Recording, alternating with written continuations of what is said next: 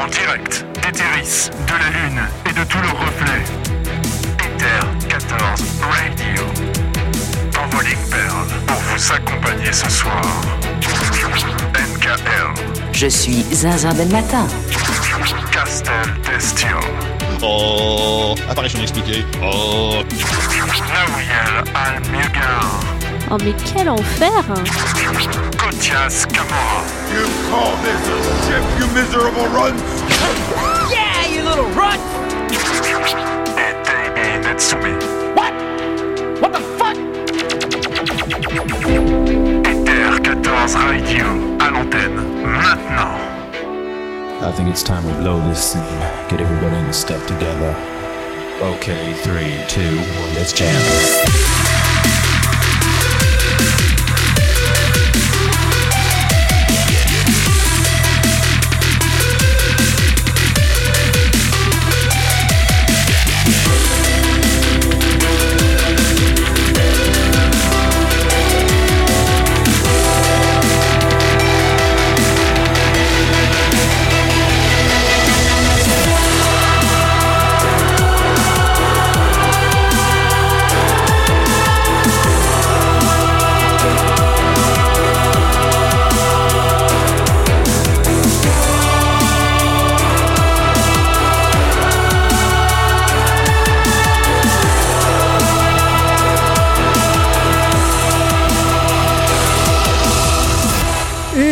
Et habitants d'Etheris, bonsoir et bienvenue sur Ether 14 Radio, la radio qui accule Voling Perle. Pour celles et ceux qui nous découvrent aujourd'hui via cette session, Ether 14 est un podcast autour de Final Fantasy XIV et de ses communautés.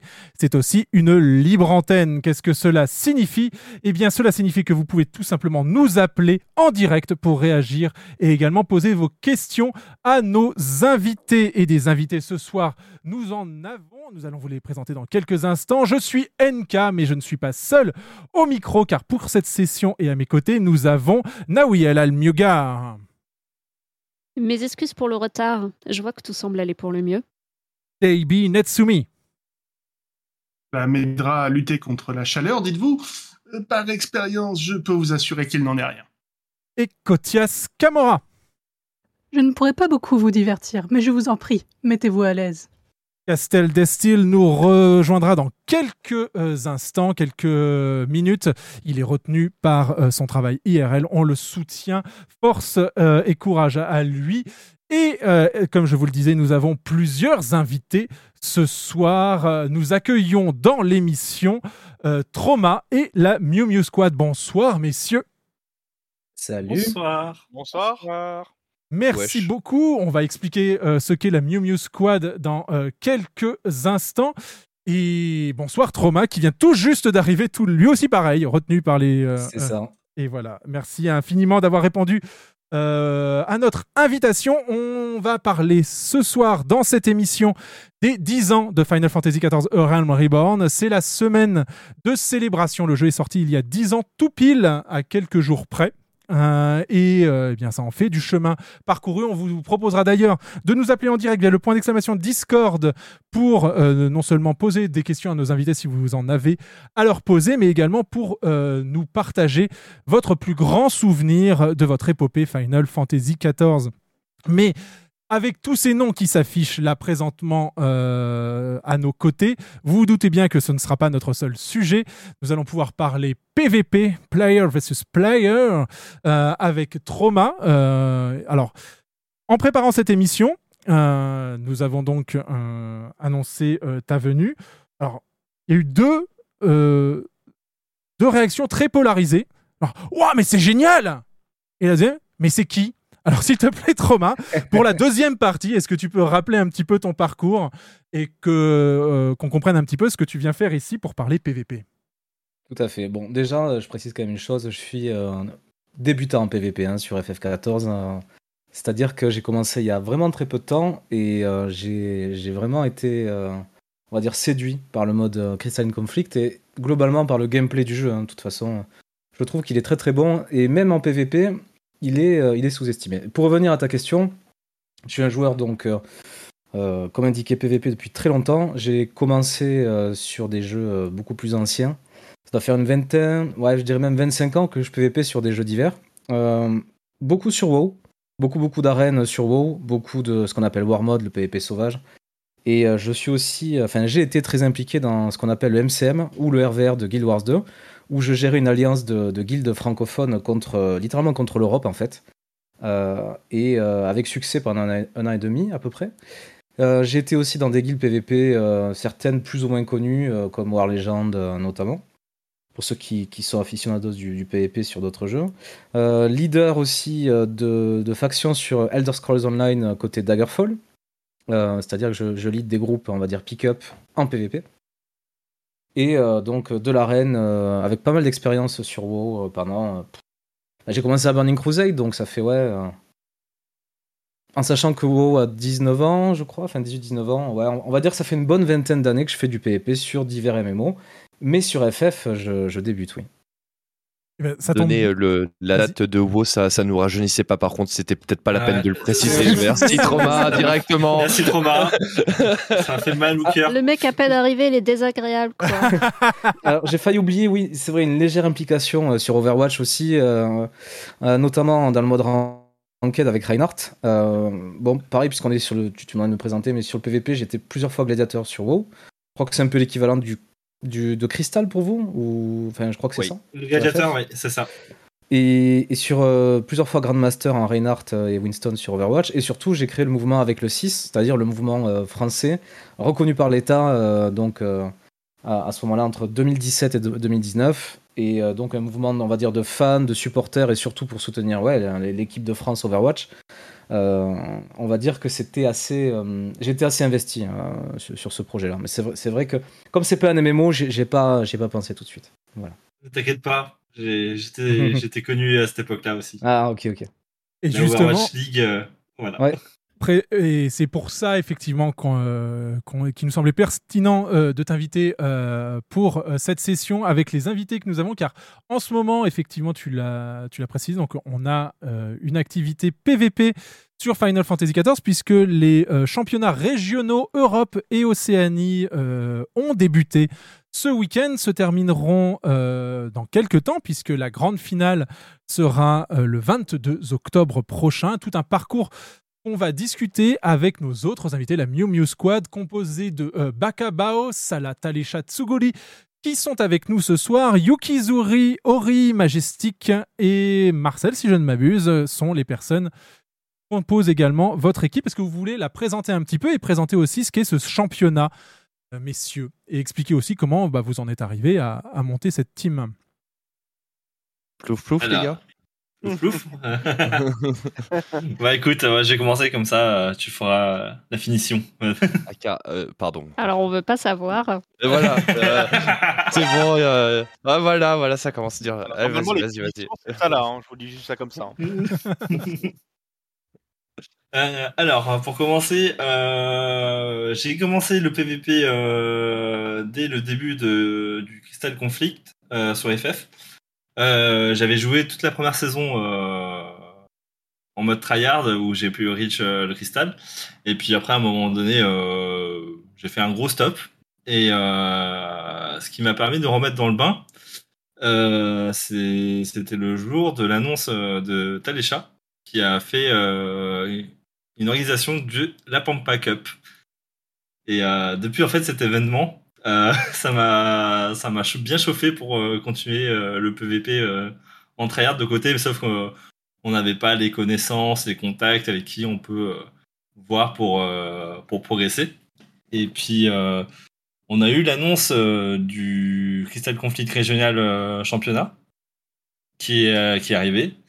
Et puis euh, Taïcha m'a contacté parce qu'il pensait à moi. Il m'a jeté euh, une petite bouteille à la mer. euh, Est-ce que ça t'intéresserait de faire ce championnat Et euh, du coup, euh, je suis un peu overbooked et euh, je te laisse prendre les, les rênes pour aller recruter les gens. et puis euh, c'est comme ça que la même Squad à, à dire euh, est arrivé euh, aujourd'hui euh, parmi nous. Est inscrite, tout à fait. Voilà. Avec, Mm. Avec euh, et en fait, le, petit détail aussi du projet, c'est que nous, on a un jeu Final Fantasy XIV qui est très bien, qui est multilingue, mais nous, ce qui nous tenait à cœur, c'était qu'on soit une team full française parce que euh, parce qu'on voulait montrer que en fait, euh, bah, en fait, les Français sont très présents aussi sur le jeu.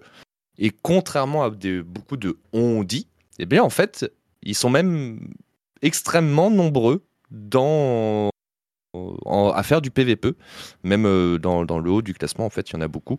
Et euh, nous, on avait envie de, l'affirmer, en fait, tout simplement, un petit côté un peu, euh, peut-être pas patriote, c'est peut-être pas le mot, mais vraiment de dire que bah, si on était fiers d'être français et qu'on voulait faire une équipe un petit peu full comme ça et pas forcément aller, aller juste prendre les gens qu'on connaissait qui étaient juste meilleurs, mais de faire un projet autour avec cette petite condition, parce que ça nous, ça nous, on trouvait ça plus cool pour aussi un peu donner un peu euh, également peut-être à de- des gens qui, euh, qui sont autour de, de nous regarder et de, de bah, d'avoir envie de nous soutenir aussi quoi dans un sens. C'est un peu plus euh, c'est un peu plus fédérateur euh, ça représente un peu plus il parle ma langue. Ouais vas-y tu vois. Enfin je pense que Trauma il a fait l'équipe de France il pourra confirmer ce genre de truc là un, un pays derrière une équipe c'est c'est Oui. c'est genre trop trop bien en fait et c'était un peu l'idée aussi à notre toute petite échelle bien sûr mais euh, ouais et donc euh, voilà on a on a une euh, une équipe et euh, de, de 7 membres. hein. On, on est dans une des plus grosses équipes en termes de, de nombre, je crois, même. Mais euh, voilà, donc c'est c'est très cool et euh, des gens très motivés, voilà, tout simplement. Et, euh, et puis, euh, je sais pas quoi dire de plus en vrai. Bah, Euh, Moi, ce qui m'intéressait aussi. Pour... quelque chose à Tsugu Ouais, Tsuku ou Salah, si vous voulez rajouter des choses? Euh, pas spécialement, personnellement. Moi, euh, si je devais dire un truc, c'est que j'ai fait du PvP dans... avant Crystal Conflit. Et euh, à l'époque du le- Fist. C'est ça, j'ai fait du The Fist. J'ai fait beaucoup de enquêtes dessus. Mais j'avais beaucoup euh, lâché parce que c'est vrai que c'est assez- c'était assez restreint quand même, The Fist. En termes de, de jeu ou de ranked, etc. C'était très très restreint, contrairement à Crystal Conflit. Et la raison Euh, pour laquelle on a voulu vous, vous réunir euh, ce soir, c'est comme euh, le disait Trauma dans son, dans son introduction, il a découvert récemment euh, le mode Crystalline Conflict sur Final Fantasy XIV. Il y a quelque chose qui lui a été dit qui en fait a motivé euh, le fait qu'on l'invite ce soir. On lui a, euh, on lui a résumé euh, le Crystalline Conflict comme c'est comme Overwatch, sauf qu'il n'y a pas besoin de viser. Et c'est exactement ça. Voilà. C'est ça. Totalement. Oui, Totalement. Alors, oui. Est-ce que vous pouvez expliquer euh, justement en quoi ça, ça vous paraît parfaitement pertinent et euh, quels sont les... Parce qu'il y a beaucoup, beaucoup de gens qui apprécient Overwatch et effectivement, le PVP de Final Fantasy XIV est un petit peu boudé. Alors peut-être qu'on pourrait réconcilier euh, les, euh, les, les gamers euh, sur, euh, sur ce mode. Alors qu'est-ce qui vous fait dire ça en fait? Alors, Euh. Peut-être, euh, moi, je, je- franchement, je pense que le mieux, c'est de laisser trop mal le dire parce qu'il vient de découvrir. Parce que moi, Oui, je sais, je sais pourquoi en fait. fait. Et, et en fait, j'avoue que euh, moi, j'ai été sur le stream de Trauma quand il découvrait. Et quand il l'a dit, ah, c'est Overwatch, j'ai fait, ah, Alléluia, merci enfin quelqu'un qui, qui l'a- l'assume et qui le, le dit, et ça me faisait plaisir. Donc je pense que Trauma sera le mieux pour en placer pour le dire, parce que euh, lui, pour le coup, c'est vraiment son. Enfin, euh, Overwatch a été clairement son jeu, et il pourra vraiment, je pense, donner plus les, les détails sur ça, mais pour moi, c'est. c'est il, il va le dire, mais encore une fois, c'est un mode de jeu, c'est Yoshipi et ses équipes qui regardent ce qu'ils aiment à côté. On sait qu'ils adorent les jeux Blizzard de base. À Overwatch, il y a un système qui est sympa et ils ont fait comment nous on peut faire un truc euh, de cette façon qui nous plaît. Pour moi, j'ai vu ça. hein. C'est aussi bête que ça. hein. Oui, je, suis d'accord. De toute façon, ça me paraît clairement assumé. hein. J'ai vraiment l'impression que, comme tu dis, mais j'allais le dire de toute façon, euh, Yoshipi a vu, euh, a Overwatch, il a dû y jouer, je pense même une paire d'heures, tu vois, et il s'est dit, mais en fait, je veux ça dans FF14. hein. Enfin, pour, pour, moi aussi, c'est clairement ce qui s'est passé. Et alors, ce sera pas aussi précis que vous dans dans les termes et compagnie, mais c'est vrai que quand on y joue, euh, on a les mêmes notions. On a forcément le mode de jeu qui est similaire, hein, puisque c'est ce qu'on appelle le payload pour. En fait, le cristal sur FF14, c'est le payload euh, sur Overwatch. Et cette notion de d'escorter le, le payload, donc le cristal d'un point A à un point B, avec les notions de frontline, avec les notions de flank, avec les notions de peeling. Quand, quand tu as ton healer qui se fait attaquer dans la backline, euh, je pense que c'est. ben, de toute façon, je le vois, c'est pareil sur FF. euh, tu as beaucoup de, de façons de jouer qui sont euh, similaires et on voit même aussi les mêmes défauts, les mêmes erreurs euh, des joueurs. Euh, C'est-à-dire que tu en as beaucoup euh, qui oublient de se regrouper et qui partent à 1v5. Je suis sûr qu'il y en a des, des pratiquants réguliers qui sourient, voilà, qui sont en train de sourire en entendant, en entendant ça, mais c'est vrai qu'on voit les mêmes choses en fait. Euh, on voit aussi, donc là, là c'est pour mon cas personnel, mais pourquoi j'en suis aussi tombé amoureux, c'est parce que sur la, allez, on va dire sur 99% de mes MMO, je joue tank. Et tank, euh, cette notion de protéger la frontline ou de protéger mes, mes healers, on le retrouve énormément sur le paladin de FF. Et c'est vrai que moi, quand je me connecte sur mon pal et que je lance euh, une ranked Crystalline Conflict, j'ai vraiment l'impression de jouer un mélange entre Reinhardt et Brigitte d'Overwatch.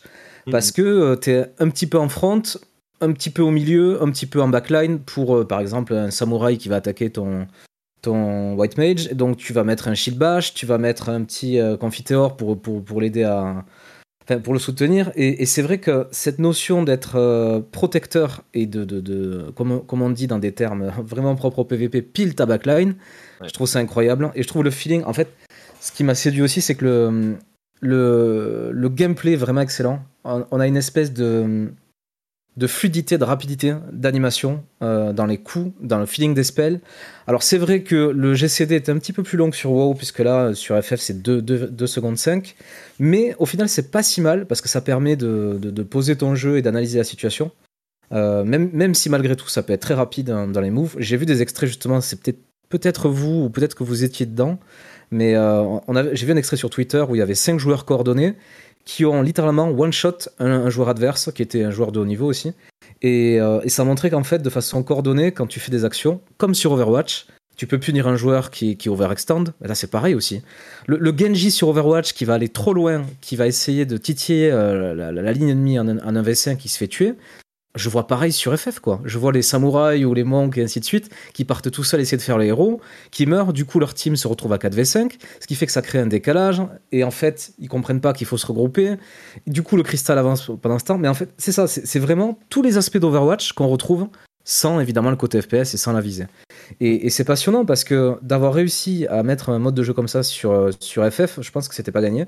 Je trouve même, je rajoute que FF, autant euh, il a beau être excellent en termes de euh, PVE, MSQ, euh, lore et compagnie, on sait qu'il est reconnu, enfin connu et reconnu sur ça. Et je trouve que c'est même dommage que le PVP, avec la qualité qu'il a aujourd'hui sur le cristalline, bon, le frontline, est... j'ai pas fait de fist et frontline c'est différent. Ouais, on, sent que c'est plus ancien, quoi, et que c'est pas compétitif. Mais c'est vrai que c'est vrai que le Crystalline Conflict, en fait, il- je- moi je dirais même que c'est une injustice aujourd'hui qu'il soit pas assez reconnu. euh, mais quand je vois le travail qu'a fait euh, Yoshipi et ses équipes, je me dis que à force de com, à force de tournois, ce que vous faites, à force de, je sais pas, peut-être des streamers. Je sais que Ponce est venu me, me- sur mon stream la, la dernière fois parce qu'il en fait apparemment. Euh, J'ai joué contre Antoine Daniel aussi, pas mal en ranked, euh, qui, qui, qui, qui adore ça. J'en ai parlé avec lui aussi sur Discord après.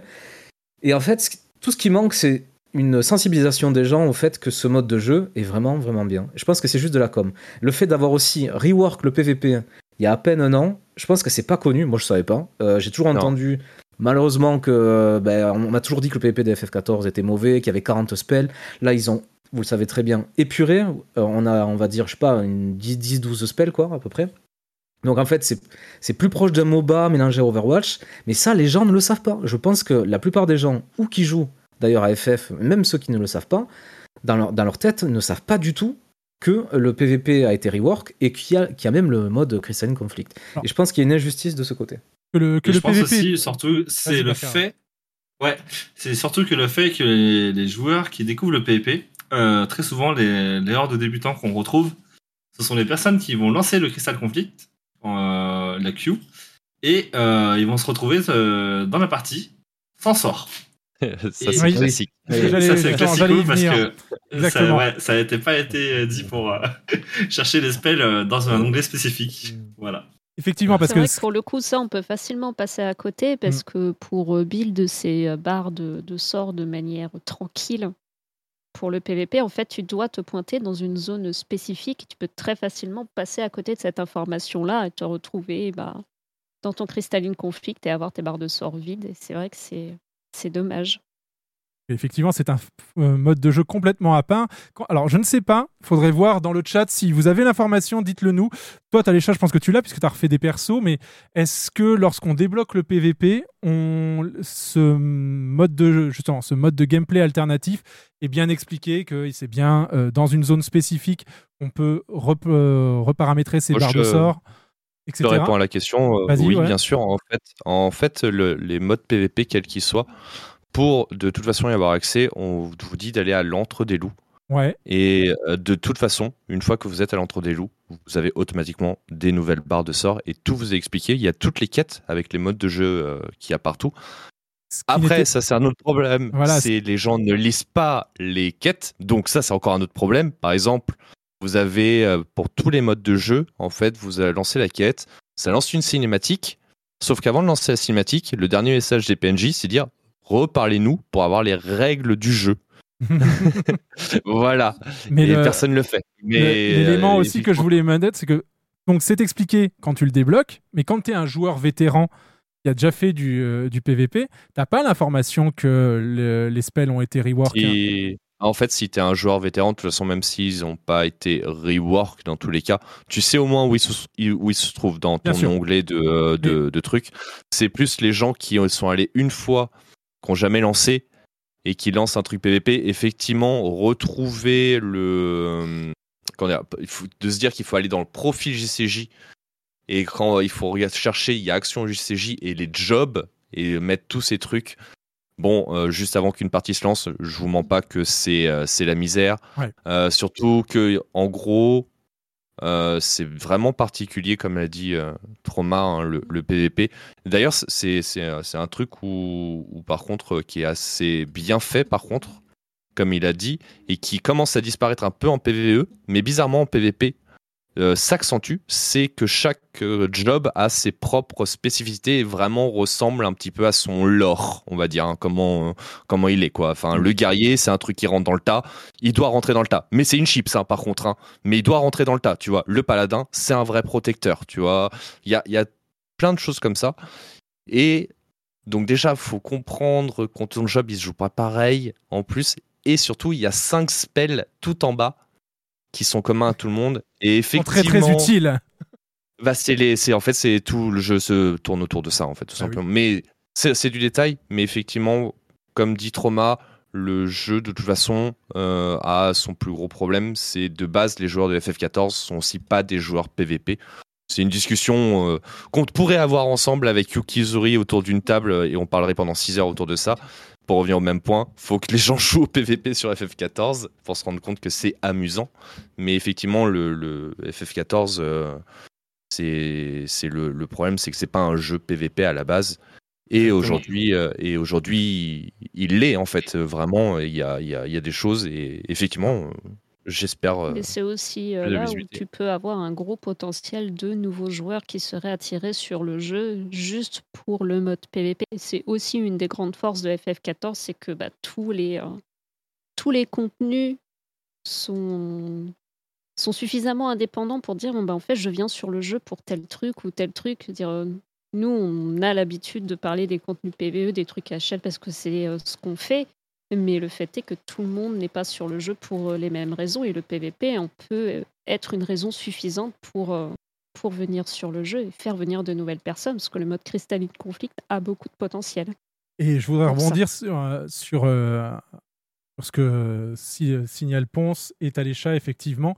Euh, Il y a un élément aussi qui, je trouve, plombe un petit peu le PVP sur la manière dont, dont on pourrait l'appréhender, c'est qu'on est en solo queue et que le seul moyen de jouer en équipe, euh, c'est vraiment de pré-shot et de sortir du jeu, d'aller sur des Discord, d'aller sur euh, des, euh, des sites pour pouvoir essayer de s'organiser en tant qu'équipe pour pouvoir en profiter.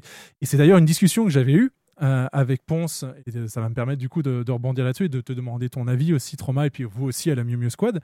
C'est que euh, si j'ai bien retenu, Ponce adore jouer euh, Bard en PvP, mais il le considère véritablement comme un job euh, qui soutient son équipe. Or, quand on solo queue, bah, c'est difficile de coordonner euh, son équipe. Alors du coup, Est-ce que vous le voyez effectivement comme un, problème justement à l'engouement que pourrait susciter le, le Crystalline Conflict ou, euh, ou est-ce que euh, non finalement il y a, y a d'autres moyens de, se- de s'investir sur ce mode-là?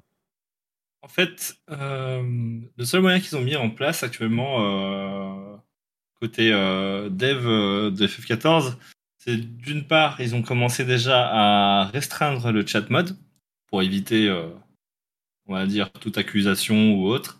Mais il y a un autre moyen de détournement, ce sont les emotes de communication. Sauf que ces emotes de communication peuvent être euh, soit des, euh, des fake calls ou euh, le mec il sait pas ce qu'il fait. Donc on n'est jamais sûr si on peut faire 100% confiance à la communication textuelle. Et d'une autre part, ouais, c'est une des faiblesses actuellement dans ce mode, c'est que on ne peut pas se permettre à jouer des rôles où on s'est dit qu'on est obligé à se synchroniser avec un, un autre joueur pour, on va dire, enfin avoir une cohésion euh, d'équipe, on va dire, pour euh, burster un, euh, un focus ou, ou autre. Ça dépend du rang, moi je dirais pour ça. Parce que Oui. plus tu montes de rang, Mm. par exemple, si on fait du diamant cristal, en général, les calls, ben, c'est des joueurs expérimentés qui savent ce qu'ils font et en général, ça va suivre quoi derrière. Mais si tu prends des barans type euh, bronze, argent, là oui, les calls, ça va être un peu plus difficile parce que c'est pas la même expérience de jeu. Oui, en, fait, euh, je voudrais faire un retour d'expérience euh, très frais sur ça. Euh, c'est vrai que quand j'ai annoncé sur un des Discord PVP et, sur mon Discord que j'allais faire du Only Paladin, en fait, comme je joue à plusieurs MMO PVP, la stratégie que j'ai actuellement, c'est de jouer un seul perso par MMO. Ça me permet de me spécialiser dessus, de le maîtriser et, et de pas faire 10 alts par MMO, sinon je vais burn out évidemment. Et donc, je suis effectivement en full, full, full PLD, vraiment que du paladin. Euh, je dois être à 300 ou 400 ranked, je crois, à peu près là actuellement. Enfin, euh, il y avait un bout de saison 7, et enfin, peu importe ce sujet, mais ce que je voulais dire par là, c'est que le... j'ai ressenti ça. On m'avait dit, dans les, dans les rangs plus bas, bronze, argent et compagnie, tu vas avoir du mal parce que les gens ne vont pas profiter de ta cover de Guardian, ils vont pas utiliser la potion sous protection, ils vont fuir ton lien, ce qui m'est arrivé des centaines de fois, c'est vrai. Et on m'a dit, tu vas en baver, tu devrais jouer Warrior. Et je me suis dit, non, je continue sur ce projet. J'ai un petit côté OTP sur les gens en plus. Et donc, je me suis acharné pour faire euh, bronze, euh, argent et compagnie jusqu'à arriver à platine. Et là, en platine, effectivement, les gens utilisent beaucoup plus la cover. Ils ne partent pas, ils ne breakent pas le lien. Et effectivement, ils utilisent la potion sous cover. Ce qui fait que ton paladin, qui est difficile à jouer, euh, il est beaucoup plus utilisé, utile dans, dans ta ranked. Et le paradoxe, c'est qu'aujourd'hui, il est plus facile à jouer en platine que quand j'étais en bronze. Parce que son, tout son potentiel utilitaire est enfin utilisé. Et, euh, et du coup, ça correspond à ce que vous dites. Quoi. Complètement. Bah, t'as as le même, euh, par exemple, euh, je, je sais que Ponce a du mal avec le bard, par exemple.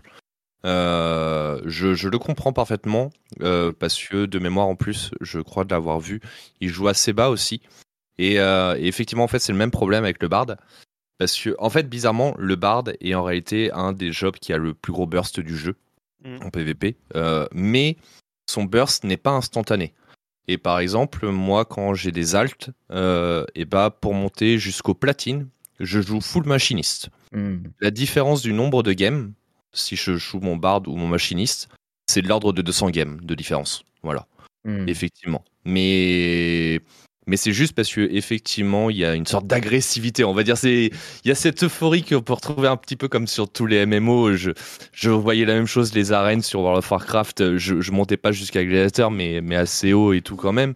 Et c'est vrai que les les rangs assez bas, c'est euh, YOLO, c'est tout droit. Et effectivement, quand t'as un truc qui est un petit peu euh, qui met un peu de temps à se mettre en place, bah t'es toujours un peu désavantagé et c'est toujours un petit peu. Vaut mieux jouer des trucs un peu glass cannon qui vont vraiment tout de suite, tout de suite rentrer dans le tas. Et, euh, ça marche euh, souvent. Et par contre, à contrario, par exemple, mon machiniste, euh, qui a un très gros burst, ne marche très peu à haut niveau. D'ailleurs, on en voit très peu, hein, nous, en rang cristal, parce qu'il est extrêmement dur à jouer, en fait. hein. il est extrêmement dur à jouer. Et il n'est pas aussi fort que ça, euh, en fait, avec euh, des gens qui, savent jouer. Donc, effectivement, il y a, ce genre de choses-là. Mais, euh, mais c'est effectivement, c'est quand même par chance, tout est jouable, mine de rien. Il y a des trucs un peu plus faciles à prendre en main. comme d'hab, mais, mais tout était assez jouable. D'ailleurs, en termes de, stats, c'est assez, assez propre hein, en termes de pourcentage de, de victoire-défaite pour tous les jobs, donc euh, Mais ça va. Mais euh, c'est c'est pas facile. Tu vois, je voudrais rebondir deux minutes sur ce que tu viens de dire. Ça, c'est un truc qui me, qui me choque un peu. Euh, un jeu avec une balance aussi propre. hein. Je suis tellement, Ouais. tellement habitué à avoir des jeux, salut. Blizzard, euh, où euh, j'ai un écart de méta gigantesque. On a, là, actuellement, même sur les, les arènes de, de WoW Retail, on a des écarts de puissance entre certaines classes DPS ou heal, mais c'est- un truc colossal. C'est-à-dire que le, le gap est énorme, que ce soit en termes de DPS pur, que ce soit en termes de, de CC et compagnie. Moi, je suis pas habitué à ça. Moi, dans, dans mes jeux, t'as as des classes, elles ont, je sais pas, 20-30% de win rate, et les autres, elles ont 60, tu vois, certaines. Ah ouais, quand tu vois de- de- de- le- tout le spectre du truc, et donc c'est, je suis pas habitué à ça. Alors, et ce qui, et ce qui est aussi frappant, c'est que, euh, j'allais dire Blizzard encore, on va pas les blâmer toute la soirée, c'est pas le but, mais on a des. Surtout que c'est pas les seuls. Voilà, c'est pas les seuls. C'est exactement ce que j'allais dire. Puis en plus, en plus de ça, euh, j'allais dire, il y a plein d'autres boîtes euh, euh, qui, qui ne comment dire, qui ne font pas de page d'équilibrage pendant des semaines, des mois. Certaines qui, exagèrent pendant des années. Et là, j'ai vu que la team FF14 euh, faisait des patchs assez réguliers sur l'équilibrage. Et la dernière fois où il y a eu un truc un peu trop pété en Crystalline Conflict, j'ai vu une lettre d'excuse de Yoshipi. Quoi. J'ai halluciné. Je suis pas habitué à ça. Je, je prends vraiment, excusez-moi. Genre, il y avait quatre excuses dedans, quatre ou cinq. Euh, je crois que c'était le, bl- le Black Mage qui était complètement pété. qui mais c'est normal. Mais Voilà, en fait, il, il a fait l'excuse. En fait, pour le contexte, c'est parce que c'est un main mage noir. En fait, quand je, Ah. je joue mon rôle au Japon, je joue contre son mage noir. Mais il joue haut niveau.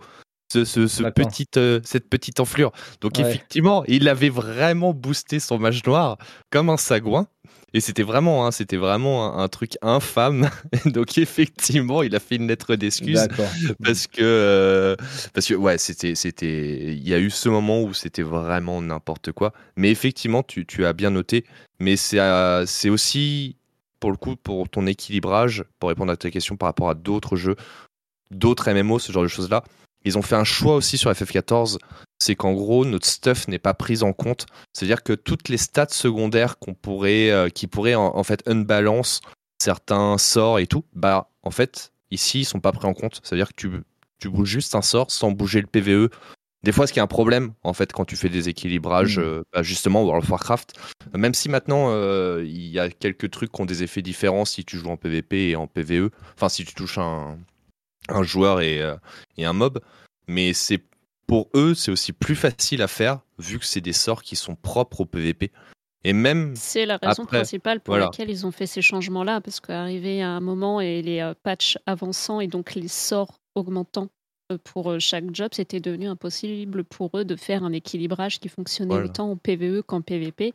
Et ils ont pris cette décision qui était une décision difficile, mais qui était complètement salutaire. Ça a totalement ressuscité le truc et euh, le fait d'avoir euh, des compétences différentes et surtout moins d'avoir quelque chose de plus cohérent pour le PVP, complètement détaché du PVE, c'est juste une bouffée d'air Mm, qui était bienvenue. Hmm, c'est excellent ça. Mais euh, ouais, non, franchement, il y, a- beaucoup de qualité. Encore une fois, après, voilà, il faut, euh, je pense qu'il faut qu'ils mettent plus de projecteurs dessus. Euh, même de découvrir le, tournoi, c'était l'équivalent de ce que vous avez. Mais c'est- pas aujourd'hui, euh, enfin, c'est pas demain que vous commencez d'ailleurs la, la version européenne du Christ? Alors c'est cet après-midi, il y a Ah, déjà c'est des ça. équipes euh, qui, ont, qui ont commencé à jouer, demain après-midi aussi. Euh, Nous, Ah. notre équipe, on joue que la semaine prochaine, pour la première fois. Mais, euh, mais oui, oui, euh, là, ça, ça a commencé, euh, c'est en- c'est pendant les après-midi. Ouais, ouais. Il faut que je regarde Et, euh, ça. Bah, c'est pas en live, par eu, contre, c'est par- euh, l'occasion de, de suivre, euh, par exemple, le tournoi NA ou, euh, ou pas du tout? Euh, tu me posais la question? De, de- de savoir si tu Ah. avais euh, déjà euh, regardé un tournoi Et- de Crystalline Conflict, toi, depuis que tu as commencé le jeu ou pas du tout? En fait, oui et non, c'est-à-dire que moi, quand j'ai débuté, euh, c'était c'était en cours, c'était littéralement en cours.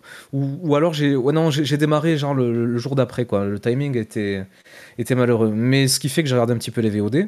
Euh, en plus, je me suis rendu compte que sur ce passage-là, euh, enfin, on, m'a remonté qu'il y avait genre 30 000 viewers parce que c'était pas dans le FanFest déjà. Puis on sait très bien que FF14, c'est bah, avec WoW, c'est les deux MMO les plus joués, hein, faut pas, faut pas, faut pas se mentir à ce niveau-là. Donc euh, très populaire. Et c'est vrai que ça m'a étonné. Euh, le fait de voir qu'il y avait 30k viewers pas dans le tournoi, ça a mis un petit coup de, projecteur dont, je parlais tout à l'heure. Je me suis dit, c'est cool parce que si c'est que le début. Ça veut dire qu'ils vont en faire d'autres, ça veut dire qu'ils vont peut-être euh, augmenter le cash prize, ils vont faire des partenariats. Euh, Il y a eu la fameuse photo du Yoshipi qui était assis par terre en train de. Enfin, absorbé par les games, j'ai trouvé ça marrant aussi. C'est une image que j'aimerais voir aussi plus souvent euh, dans, dans les tournois comme ça, des, des, des, des devs. Alors, tu n'es pas au bout de tes surprises avec Yoshipi, puisqu'il est dans les premières lignes dit. quand il y a les concerts euh, du groupe du sound designer du jeu. Il, il se balade un petit peu partout. C'est, il- tu vois vraiment qu'il kiffe son jeu. C'est son, c'est pas, c'est même au-delà de son bébé en fait. C'est vraiment euh, son rêve de gosse qu'il a réussi à, concrétiser et qu'il adore partager. Donc tu vas le voir effectivement sur tous les fronts, sans mauvais jeu de mots. Euh, et, euh, et donc, ouais, non, il est très très impliqué. La preuve, il joue. Combien de, directeurs ou de réalisateurs ou de producteurs de jeux vidéo vous connaissez qui jouent à leur jeu? Euh, ouais, faut pas me lancer sur ça encore une fois. hein. J'ai trop de, de- de mauvais exemples, trop de. Et oui, bon. sans, sans- sans- sans- là, sans penser à une boîte précise, hein, j'en ai eu tellement, tellement, euh, tellement d'exemples de jeux comme ça qui étaient délaissés. Ou alors justement le fameux, euh, les fameuses paroles sur Reddit et compagnie où, ça disait que le- les devs ne jouaient pas à leur jeu. Alors souvent c'est un taunt et ça c'est malheureux. Évidemment je déteste tout ce qui est euh, toxicité exacerbée, euh, surtout à l'encontre des devs puisque souvent vous le savez c'est plutôt ceux en haut qui prennent euh, des, décisions assez, assez malheureuses. Et tu as, les devs qui triment tous les jours, qui, qui, doivent en subir les conséquences. Ça aussi, je l'ai vu plein de fois. Mais c'est vrai que ça fait du bien de voir des, des, des, développeurs passionnés par leur jeu, surtout quand c'est le director. Quoi. Après, je pense qu'il faut aussi, euh, puisque là, encore une fois, euh, je suis nouveau dessus, hein, Mhm. euh, pour parler des points négatifs aussi, parce que je peux pas uniquement encenser le truc, même si sin- sincèrement j'adore. Quand tu viens d'un mémo plus classique dans son gameplay, alors le gameplay évidemment tap targeting traditionnel et les spells sont très cool, mais je trouve que en en termes de GCD c'est un peu long, de 5. Je disais que c'était une qualité, mais ça peut être aussi un défaut. Quand tu es un mêlé notamment, euh, que tu es en train de. Quand tu habitué à spammer tes touches, euh, que ce soit sur WoW, euh, je sais pas moi, quel exemple de tap targeting ben, Là, je joue à War- Warhammer Online aussi en parallèle. C'est un exemple aussi, ça fonctionne pareil. Euh, c'est vrai que quand tu es habitué à plus de nervosité, ça peut être un petit peu gênant dans, le, dans le tempo, parce que tu as tendance à spammer, à, à penser que ton spell va partir avant. Mais d'un autre côté, comme je vous dis, ça permet aussi de poser son jeu. Donc c'est, il y a des moments où ça gêne un petit peu, je trouve, il y a des moments où j'y pense plus du tout. Je pense qu'en fait, il faut juste s'habituer. Euh, le problème, c'est quand on joue à plusieurs MMO, je passe d'un GCD de 1.5 à 2.5 à 1.5, ainsi de suite. Donc au niveau de la mémoire musculaire, c'est un peu compliqué. Je, je me demande ce que donnerait FF14 avec un GCD d'une 5 plus traditionnel et plus rapide. Je pense que vous êtes contre. Euh, par, euh, parce que vous aimez, vous aimez ce design, j'imagine? Peut-être que vous pouvez Euh, me parler de ça. mais- Alors non, c'est parce qu'en fait le jeu est multiplateforme et du coup, Ah oui, euh, euh, quand tu joues une game de PVP ou même quand tu tags un donjon, en fait, il y a de très fortes chances que tu te retrouves avec des joueurs et des joueuses console. Ah. Et en fait, le- voilà, l'historique du GCD à 2.5 vient de là. Après, euh, c'est presque une vue de l'esprit maintenant parce qu'ils ont rajouté au fur et à mesure suffisamment d'offres GCD pour que tu puisses weave et finalement avoir un gameplay dynamique. Et il y a même des classes qui jouent sur le fait de réduire le GCD euh, et il descend parfois jusqu'à 1.5 en fait. Oui, alors c'est vrai, j'ai souvent entendu cet argument, mais pour le cas du PvP, je- j'ai pas l'impression que ce soit le cas. C'est-à-dire qu'on a tellement peu de spells, et je te prends juste l'exemple du, du paladin, maintenant je connais bien ses sorts. On a quelques spells hors GCD, mais ils ont un cooldown de 20 secondes, 30 secondes, et ainsi Ouais. de suite. Donc globalement, tu subis quand même le GCD en PvP, je trouve. Oui, oui. Les, les aptitudes euh, sont, sont plus limitées en, en, en PVP, mais euh, elles sont aussi très souvent beaucoup plus fortes et importantes. Mm. Euh, c'est euh, c'est aussi ça hein, qui fait le, petit charme, mais effectivement qui fait que tu vas avoir euh, des, gros, comme tu dis, des moments de temporisation, voilà, quand, tu joues, où tu vas être juste en, mode filler à attendre le retour de tes CD, voir est-ce que à côté il se prépare et d'un coup lancer tout ce qu'il a à lancer et jouer avec justement ces RGCD pour vraiment euh, bah, faire le, plus gros burst justement en, en, un laps, en, laps de temps très court. Donc c'est assez différent, mais c'est aussi c'est une force. Euh, effectivement, je suis d'accord avec toi, c'est perturbant pour les, beaucoup de gens. hein. Euh, je stream et c'est souvent le reproche, même en PVE. Mais c'est aussi, je trouve, une force pour les gens qui débutent clairement, euh, même pour le PVP, c'est souvent un, un truc qui fait peur pour beaucoup de gens. Mais le fait qu'il y a ce GCD un peu long, ça, ça fait que comme ils vont, ils ont pas besoin de forcément enchaîner plein de choses, et bah c'est aussi plus accessible pour les gens quand ils débutent, tu vois. Ils, euh, ils ont plus le droit à l'erreur, voilà. Oui. Et c'est souvent le, le, le thème qui revient de la part de, des personnes qui ne jouent pas à FF et qui voulaient jouer à, à FF14. Un, un de mes amis a strictement refusé de toucher au jeu quand il a appris que le GCD de base était à, était à 2,5. Mais de, de pas mal de joueurs, la vision est que c'est une volonté d'inciter les joueurs à plus observer et à mieux se positionner. Plutôt que de taper comme un comme un demeuré sur ces enfin comme un demeuré entre guillemets parce que bien évidemment atteint un stade de jeu à euh, un minimum élevé c'est plus du tout euh, rollback sur le clavier mais de plutôt que de spammer les touches euh, en permanence de se dire dans cette situation à tel endroit c'est telle compétence est-ce que je me déplace de telle façon? Et d'avoir le GCD à 2.5 permet d'avoir une réflexion plus poussée C'est exactement ce que t'as dit, David. Je, suis- extrêmement, euh, on va dire, euh, d'accord avec ce, point-là. Parce que ce, ce JDCD à 2.5, ça, ça, ça permet vraiment à focaliser les joueurs à réfléchir Mm. sur leur positionnement ainsi que un petit laps de temps dans, dans leur tête. Est-ce que euh, c'est le moment euh, où on doit y aller? Ou est-ce qu'on doit euh, rapatrier? Euh, On va dire c'est une, une seconde aussi qui te permet aussi de regarder tes ressources restantes. Mm. Est-ce que tu peux te permettre à rester avec euh, euh, le, le- la quantité de mana qui te reste? Euh, Tu peux te permettre avec ça Est-ce que tu as ta garde? Enfin, tu vois, c'est beaucoup de choses comme ça en fait. Et euh, je trouve pour que c'est de plutôt un jeu, bon point. Ouais, Mm. c'est beaucoup de vision de jeu. Ouais. Ouais, c'est pas vision de jeu, c'est très très important. Surtout en PVP. hein. Vraiment, c'est. Bon, après en PVE, je pense exactement pareil aussi. Mais en PVP, c'est très très important. Et puis il y a aussi une différence entre le PVP et le PVE. C'est qu'au PVP, on n'est pas obligé de tout claquer dans l'instant T.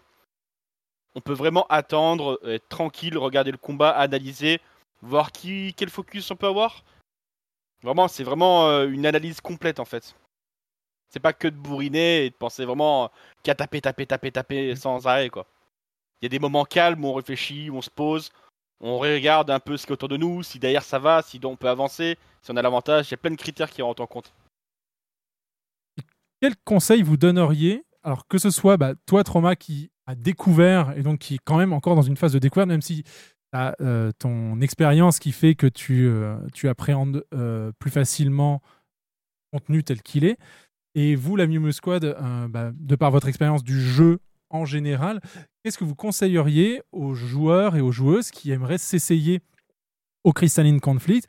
Quels sont les, les points d'importance à avoir en, en, en tête? Que, euh, Vers quoi il faut se, se concentrer pour essayer de, d'en tirer le, le meilleur, en fait, dans son apprentissage Euh, Allez follow ma chaîne Twitch.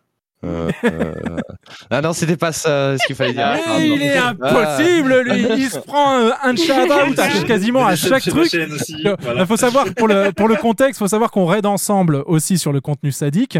Et donc, euh, on a l'habitude de se, bah, de se, de s'envoyer des dédicaces les uns les autres. Et donc, voilà, il y a ce. C'est pour ça des que je dis- contenus des uns et des autres, donc ce qui fait que quelle que soit euh, la chaîne que, que vous suivez, de, Mais visiblement, t'as les chaînes, il en faut vous toujours êtes au plus. courant du planning de tout le monde. C'est pas pour ça que euh, le Nexus éthérien existe. Exactement. De le rappeler. Et donc, oui, Et, euh, ouais, désolé, on a pense que coupé, là, on a c'est coupé la. Je pense que c'est plus trauma encore une fois parce que euh, bah, je pense que nous on a des infos, mais encore une fois, je moi, pense que si lui il a son me- regard de nouveau. hein. Si je peux me permettre, alors si jamais euh, quelqu'un devait se lancer en PVP, à l'heure actuellement, déjà ce serait de trouver la classe qui pourrait potentiellement l'intéresser. Par exemple le trauma qui lui était paladin, d'une part, et de deux, de bah juste allez-y quoi. Allez-y, euh, essayez, vous ne perdez rien en fait. hein. À essayer, à tenter le truc. Je vous recommande pas la renquête dans l'immédiat si vous êtes novice, mais vraiment éclatez-vous en mode normal. Regardez, il y a plein de mécaniques, euh, que les cartes qui diffèrent et tout. Il y a vraiment beaucoup, beaucoup de mécaniques. Essayez, vous n'y perdrez rien, vraiment. Clairement. Mm.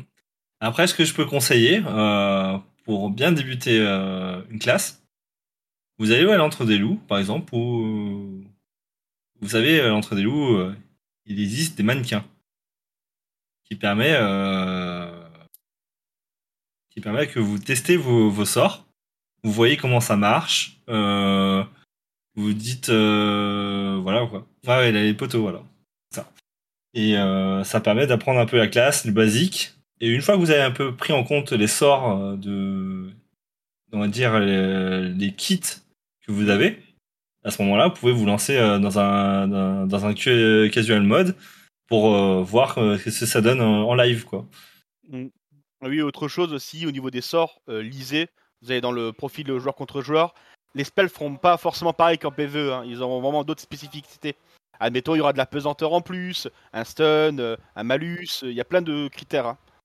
Et euh, par exemple, bah, pour revenir sur euh, un, un propos que euh, Ponce euh, un peu avant, quand il disait que le bard était un soutien mais pas un healer, en fait, tout le monde est healer en Crystalline Conflict, puisque le, le heal, c'est la po- c'est le, c'est le, Potion, ouais. le- c'est la potion d'une part qui vous permet de récupérer des Mhm. points de mana. euh, et le, s- le, le sort de heal qui vous permet, grâce à cette mana, de vous soigner. Euh, C'est un ça. petit peu un, un fonctionnement à la Guild Wars 2, en fait.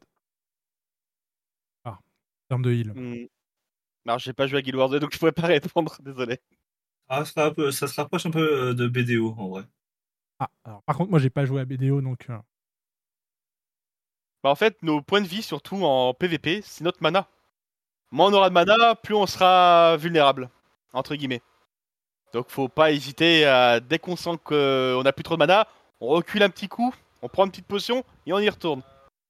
Et Encore En une vrai, fois, vous- pareil, c'est une vision de jeu, ça. Encore une fois, c'est ça pourquoi il y a autant de, de, de temps. Bah, c'est pour analyser. Voilà, en moyenne, euh, quand vous devez euh, fallback pour vous cacher, pour euh, utiliser la potion pour qui rejette votre mana, généralement, le bon timing à avoir, essayez de, l'avoir, comme ça, ça vous, fait une bonne base, c'est que vous pouvez utiliser votre potion trois fois. Comme ça, ça permettra déjà de mettre votre barre de mana un peu en dessous de 50%, mais ça vous permet aussi de sécuriser un peu plus euh, votre retrait parce que quand vous voulez vous cacher derrière le mur, euh, bien sûr, il y a des poursuivants. Donc euh, ça permet de jauger un peu votre, votre sustain à vous, à vous enfuir pour pouvoir vous mettre à l'abri. Et du coup, euh, je sais pas si Trauma t'a répondu par rapport à la question de quel conseil donner à des gens qui souhaitent débuter sur, euh, sur le PVP. Non. hein. Pas, pas encore, mais euh, en fait, mo- moi c'est peut-être un peu biaisé parce que directement j'ai eu des, des, des joueuses et joueurs qui sont venus. Bah, J'étais en stream déjà, et euh, il y a beaucoup de, de joueuses et joueurs de, de justement dans Crystal qui sont venus me conseiller. Donc tu sais, il y, y a un biais directement. Euh, euh, Il y a eu un accès à l'information qui s'est fait très rapidement, puis ils sont, euh, ils sont venus sur mon Discord ensuite, ils m'ont envoyé des, des, des, des MP avec des- petits conseils, et euh, notamment une joueuse très sympa qui est, qui est rang cristal régulièrement. Donc c'est vrai que c'est un petit peu biaisé. euh, mais... Ça, ça sent Meryl. Euh, non, c'est pas Meryl. Mais, C'est pas Meryl Ah, d'accord. Ah, je suis déçu. Ah, À en moins général, qu'elle- c'est la première. Ah, elle a plein de rôles par contre. hein. Elle a, voilà, Mais- peut-être une, autre- une autre identité. J'ai l'impression qu'elle a, qu'elle a plusieurs persos, même. Enfin voilà. Mais en tout cas, ouais, euh, du coup, franchement, j'ai reçu une tonne. de- déjà, je trouve la, communauté FF14 très sympa de, ce que j'ai vu. Et euh, j'ai eu beaucoup, beaucoup de conseils, donc ça, biaise l'expérience forcément. Mais déjà, ce que j'aurais fait de toute façon sans ça, euh, c'est ce que je fais sur tous les jeux. C'est évidemment donc aller sur ma classe, enfin sur la classe qui va me, qui me plaît le plus, qui me séduit le plus, la fameuse classe de cœur, et il faut s'acharner dessus. C'est-à-dire que, encore une fois, c'est peut-être pas un bon conseil, mais moi je, vais m'acharner dessus, quitte à faire 1000 ranked, encore une fois pour maîtriser, pour comprendre comment ça fonctionne, et pour essayer d'en tirer le, le- le meilleur possible. Hum, ensuite, je conseillerais euh, de, se rapprocher, là je pense que c'est un conseil qui, peut s'appliquer à tout le monde, de se rapprocher euh, justement des streamers et des youtubeurs spécialisés euh, du PvP FF14, comme Talécha en fait. Donc justement, allez le follow, j'en rajoute une couche. Et euh, regardez... allez, euh, J'en rajoute une aussi. tiens. Attends, je Voilà. clip, euh, c'est pour envoyer à ma maman. Euh, Voilà, c'est- parfait. Non, mais en fait, T'inquiète pas, il y a Famunard que- dans le chat, il va clipper pour toi. mais, mais en fait, c'est vrai que- qu'aujourd'hui, euh, le- les, les streamers spécialisés qui sont vraiment experts dans leur domaine PVP, PVE, tout ce que tu veux, je trouve que c'est quand même très important, surtout ceux qui sont pédagogues, c'est vachement important, euh, qui ont euh, ou, ou qui font, enfin, ou qui- que ce soit uniquement du Twitch ou euh, du YouTube ou les deux, hein, peu importe le support, je dirais. Euh, quoi qu'il fasse, euh, tant que, c'est de la donnée, de l'information, du conseil et compagnie, il faut en profiter. On est dans une ère de, voilà, de, partage comme ça. Ça n'a pas toujours été le cas il faut y aller. Il ne faut pas hésiter à suivre les personnes qui font ça. Je l'ai fait beaucoup justement sur WoW et Overwatch aussi. Et, c'était un plaisir quand je voyais des gens me dire oui, grâce à X vidéos ou Y live Twitch qui sont sortis il y a des années, euh, j'ai pu monter euh, tel rang. Et ça fait super plaisir déjà pour nous euh, cette notion de partage et je, pense que pour vous c'est important quoi. Donc j'imagine que ce que je pourrais conseiller c'est de voilà de, prendre votre la, la classe qui vous plaît le plus faire des games avec. Si ça vous plaît pas forcément faire des tests avec d'autres. Peut-être il y aura des gameplay PVP plus séduisants. Tester en mode non classé. Ensuite se lancer dans les ranked. De toute façon encore une fois je trouve que le système est génial parce que euh, c'est pas un système d'MM d'MMR obscur avec un elo. euh, là, c'est littéralement tu gagnes une game, tu gagnes une étoile, tu perds une game, tu perds l'étoile, avec quand même du win streak. Donc je trouve ça super intéressant parce que c'est moins frustrant. Sachez aussi, si vous avez peur d'essayer, que vous pouvez pas perdre votre rang euh, jusqu'à platine. C'est-à-dire que si vous arrivez à passer, par exemple, l'argent, vous pouvez pas redescend- redescendre en dessous d'argent jusqu'à la prochaine saison. Donc c'est quand même, ça fait quand même moins peur entre guillemets que sur, sur des jeux concurrents. Euh, parce qu'il y a d'autres jeux où littéralement tu peux passer d'argent à bronze et y rester, euh, rester longtemps, quoi, si, tu- si tu si tu t'en sors pas. Donc c'est quand même moins punitif de ce côté-là. Euh, c'est pas obscur, voilà, l'étoile, tout simplement. Donc tu, montes, tu descends, tu gagnes, tu perds. voilà, je trouve ça cool. Donc n'ayez pas peur non plus de vous lancer après avoir fait quelques parties custom. Et, voilà, c'est ça. Je, vous dirais vraiment de, de sélectionner une classe qui vous attire, de tester et de regarder des créateurs de contenu spécialisés sur ça. Et on va citer également euh, Yukizuri, puisque tu parlais de vidéos YouTube. Yukizuri qui a fait des vidéos sur, euh, alors qui sont peut-être pas en- à jour à jour, mais qui au moins vous expliquent les bases de chaque, euh, de chaque rôle au sein du, du PVP. Donc voilà, le, le, le, le shout-out est parti aussi. Yukizuri qui traîne dans le, dans le chat, si je ne m'abuse. Euh, donc vous pouvez même lui poser des questions. Il est ici. en. Et euh, vous avez également bah, Baka, Baka qui stream euh, actuellement son, son tryhard sur le PVP pour aller euh, effectivement euh, chercher toutes les places possibles euh, sur, euh, sur ce tournoi qui va, qui va arriver. Euh, Trauma, tu es très très très occupé, donc effectivement, on va pas te retenir outre mesure. Une dernière question notamment, et c'est une question en fait à l'Assemblée générale, hein, puisque je me faisais une réflexion. il y a quelques années, il y, a un- il y a un terme du PVP qui a disparu complètement. Ah, non pas parce que le PVP. euh, pas un terme PVP en fait, mais c'est plutôt le PVP qui a remplacé ce terme-là. C'est le terme de PK. J'entends plus parler de player killer. Euh, Est-ce que vous savez, vous, qu'est-ce qui a fait que ce terme a disparu Euh, Est-ce que c'est la mise en place de l'e-sport, la compétition qu'est- Qu'est-ce qui fait Non, que. Ce terme existe toujours. Ah oui, mais il est pas dans. En fait, ouais, c'est- c'est. c'est- par- Pardon, vas-y, vas-y, t'as Vas-y, non, mais je- coupé. euh, C'est en fait, c'est, j'allais dire, c'est par rapport au, au MMO récent où il y en a pas beaucoup qui offrent euh, un PVP totalement ouvert. En fait, par exemple, New World, même actuellement, ils ont mis un système anti-PK en réalité, avec euh, bah, le même système un peu que qu'il y a sur World of Warcraft, sauf que en moins bien, où en gros, tu ne peux pas aller tuer des gens comme ça, n'im- n'importe comment. Et c'est pour ça. Mais si le terme PK est encore utilisé, je te conseille d'aller jouer à Arcade. Tu vas voir, euh, le terme PK est très souvent utilisé quand tu fais tes petites livraisons, par exemple. Euh, mais ouais, c'est que c'est plus le, le, le terme pour dire vraiment de tuer un joueur euh, vraiment comme ça, en fait, dans la nature tout seul. Mais c'est que les MMO récents, il y en a pas. Il y en a qui arrivent, il y en a qui sont encore là. Je, crois que Trauma il est sur un et je crois que c'est possible d'en faire du PK, mais euh, actuellement qui ressort un truc encore euh, qui date, euh, qui ne rajeunit pas non plus, hein, un certain Warhammer Online. Mais ouais, c'est le terme PK, c'est plus que c'est pas adapté au MMO actuel par rapport au mode PVP qu'ils proposent, ouvert en fait. Je pense que c'est surtout ça en fait en réalité. Même sur World of Warcraft en fait, parce que en gros, tu as un mode, le mode guerre, c'est c'est un mode qui dit faites du PK en fait, en réalité. Donc euh, Ouais, c'est pour c'était- ça. euh, C'était euh, hashtag euh, Remember Archimonde. mmh. Oui, oui, oui. euh, ben là, là c'est vrai que c'est un terme qui me parle parce que euh, je l'ai entendu pour la première fois sur, ben, quand j'étais petit sur Diablo. J'ai commencé le PvP sur Diablo. euh, J'en ai fait beaucoup sur Diablo 2 et c'est vrai qu'il y avait cette notion de PK, player killer, et il y avait justement des groupes euh, qui s'étaient euh, montés contre ça, euh, qui s'appelaient les PKK, player killer killer tout simplement à l'époque. hein. Et le truc, c'est que donc il y avait ces chasseurs de, de, de tueurs de joueurs et ça crée voilà une espèce de système comme ça. Ça s'est perdu aujourd'hui, mais en fait, je- parce que, enfin, je dirais comme Taléchar, euh, la plupart des MMO aujourd'hui, ils ont un système d'arène ou compétitif, donc t'as pas cette notion de PvP sauvage.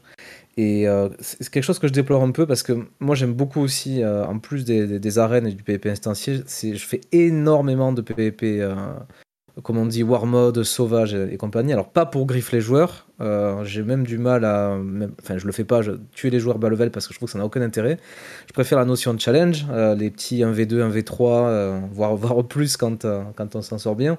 C'est Ce que j'aime beaucoup, c'est le combat en sous-nombre, justement. Et donc, ce qui est dommage, c'est que les gens aujourd'hui ont une mauvaise image du, du PvP sauvage à cause d'a- d'abus hein, passés. Mhm. Et je pense que le plus sain aujourd'hui, euh, malgré tout, ça reste justement ces histoires de, PVP opt-in, euh, de War Mode et compagnie, où en fait tu dis euh, Ok, je vais aller euh, dans le monde ouvert, je vais aller à telle région, mais j'ai le choix d'activer le PVP ou pas. Je pense que c'est le plus sain, parce que si tu croises d'autres joueurs avec le flag on, tu sais qu'ils viennent pour se cogner, en plus de faire leur quest. Je sais que pour les puristes du PvP sauvage, dont, dont je faisais partie, maintenant je suis un peu moins raide sur ça, c'est mal vu. Nous, ce qu'on aimait, surtout à l'époque, c'était d'avoir justement une zone de conflit permanente. Euh, on Bah, peut le retrouver. Euh, non, non, bah, ça narratif, justement, c'est estancier.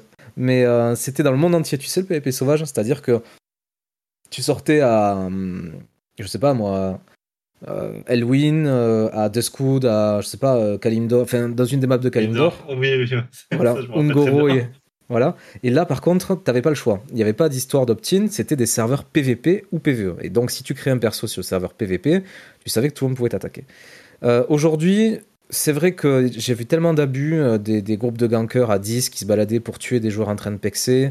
Mais en fait, ces joueurs-là, euh, on les avait fait venir parce que leur, leur ami ou quelqu'un de leur famille les avait fait jouer sur ce serveur.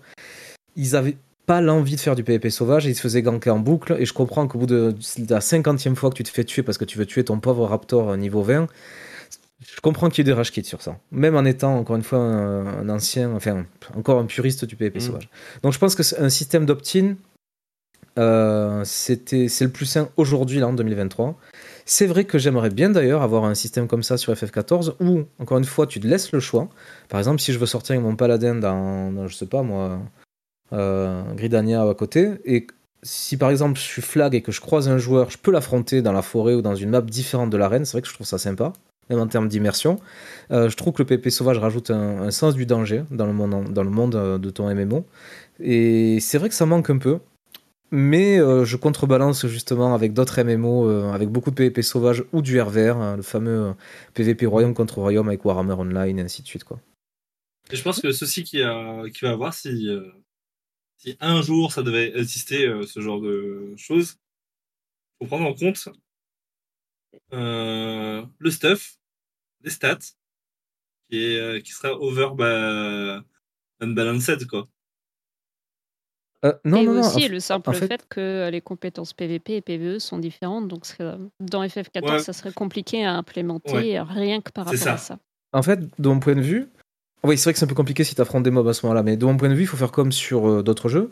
Euh, tu opt-in pour le PvP, on va dire sauvage, open world, et à partir du moment où tu as un joueur qui commence à te taper, ça te swap sur la barre PvP de cristalline, tu vois, Mhm. automatiquement. T'as as des joueurs qui font ça, hein. t'as des joueurs, t'as des jeux qui font ça. Donc non, non, ça peut se faire en réalité. Dans ce que tu décrivais, je, je voyais pas mal une description de Eve Online aussi. Mais bon, c'est un autre. Ah oui, hmm. le fameux. Le fameux. L'OVNI. Ouais, j'ai- L'OVNI, c'est clair. Je suis très triste parce qu'on parle de PVP tout à l'heure et pas une seule Une fois quelqu'un a cité Ion. C'est clair, j'allais le dire. qui est le, euh, le, le jeu de PVP duquel je, je viens avant de commencer à jouer FF14. Donc euh, je crois qu'il commence à être trop vieux et que personne n'était dessus à part moi. J'y ai joué un petit peu, je t'avoue, à l'époque. mais, euh, Moi, c'était ouais, plutôt, euh, plutôt Lineage 2, moi.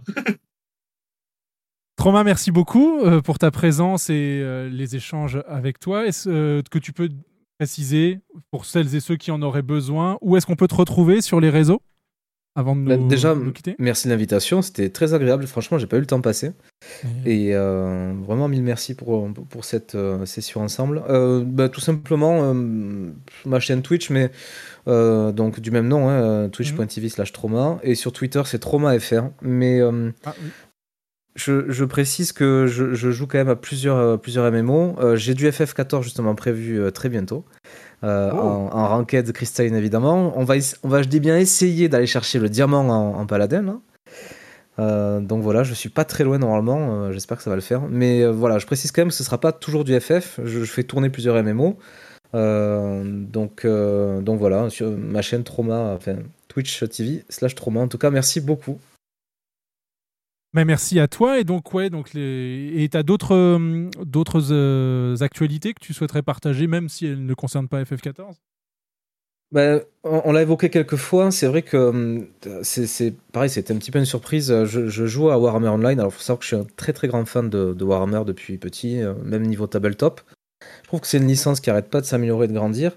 Et euh, là, ce qui se passe, c'est que je suis tombé sur un projet qui s'appelle Return of Reckoning. C'est-à-dire que c'est des fans qui ont monté un serveur euh, Warhammer Online euh, qui existe depuis 9 ans, chose que je savais pas du tout. Et euh, je me suis rendu compte de sa qualité euh, assez, euh, assez étonnante pour, pour un, travail de passionné comme ça. Il faut savoir qu'ils ont reconstruit le jeu à partir du travail de Mythic Electronic Arts, les créateurs de, de Daok, hein, Mythic, Dark Age of Camelot. Et c'est un jeu RVR dans la licence Warhammer, dans le monde de Warhammer, avec un gameplay excellent, du tap targeting comme FF d'ailleurs. Et ce qui est très surprenant, c'est qu'il y a justement ce mode RVR, donc guerre permanente avec des fronts ouverts.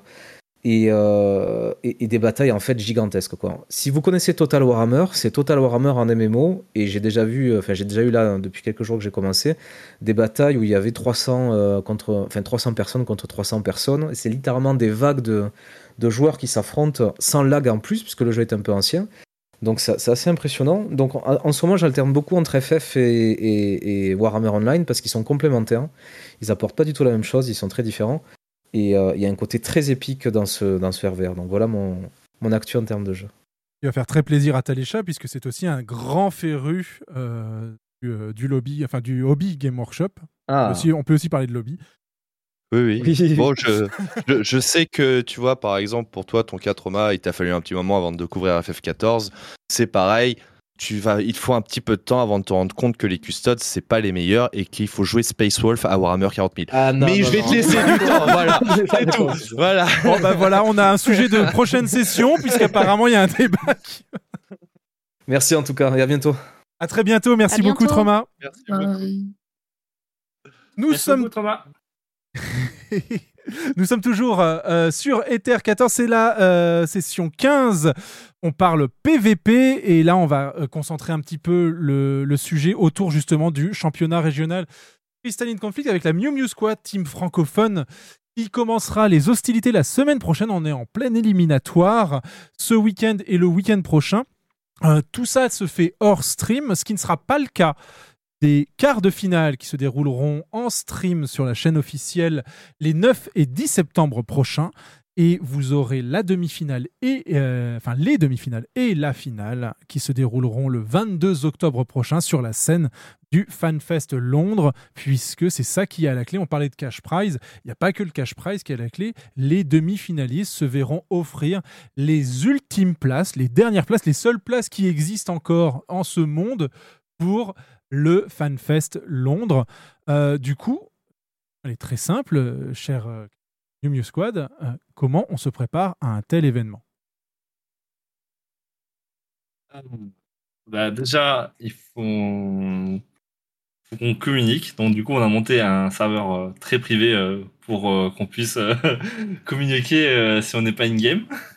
Alors, Euh, bien, bien tout honneur, euh, calmez-vous tous. euh, là, voilà, bien sûr. C'est que des, des maps. Hein, euh. voilà. Euh, euh, Puis, ouais, en fait, pour se préparer, euh, pour bien se préparer déjà, il faut quand même avoir un minimum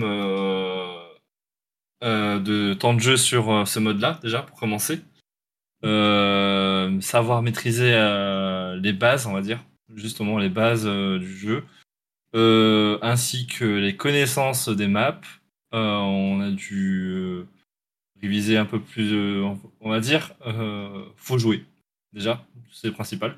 Faut jouer, euh, savoir aussi débrief. euh, en fait, nous, ce qu'on fait actuellement, on essaie d'avoir un petit rythme, c'est d'avoir au moins euh, deux à trois soirs par semaine d'entraînement.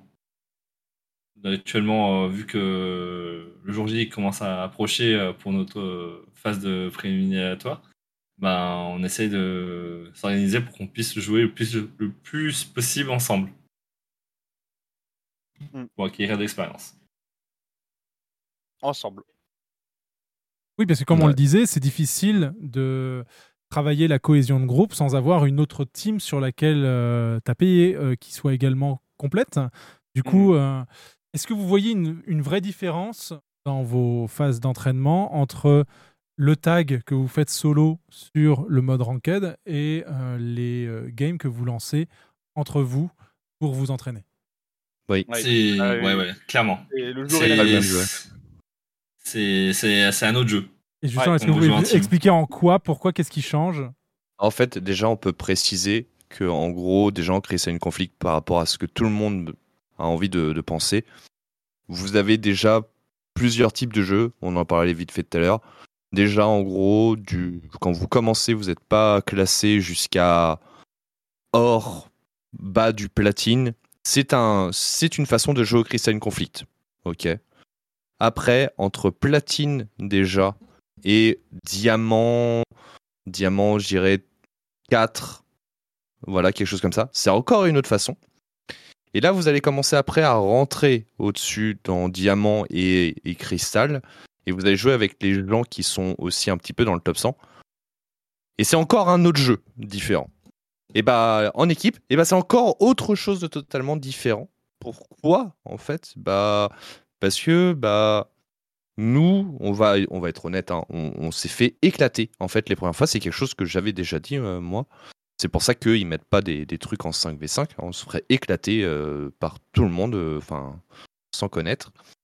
Et tout simplement, en fait, quand on est en solo queue, on va souvent faire plus de dégâts que nécessaire, par exemple, pour tuer une, une cible. Voilà, ce genre de choses-là.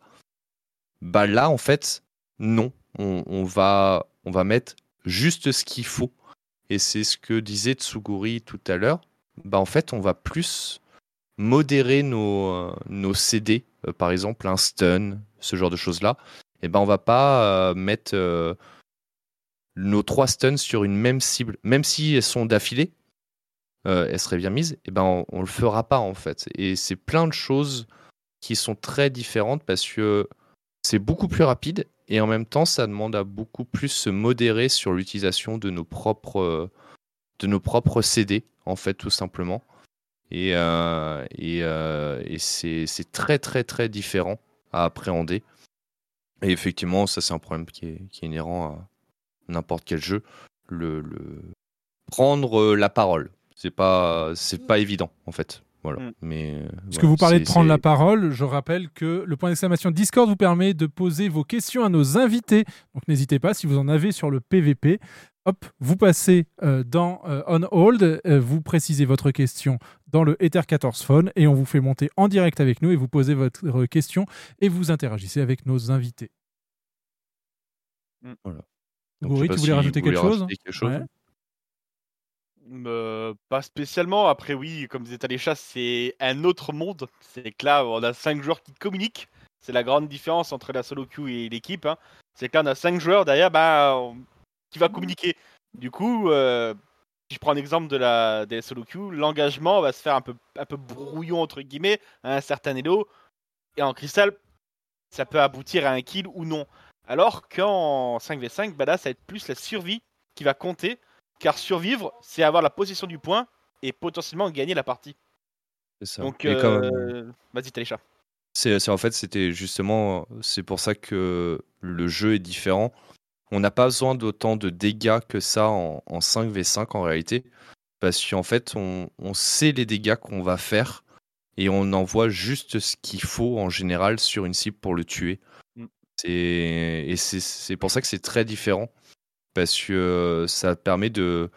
Bah, des outils que par exemple en, solo queue on va utiliser de façon offensive, et bah ici elles seront bah, utilisées de façon par exemple juste pour euh, défensif, pour piler, des choses comme ça, juste pour gêner par exemple.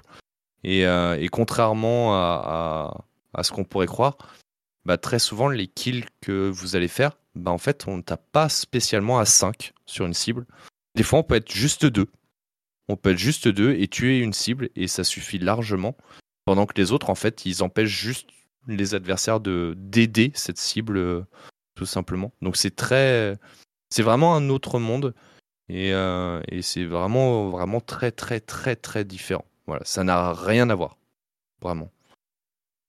Vis-à-vis de, de vos adversaires, continue, hein, visiblement, le, Hmm? le temps que euh, vis-à-vis de vos adversaires, on en a parlé avec euh, avec Trauma à l'instant. Donc le, jeu euh, a une communauté PVP, mais c'est vrai que le jeu mériterait plus de lumière. Il y a un déficit de joueurs et de joueuses PVP euh, à haut niveau. Du coup, est-ce que ça se ressent aussi sur les affrontements que vous avez en tournoi, le fait de cette absence de d'expérience, du fait que c'est difficile de, de, de constituer en fait un, un jeu de groupe euh, à proprement parler. Non. Non? Non. Non. Non, euh, parce en fait, c'est- on je vais utiliser le terme, mais il est pas bien. Euh, le, le seul défaut qu'il a le PVP actuellement, il est très consanguin en fait. Euh, c'est le, le terme, dans le sens où euh, où c'est que les mêmes têtes tout le temps, mais elles sont genre giga présentes. Hmm. Vraiment, euh, faire, faire un scream, en, en réalité, tu vois, par exemple, tu, tu disais, est-ce qu'il y a besoin, euh, c'est chiant, euh, compliqué? Littéralement, les premiers scrims, on a ouvert, on a ouvert une PF, on a lancé un mot dans, dans les, les Discord et ça s'est rempli euh, en quoi? Un quart d'heure grand max. Voilà. Et les mecs sont contents en fait de, de faire ça. Ils sont contents de nous aider et tout. Euh, le- le vrai problème qu'il y a actuellement, c'est effectivement le, le fait qu'il y a ce manque de visibilité. Et, et Et comme le il y a- manque de francophones surtout. Ouais, et, en- et même en, en anglais, en réalité, c'est pas, il n'y a pas tant que ça, en réalité. Il y en a un plus qu'en français, mine de rien. Mais c'est pas du tout le, le- Encore une fois, le jeu n'est pas vendu de base comme un jeu PVP pour tout le monde. Donc les gens, ils vont même pas essayer de chercher est-ce qu'il y a du PVP, par exemple? Donc ça arrive, mais c'est déjà le, problème. Et c'est pour ça que je pense que les tournois sont importants. Après, si ta question est orientée par rapport au nombre d'équipes du tournoi en Europe euh, et même Océanie, euh, là, il y a d'autres choses à prendre en compte. Par exemple, nous, on sait qu'il y a énormément de joueurs qu'on connaît qui sont dans le top 100 et tout, etc., qui ne peuvent juste tout simplement pas participer parce qu'ils ont des règles euh, qui interdisent des résidents de certains pays à y participer en Europe. Mmh. Et, euh, et ça, ça a été un très gros problème, vraiment. Un, un très très gros problème. On a énormément de très bons joueurs qui ne peuvent même pas en fait s'inscrire. C'est même pas que leur équipe a, a pas été prise, qu'ils n'ont juste pas pu s'inscrire. Il y a des raisons, ils ont leurs raisons, mais bah, par exemple, ce tournoi-là, on avait rigolé à une époque euh, de faire une équipe euh, avec euh, Naoui et tout. Eh bien, on n'aurait pas pu prendre Plava pour ce tournoi, tout simplement. Tour- Plava n'aurait pas pu s'inscrire avec nous. Euh, Les, les joueurs d'outre-mer, euh, que ce soit les outre-mer français ou anglais d'ailleurs, ne peuvent pas y participer. Et il y a plusieurs autres pays euh, d'Europe parce qu'ils qui ne peuvent. sont considérés. euh, Enfin, s'ils avaient voulu participer, ça aurait été pour euh, celui NA. Aucune idée. En fait, Non, euh, peut-être ça, le- c'est- le la, la coût. raison est la, la raison est nulle. Ah, le parce coup pour les faire venir à Londres La, raison est nulle du, du hmm. coup parce que euh, juste comme ça, vous avez l'Océanie qui sont dix mille fois plus loin. Que, Ah oui, c'est vrai. euh, Oui, donc Bah, ça, c'est voilà. oui. euh, voilà. Donc non, et il y a des pays vraiment d'Europe, d'Europe qui n'ont pas le droit. Donc pour moi, c'est des questions de législation par rapport au. Ah, mais ils ont trop peur des grosses cutters, quoi. Tous ensemble, on aurait tout Non, mais bien sûr. Voilà. C'est évident, c'est évident, c'est évident. Mais, mais effectivement, j'ai, euh, euh, là voilà.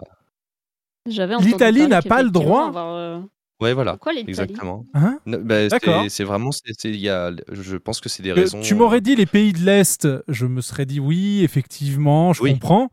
L'Italie, là oui, Oui, oui, non, non, c'est pour ça. Mais je c'est- savais pas que c'était ça les, euh, les raisons qui expliquaient qu'il y avait eu des Pas difficultés ouais. à, Voilà, à avoir suffisamment d'équipes pour le tournoi. Je- Ça, ça a été très Naïvement, je pensais que c'était parce que juste il n'y avait pas suffisamment de gens qui voulaient participer, mais En En réalité, fait, euh, on, on, on a de la capacité en Europe d'avoir les joueurs.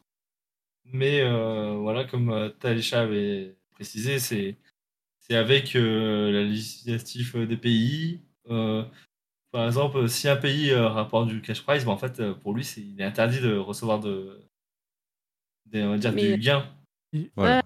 Mais Ça, quelque part, je suis entre guillemets pas étonnée qu'il y ait ce genre de problème et spécifiquement pour euh, le FanFest européen parce que bah, l'avantage qu'a le FanFest NA, c'est que bah, les États-Unis, c'est un seul et même pays hein, fédéral, mais c'est un seul et même pays, donc c'est tout de suite beaucoup plus facile d'organiser euh, un tournoi et de faire venir les gens des quatre coins des États-Unis plutôt que de faire venir des gens. euh, Ils avaient quand de même des France, d'Italie, soucis aux États-Unis.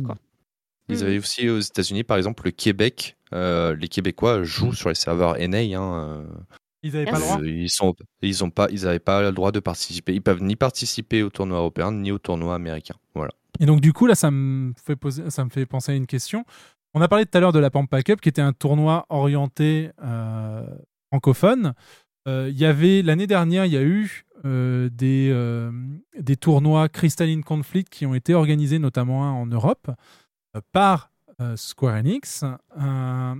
Est-ce qu'on a, en Europe, des tournois un peu comme la Pampa Cup, c'est-à-dire des tournois de passionnés et euh, suffisamment suivis par la communauté qui se sont montés depuis euh, justement l'année dernière. On rappelle que en juillet 2022, nous recevions euh, Yukizuri et Razan pour parler justement PVP et de la Pampa Cup qui allait se faire. Un an plus tard, est-ce qu'on a eu d'autres événements PVP que ceux qui ont été organisés bah, par toi, Talisha, ou par Square Enix? Oui. Oui Oui, il y en a eu. Et est-ce qu'ils sont, est-ce que du coup, est-ce que il y a, on trouve des, euh, un engouement justement pour ces pays qui n'ont visiblement pas le droit de, de- de participer, enfin pas, non, pas l'opportunité, on va pas dire pas le droit, mais pas l'opportunité de participer au tournoi officiel? Euh, oui, oui, oui. oui.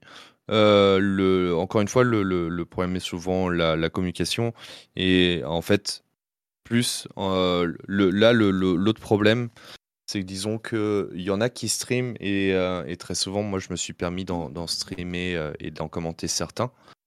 Euh, le problème, c'est que les streamers qui se proposent de, de les streamer sont souvent des gens qui, qui ont été qui ont une très faible comment dire communauté eux tout seuls. Euh, et en fait ça va être pendant les tournois ils vont faire beaucoup de vues mais via le Discord PVP donc en fait en gros bah ça c'est cool ça leur fait des vues mais en réalité en gros ils ramènent pas vraiment de nouveaux joueurs sur le contenu tu je sais pas si j'ai en gros ça ça, ça continue comprends. à avoir ce truc un peu consanguin Oui, oui, ça reste entre, où- entre voilà, vous, entre membres de que PVP. Quoi. D'un coup, il passe de 5 viewers à 200, mais les 200 personnes, c'est que les mecs du Discord euh, PVP. Euh, en- euh, bon, pas que, bien sûr, mais quand même, en grande partie, ça va être ça. Donc, au final, bah, ça fait pas découvrir. Après, on peut pas trop en parler, parce qu'il n'y a pas toutes les infos, mais je sais que euh, il y a des, euh, des trucs qui se préparent pour l'Europe, pour faire euh, un tournoi, parce que c'est déjà le cas au Japon, en gros. Euh, et même euh, via Square Enix, voilà, faut, faut- faut- sponsorisé par Square Enix, euh, un tournoi en mode un peu continu Hmm. qui se ferait, euh, bah, en gros, c'est, je crois que c'était pas, c'est pas toutes les semaines, c'est toutes les deux semaines, mais voilà, qui serait sur le, le long terme en fait, voilà, un, Un peu des truc, Open Cup, quoi. Ouais, voilà. Donc Mm. ce serait bah, déjà un peu plus intéressant que juste un tournoi de temps en temps. Sur un tournoi, c'est beaucoup d'organisation pour un instant T. Et, je pense que effectivement, ce qui fédère le plus, et il suffit de voir ce qu'il y a autour, c'est au final les événements qui se travaillent toute l'année parce que tu as le temps aussi de, de créer des fanbases autour de certaines équipes. Parce que euh, c'est ça hein, un petit peu euh, qui fait aussi vivre un petit peu le PVP, c'est le public en fait. De, comme mine de rien, hein, c'est une équipe, elle, joue pour gagner. Mais ce qui est motivant, c'est d'avoir une sorte de fan, tu vois, des, gens qui te soutiennent, etc., etc. Que ce soit même dans un chat Twitch à, coup des, des mots, ce genre de, choses-là. Mais, euh, mais effectivement, quand tu as, par exemple, là, les, tournois, bah, euh, les gens vont découvrir les équipes. Vont, certains vont nous découvrir, nous, la Mime Squad, vont découvrir toutes les autres équipes le jour J. Et par exemple, il n'y aura pas aussi forcément tout de suite cet engouement pour les équipes. Ils vont voir sur le moment, Mhm. mais au moment où ils vont dire Ah, putain, il commence à être bien, bah, le tournoi est fini. En fait, voilà, c'est Ouais. fini et peut-être qu'il aura. Et c'est vrai que le, le coût des, des, des trucs en continu, bah, c'est bien pour le niveau global de tout le monde, parce que tu joues plus régulièrement aussi. Voilà. Et ça permet d'avoir bah, bah ouais, un petit peu des, des trucs qui sont motivants aussi à côté, d'avoir des, des gens qui te soutiennent, tu vois. euh, C'est, c'est, c'est ce, ce, ce genre de truc n'est pas à négliger, mine de rien. Et ça peut aussi aider à faire grandir d'autres choses. Hein, enfin, Ah, tout ça, simplement. hein. fait... ça donne des coups de boost. Hein, si on a- Ouais, voilà, totalement. Bah, c'est c'est c'est principe. Bah, les, les tournois que, que tu que fait euh, des fois Baka, euh, souvent sur, sur Tekken, ce genre de choses-là, c'est des circuits longs, c'est pareil, très souvent.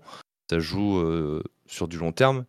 Mais quand il y a des gros tournois, et ben en fait, tu as des gens qui viennent voir pour tel joueur, tel joueur. C'est bête, mais ça donne de la visibilité aussi à ce truc-là, tu vois. Ça permet de Mhm. fédérer les, les gens autour d'un joueur, autour d'une équipe, ce genre de choses-là.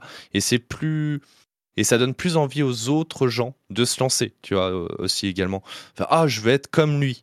C'est bête. Mais c'est League of Legends, le, leur argument marketing le plus fort du jeu, c'est Faker. Faker, le, le jour où il quitte la scène de League of Legends, euh, il faut qu'il trouve rapidement un joueur qui soit aussi big, parce que des gens jouent pour être comme Faker, tu vois. Euh, Il y, a, eu- plein de joueurs hein, comme ça sur plein de gens, mais comme pour n'importe quel sport en fait en réalité. hein. Euh, je veux jouer au foot parce que je veux être comme Thierry Henry, comme euh, bref ce genre de choses là.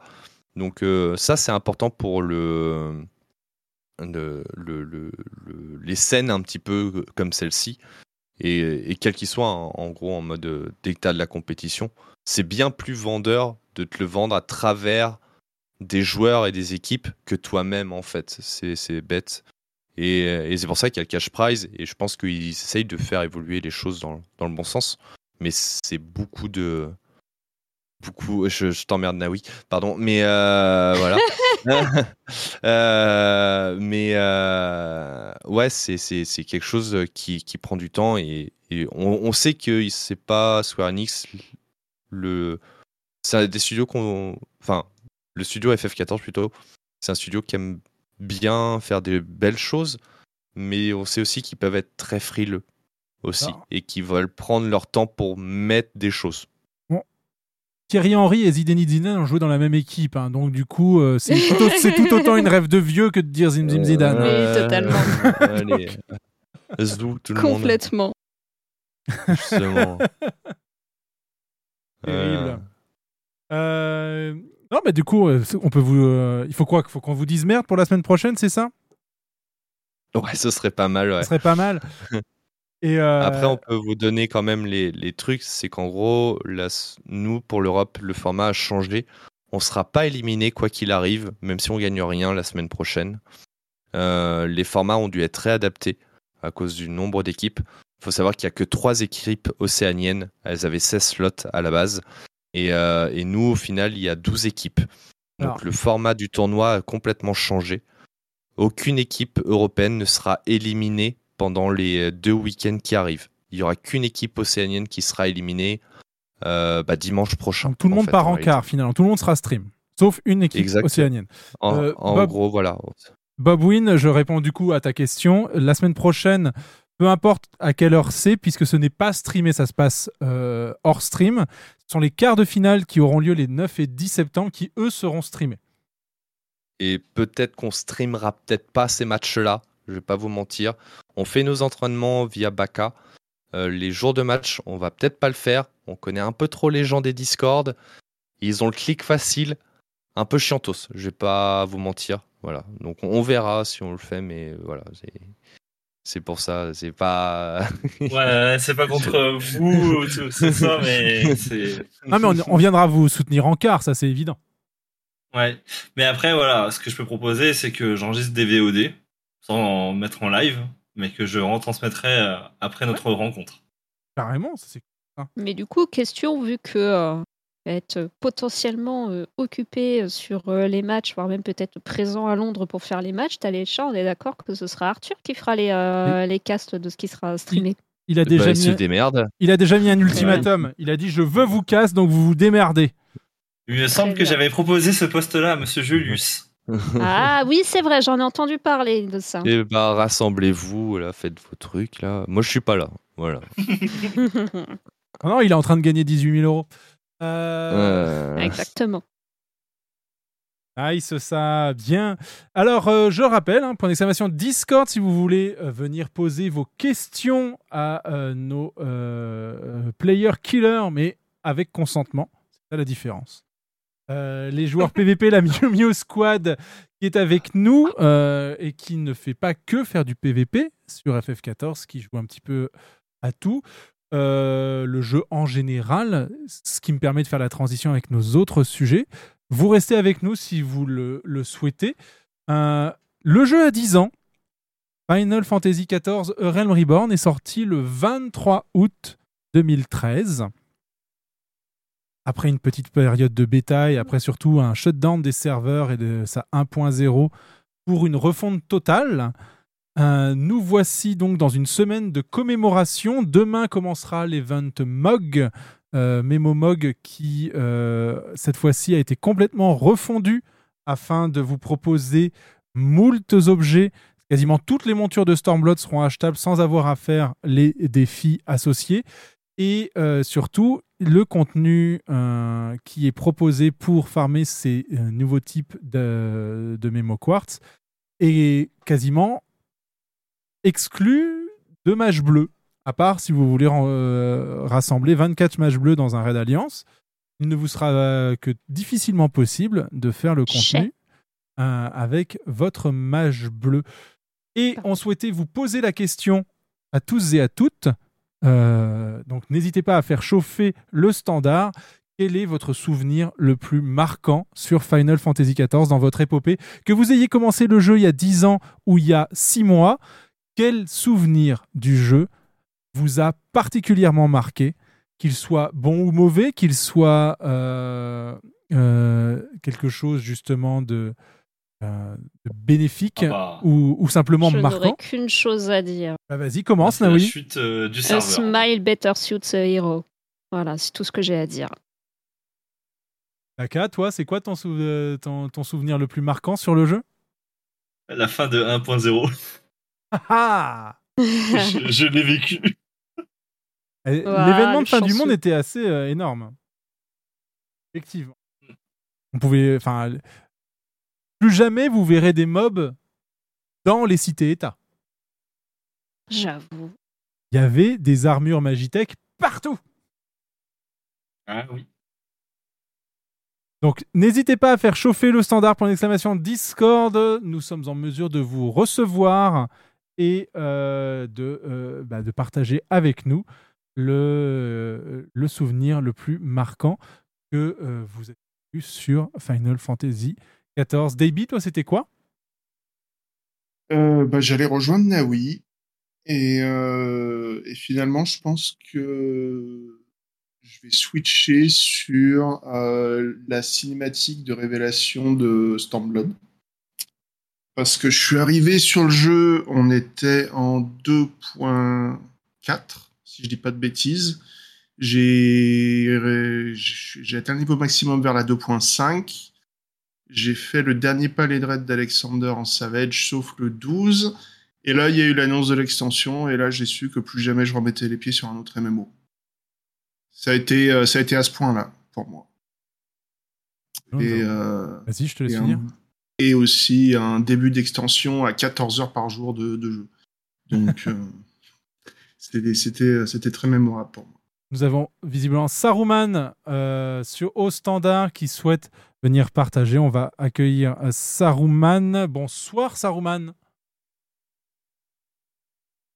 Saruman, est-ce que tu nous entends? Oui, je vous attends. Bienvenue sur Ether 14 Radio. Alors, quel est ton souvenir le plus marquant de ton épopée Final Fantasy XIV Bah, là, j'en suis euh, actuellement euh, les quêtes euh, de- des animaux fantastiques, donc euh, j'apprécie énormément. Bon, mon drame, ça a été la mort de Nanamo, ça c'est cultissime, donc quand on a cru qu'elle était morte, ça, ça a été mon gros coup de cœur. J'en ai même pleuré, donc voilà. Je découvre toujours le jeu. Je- J'avance à la quête principale, donc euh, voilà, c'est c'est un bon, c'est un bon moment pour moi, quoi, parce que euh, je vois que euh, je maîtrise pas du tout ma classe. Donc, Qu'est-ce que, tu... bon, non. Qu'est-ce que tu voulais partager avec nous Du coup, peut-être que je t'ai euh, pris de court avec euh, cette question. Non, non. Non, non Ben, je suis euh, fan de Talécha, donc ça forcément, toujours euh, pour ces matinales qui nous manquent, parce que c'est vrai qu'on est- on le voit plus beaucoup maintenant qu'il s'entraîne, quoi. Donc, euh, mais on est euh, on est toujours là pour l'encourager, puis euh, euh, on lui souhaite que le meilleur pour euh, ce tournoi qui arrive, quoi. Voilà, voilà. Est-ce que tu as à répondre à ça, Talécha Bah, euh, merci déjà. Non, non, je suis pas parti. Je l'ai laissé. Je coupais pas. Il arrive des fois à être gentil, vous avez vu? Parce que là, je m'étais- je, je m'attendais à ce qu'il fasse un quoi J'ai dû aller chercher de l'eau, désolé. Non, mais ça, Ah. c'est le traitement qui nous réserve à nous. Ah Ben ouais, d'accord. Moi, je, moi, je suis gentil avec les gens qui sub. C'est- parce qu'ils nous aiment pas, Comment ça, excuse non recevable Euh, Non, mais oui, merci beaucoup, Saruman. Merci d'ailleurs à tous les autres hein, également. Mais euh, oui, oui, mais de toute façon, je suis pas tout seul hein, dans, dans l'équipe au cas où. Mais vous inquiétez Ouais. pas, les, les streams ils, reviennent et, euh, et de toute façon, euh, voilà, c'est le dans, dans tous les cas, je, je suis bien représenté parce que j'ai réussi à faire donner le nom à une équipe euh, à des joueurs qui n'ont rien à voir avec la Mimu Squad. Voilà, et, euh, et ça, ça me fait plaisir déjà. J'ai pu emmerder le monde jusqu'au bout. Voilà, donc ça, ça me fait très plaisir. D'ailleurs, hop, euh, on a une petite émote maintenant. Vous pouvez la spammer partout. Trop bien. Nice. Euh, Elle vient d'où, cette emote Faut être chez, de chez moi. Chez toi Ah, Non, donc euh, il faut- Je l'ai mis, hein, même en follow. Voilà. D'accord, donc elle est en Non, double. Ok. Je l'ai mis de base. Voilà. Et nice. Ça Donc, fait euh, plaisir de savoir que tu, euh, tu participes au tournoi. Je sais que c'était un petit peu un rêve pour toi, donc euh, je suis content que ça se réalise pour toi, quoi. Ainsi que toute ton, ton équipe, bien sûr. hein. bah ouais, ouais, c'était compliqué. On, on avoue. Nous, on attend de vous voir soulever la coupe. Carrément. Dé- déjà, euh, on attend de voir de pas se faire soulever, euh, plutôt dans ce Mais sens-là. voilà. Brise pas nos rêves. Ah, euh, je vous brise pas vos rêves, mais je peux juste vous spoil un truc. On est peut-être pas les meilleurs, mais par contre, il y a personne qui est aussi combatif que nous. Je peux vous jurer que. Et c'est vous qui parlez Là, le mieux personne. français. Ah bah euh, ah non, pas tant. Non non euh, non non non non non. non. Même Et, pas. euh, on a on a des on a des beaux français, mais on est ceux qui euh, effectivement quand quand il y aura un arbitre qui viendra sur notre canal vocal, on fait en français là au bout d'un moment là. voilà. Eh, c'est pas une faute si je comprends pas la faute, hein moi, je comprends moi, je- j'ai compris qu'il fallait que je prenne des cours d'anglais euh, si on jamais on est qualifié. T'inquiète, la moitié des équipes de, de Square Enix, ils sont tous français. euh. voilà, euh, rassure-toi, ça ira. Voilà. T'inquiète pas pour ça. Mais, euh, oui. Mais merci beaucoup à tous et merci pour, pour tout le monde. hein. Vraiment, l'équipe, on aura besoin de vous hein, pour le coup. Je veux parler de- d'avoir des gens, mais euh, voilà, sur, euh, que ce soit ce- sur le stream officiel ou je sais pas qui voudra caster, mais effectivement, merci et n'hésitez pas vraiment à passer à nous soutenir. J'ai fait une petite émode, je la filerai euh, autre, pour que ce soit disponible si vous voulez. Tout Celui là qui te, euh, qui te remplacera au commentaire, il a intérêt d'assurer autant que toi parce qu'on va pas l'épargner non plus. Ouais, il ne met pas la pression aux autres euh, Ouais, comme t'as ça, compris. voyons. hein. T'as compris, Arthur? Les gens vont venir te dire que c'est nul si c'est nul. T'as vu comment ils sont sympas? Vive la communauté FF14 Ah bah non, on tient, notre... on tient un téléchat, donc forcément. euh. Que le meilleur. Mrs. Mouille en sera jalouse. Je remercie euh, toute l'équipe, hein. Euh, forcément Nayel, NK, tout le monde pour euh, les super streams qu'ils nous apportent et puis euh, nos invités en même temps. Voilà. Merci beaucoup, bon. Saruman. Merci infiniment. Euh, on va continuer avec notre, euh, notre standard. Nous avons Arthur, Arthur Winley, euh, qui souhaite intervenir. Euh, hop là, qu'est-ce que je fais? Et ben voilà. Bonsoir Arthur. Ah, Arthur qui nous vient de Omega. Oui, oui. Bienvenue. Bonsoir déjà. Bonsoir. que souhaitais-tu partager? Et bah du coup, euh, comme je te disais, euh, le, le petit souvenir FF14. Alors, je suis un peu deg parce que Naoui m'a un peu devancé sur, euh, sur ses conneries, parce que je m'apprêtais à dire la même. Mais sinon, moi, c'était la découverte euh, des quatre euh, animaux sacrés. Nice. Ah, c'était, euh, moi, je suis un grand fan de, bah, de Byako, etc. Et le voir dans le jeu, j'avoue que comme, comme taper dessus avec, c'était assez incroyable, on va dire. C'est, je pense que c'était un, un bon moment jouissif, je vais dire. Puis après, bah forcément, le moment de le, le, le sourire va toujours bien au héros. J'ai plus la phrase exacte, mais voilà. Bah, c'est d'ailleurs récemment, en fait, sur, euh, sur les réseaux sociaux où il y avait ce fameux mème. euh, quelle est la phrase qui trigger toute une fanbase euh, immédiatement? Et effectivement, haut la main, a, smile better suit a, a hero. Ouais, c'est un peu ça. Et puis, ça, alors je sais pas si c'est volontaire, mais ça a été repris aussi sur Baldur's Gate récemment. Oui, bah, c'est des refs, oui, effectivement. Ouais. Oui. Et euh, fait, bah, ça, se, ça se croise. hein. Il y, a, il y a quelques refs aussi à, à WoW dans Final Fantasy XIV. Bien C'est de bonne guerre. Comme le disait Trauma tout à l'heure, enfin, on s'en rend peut-être pas compte, puisqu'effectivement, sur Twitch, Final Fantasy XIV reste somme toute assez discret par rapport à plein d'autres jeux.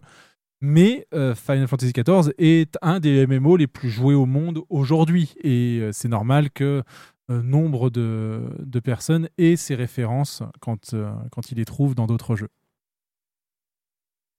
Donc Arthur, qu'est-ce que Moi, tu as prévu pour le cast des euh, sessions PVP Ah mais moi, moi j'attends que ça. Moi j'attends que qu'ils se qualifient là les, les animaux. hein. Moi j'attends que ça. J'ai tout préparé là. Attention, là, ça envoie du Attends, rêve. attends, attends. si tu nous traites d'animaux, qu'est-ce que tu es, toi? Ah bon, j'ai jamais dit que j'étais mieux. Hein. Ne confondons pas tout. hein. Je suis en full tryhard pour, pour essayer de vous rattraper alors. non non mais euh, en vrai, euh, je suis assez hype de bah, de vous voir en fait sur euh, sur sur le cristalline et franchement j'espère vraiment que vous allez arriver en quart. Au-delà au-delà de tout troll hein, bien évidemment. hein. Mais non non c'est vrai que pour le coup bah, je, suis, je suis assez hype. Ah tiens, et sinon, t'as les chats, une question pour toi. Ah. Si vous arrivez jusqu'au quart et au final, et donc si vous allez à Londres, est-ce que tu vas nous faire l'honneur de ressortir ton Kigurumi Panda ou pas? Ah ouais, je t'en prie. Il y a d'autres choses de prévues et de toute façon, je pense qu'on n'aura pas le choix des tenues là-bas. Et Ah, au merde. cas où, pour clarifier les choses, de toute façon, nous, vous nous verrez sur le stream officiel parce que quoi qu'il arrive, on est qualifié pour les quarts, nous. Euh, les matchs qu'on fait là pendant les week-ends, pour nous les Européens, c'est vraiment des, des matchs de placement en fait. Ouais. En fait, on a tout intérêt à arriver premier de nos groupes pour le moment parce que ça nous fait affronter des équipes plus moins fortes. En gros, pour vous résumer, mieux on réussit et moins on est obligé de montrer des choses, des, des jeux intéressants, des strats, des bidules, Des- des ouais, chouettes. des on n'est un pas obligé de trop forcer sur des trucs, voilà, et, et de pouvoir euh, avancer. Mais c'est loin d'être fait. Il y a des équipes vraiment qui sont très, euh, très, très chaudes. Euh, on a nos chances, vraiment, mais Ouais, c'est pas assez. Vraiment, on- a nos chances. On, on a nos chances. C'est pas, c'est pas du tout cuit, c'est pas finger in the nose. On a encore plein de choses à, à, à travailler dans, dans l'équipe, on le sait. Euh, mais on peut, on est extrêmement fiers de nous parce qu'on a dû commencer à s'entraîner extrêmement tardivement. Comme je l'ai dit, et je vais pas vous mentir, vraiment, on c'est les premiers scrims. Ouais, Franchement, je pense, je dessus. euh, je pense c'est que pendant, pendant deux semaines, on s'est juste fait ramasser la gueule. Et quand je vous dis ramasser la gueule, c'est des games en, en deux minutes grand max. hein. Voilà, c'est c'est ce genre de, de game qu'on pouvait subir. Euh, donc, euh, moralement, je vous jure que euh, Ah bah c'est- c'est- ça peut être très compliqué parce que tu tombes contre des joueurs que tu éclates en solo queue. No joke. hein. Voilà. Et, et là, tu, tu as aucune solution, tu ne trouves rien. Euh, et là, par contre, on revient à un truc euh, traumatisé. Effectivement, on s'est fait beaucoup, beaucoup, beaucoup aider par euh, les autres joueurs, dont un en particulier. Euh, S'il passe pour le coup, et et je lui ferai une grosse dédicace parce que malheureusement, euh, la candidature de son équipe n'a pas été prise, euh, alors que ça aurait été franchement des, des monstres. Euh, et euh, Yato, non? Ouais, voilà, Yato. Donc Slain Lock- Lockmeyer, pour ceux qui voient le pseudo in-game, vous l'avez déjà vu à Pompe Pack Up, qui, euh, qui lui et son équipe, qui ne sont pas francophones, euh, nous sont des, enfin, de ouf derrière nous pour nous aider vraiment et nous soutenir. Et il y a plein d'autres gens, vraiment. Euh, après, je vais pas vous mentir, on se fait carry par Baka qui est top 10 euh, du, du leader. Mais ça, c'est encore autre chose. Mais, mais sinon, ouais, voilà. On, on, on On n'en on a, pas parlé. de soutien. On n'a pas parlé, tiens, qu'est-ce que vous comptez Alors peut-être que ça se dit pas, mais qu'est-ce que vous comptez jouer comme job? Euh, pour le moment, on va pas te le dire, mais de toute façon, Ouais, ceux qui jouent en PvP, ils. le- Alors, Je par pose la exemple- question différemment. Qu'est-ce que vous attendez à voir en face? Ah, on sait aussi. C'est euh, C'est ça aussi. voilà. C'est ça. On sait aussi. Et euh, en, en gros, je vais te répondre à ta question différemment. Par exemple, tu disais, c'est quoi la différence avec la solo queue et là? Bah, tout simplement, il y a des jobs qui marchent en solo queue, en équipe ne marchent pas du tout. Genre et quand je dis ninja. que ça marche, je- je- non, le ninja ça marche. Sérieux? on l'a vu, on l'a vu. Euh, Mais en gros, le problème du ninja, par exemple, nous, c'est euh, pour le moment, on va pas le faire. Beaucoup d'équipes vont le sortir. C'est un job qui euh, suit très bien son équipe, mais par contre, si l'équipe est en difficulté, ne, ne fait plus rien. Il y a des jobs, euh, là on peut le dire hein, tout simplement, par exemple le mage rouge euh, n'est pas du tout adapté par exemple en, en jeu d'équipe. Et quand je vous dis qu'il n'est pas du tout adapté, c'est ne le jouez même pas. Mais N'essayez pas. Voilà, je, je vous évite euh, vraiment des souffrances inutiles. Ne le Ouais, jouez déjà, pas. à partir du platine, c'est pas jouable. Hein, enfin. On, on en voit en cristal qui le joue beaucoup et tout. Euh, là, c'est impossible à jouer. Voilà, je vous le dis. Le- Il y a, il y a des jobs comme ça qui ne, qui ne se jouent pas. Euh, Il y a des méta. Et les méta, c'est rigolo parce qu'elles vont être différentes en fonction des régions. Voilà. Sachez-le que on joue en Europe pas de la même façon que les Américains. Voilà. Ni de la même façon que les Japonais. Voilà. Et Ah, euh, c'est- comme ça. Ça m'amène à une euh, autre donc, question. Entre le 9 et 10 septembre prochain et le 22 octobre, il y aura un patch. Donc, il y aura des ajustements PVP. Est-ce que c'est quelque chose euh, auquel euh, penser Euh, Est-ce que c'est des choses que vous essayez de prévoir en vous disant bah, ils vont sûrement peut-être faire ça ou, euh, Et euh, vous vous y préparez ou comment ça se passe? Comment vous, comment vous gérez ce, Généralement, ce oui, type on d'aléa? s'y prépare, on, on cherche les infos quand même, Mhm. malgré tout. On essaye de prendre en compte euh, les changements. Euh, actuellement, euh, il y aurait une chose qu'on aurait bien voulu sortir, mais qu'on ne peut pas par pas parce que on n'est pas confiant. Enfin, c'est un peu ça aussi.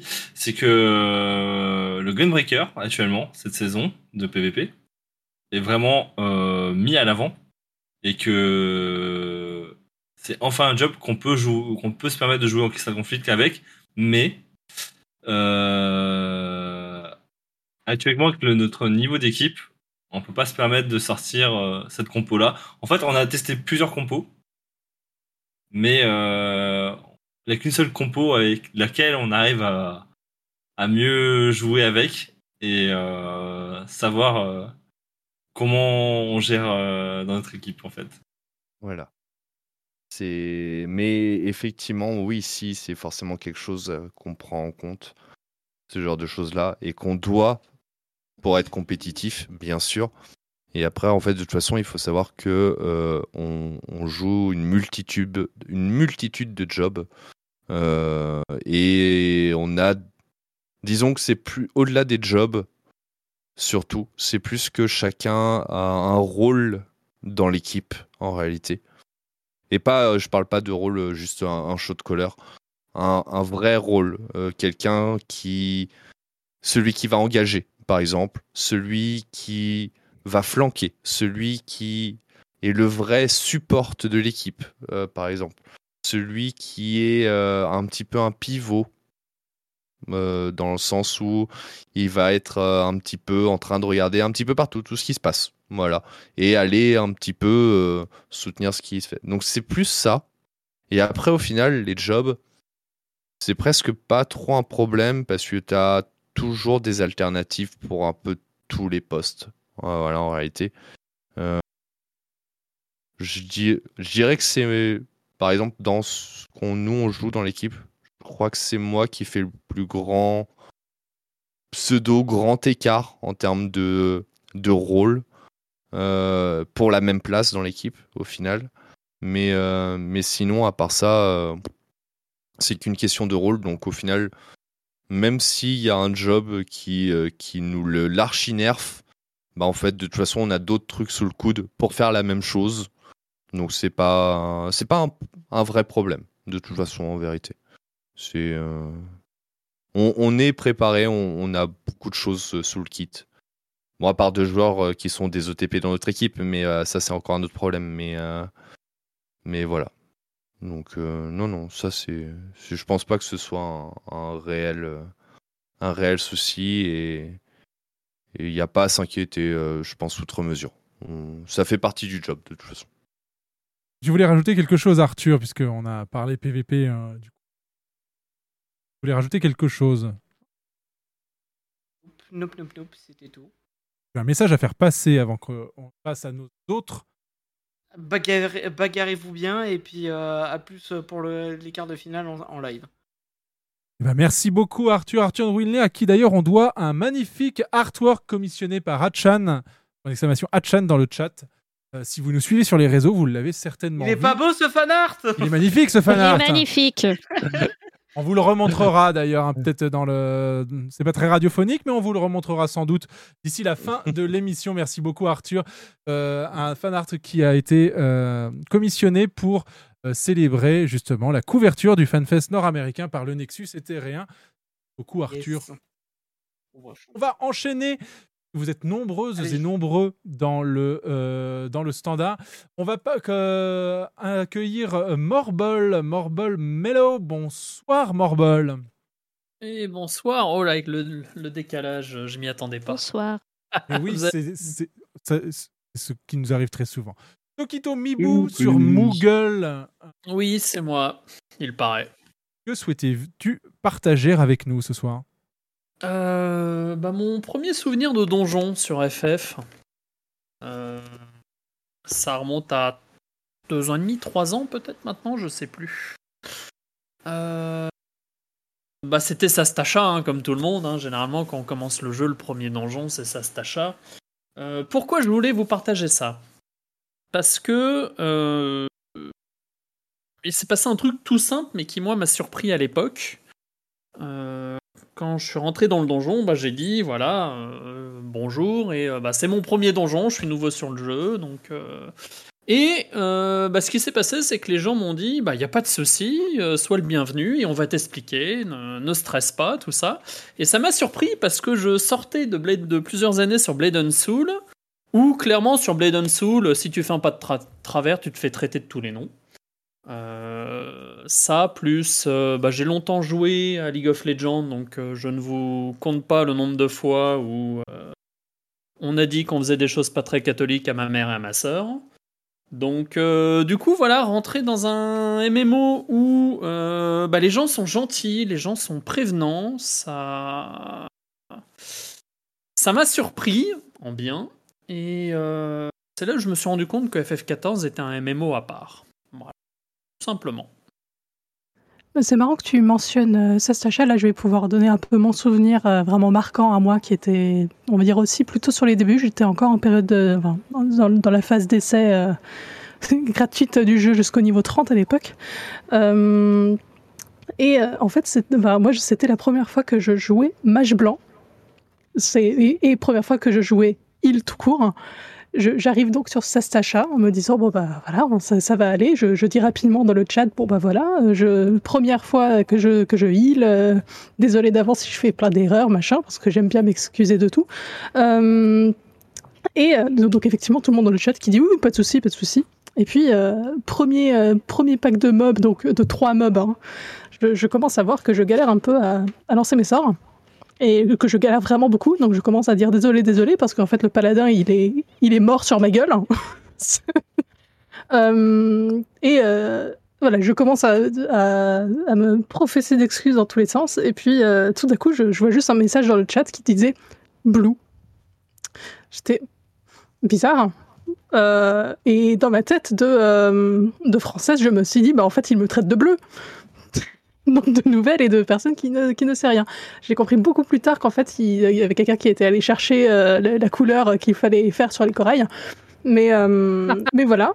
Mais en fait, plus ça montait et plus ça montait, et euh, plus moi je paniquais, je paniquais. Au bout d'un moment, NK, qui était dans la même pièce, a vu que j'étais dans un état pas possible et a fini le donjon pour moi.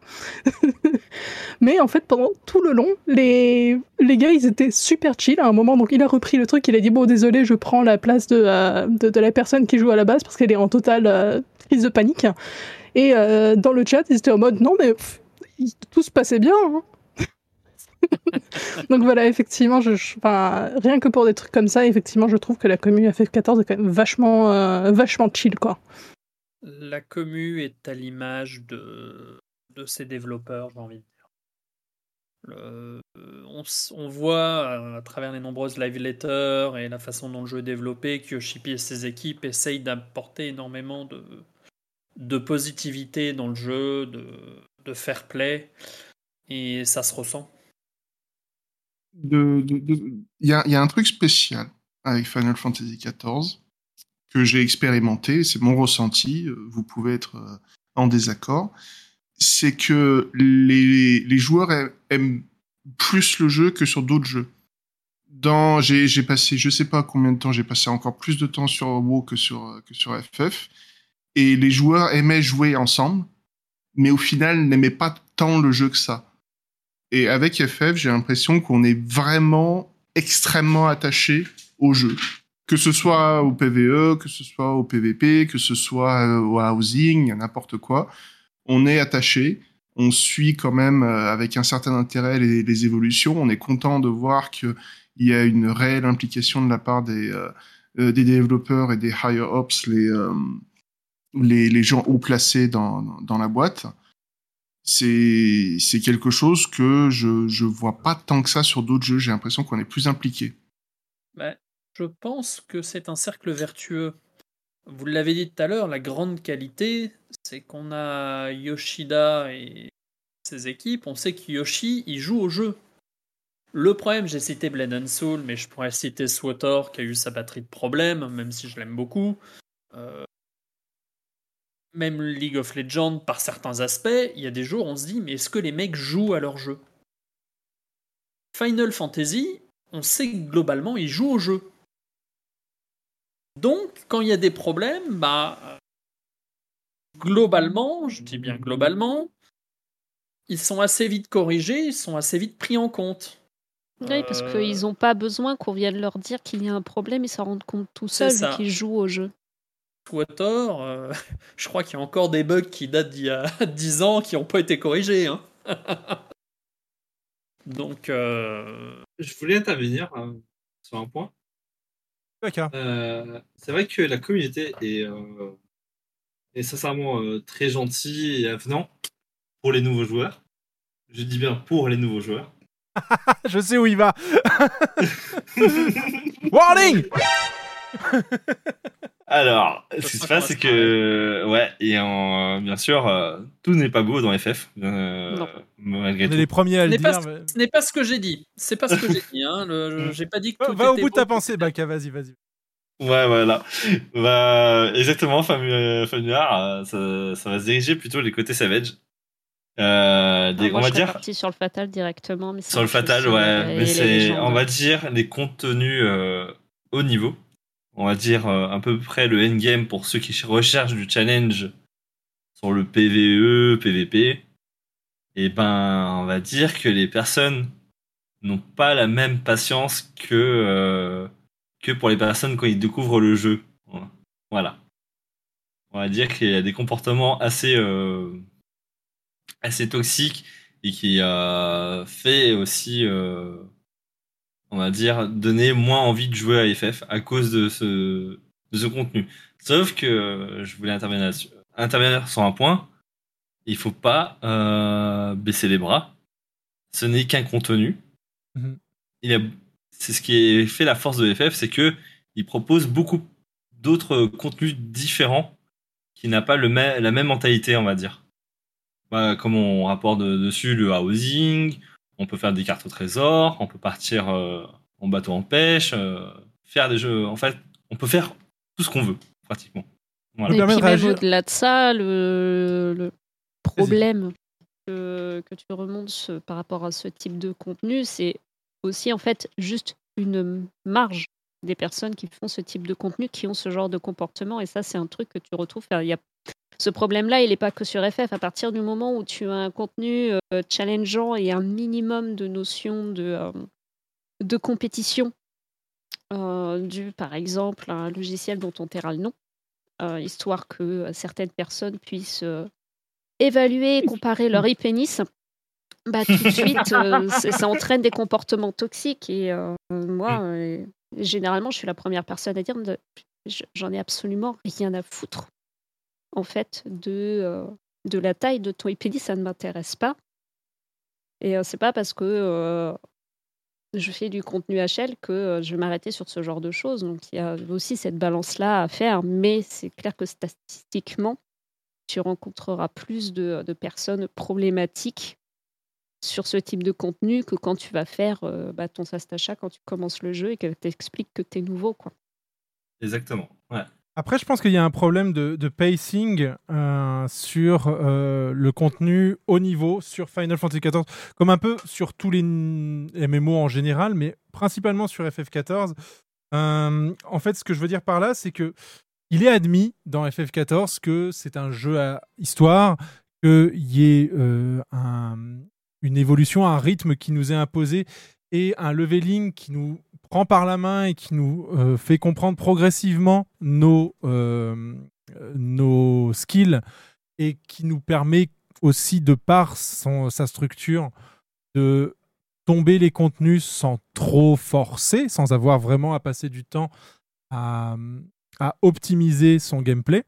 Ça reste un jeu pour apprécier une histoire et passer un bon moment.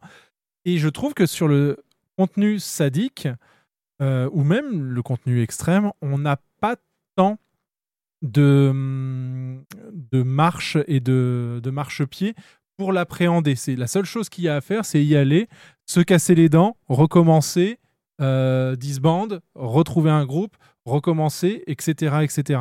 Et je pense que c'est ça qui joue aussi sur l'absence de patience des gens et que les, euh, la plupart des joueurs et des joueuses qui euh, sont toxiques sur le contenu HL, parce qu'ils n'arrivent pas à admettre que euh, la compréhension d'une mécanique ou l'appréhension d'une mécanique diffère en fonction de la personne qui est en face. Euh, si on avait, je sais pas, des gatekeepers, il y, a- eu des tentatives dans le jeu hein, de, faire ce genre de contenu, mais des gatekeepers sur les contenus sadiques, qui, euh, comme il pouvait y avoir à l'époque sur The Secret World, où euh, on disait bah tiens moi je voudrais bien faire cette instance là difficile je voudrais bien trouver quatre personnes pour le faire et je vais y aller en heal et bah, le jeu vous disait ok bah tiens regarde voilà un mannequin qui va te faire des mécaniques. C'est pas un pauvre poteau comme nous on a là dans FF14. Il va te lancer des trucs, il va faire des choses. Si tu es en solo face à lui, mais si tu arrives à le tomber, tu auras le droit de grouper et tu auras le droit de taguer sur ce contenu parce que tu auras fait dans ton rôle ce qui est attendu de toi comme skill plus tard. Et on manque, je pense, de ça actuellement dans FF14. Euh, ça se fait via les PF, ça se fait via le die and retry, mais effectivement, ça se fait en se confrontant à la frustration et à- au manque de patience des autres joueurs et des autres joueurs. Je sais pas ce que vous pensez de cette, euh, cette take. Ouais, je sais pas. En- Encore, je trouve que maintenant, ça s'est un petit peu euh, amélioré dans le sens où fut un temps. Et euh, le dernier exemple en date qui a été récemment euh, changé, c'était euh, c'était le, le roi Mog. C'est que pendant un temps, en fait, un défi, quand tu y allais en normal et quand tu y allais en extrême, ça n'avait rien à voir. Mais genre, rien à voir. Les mécaniques étaient, étaient différentes. Et euh, du coup, tu avais vraiment euh, tout l'apprentissage du fight quand tu débarquais en extrême à faire euh, de zéro. Et si tu remontes euh, aussi euh, sur les raids et que tu regardes Bahamut, il n'existait pas de mode normal pour les raids de Bahamut.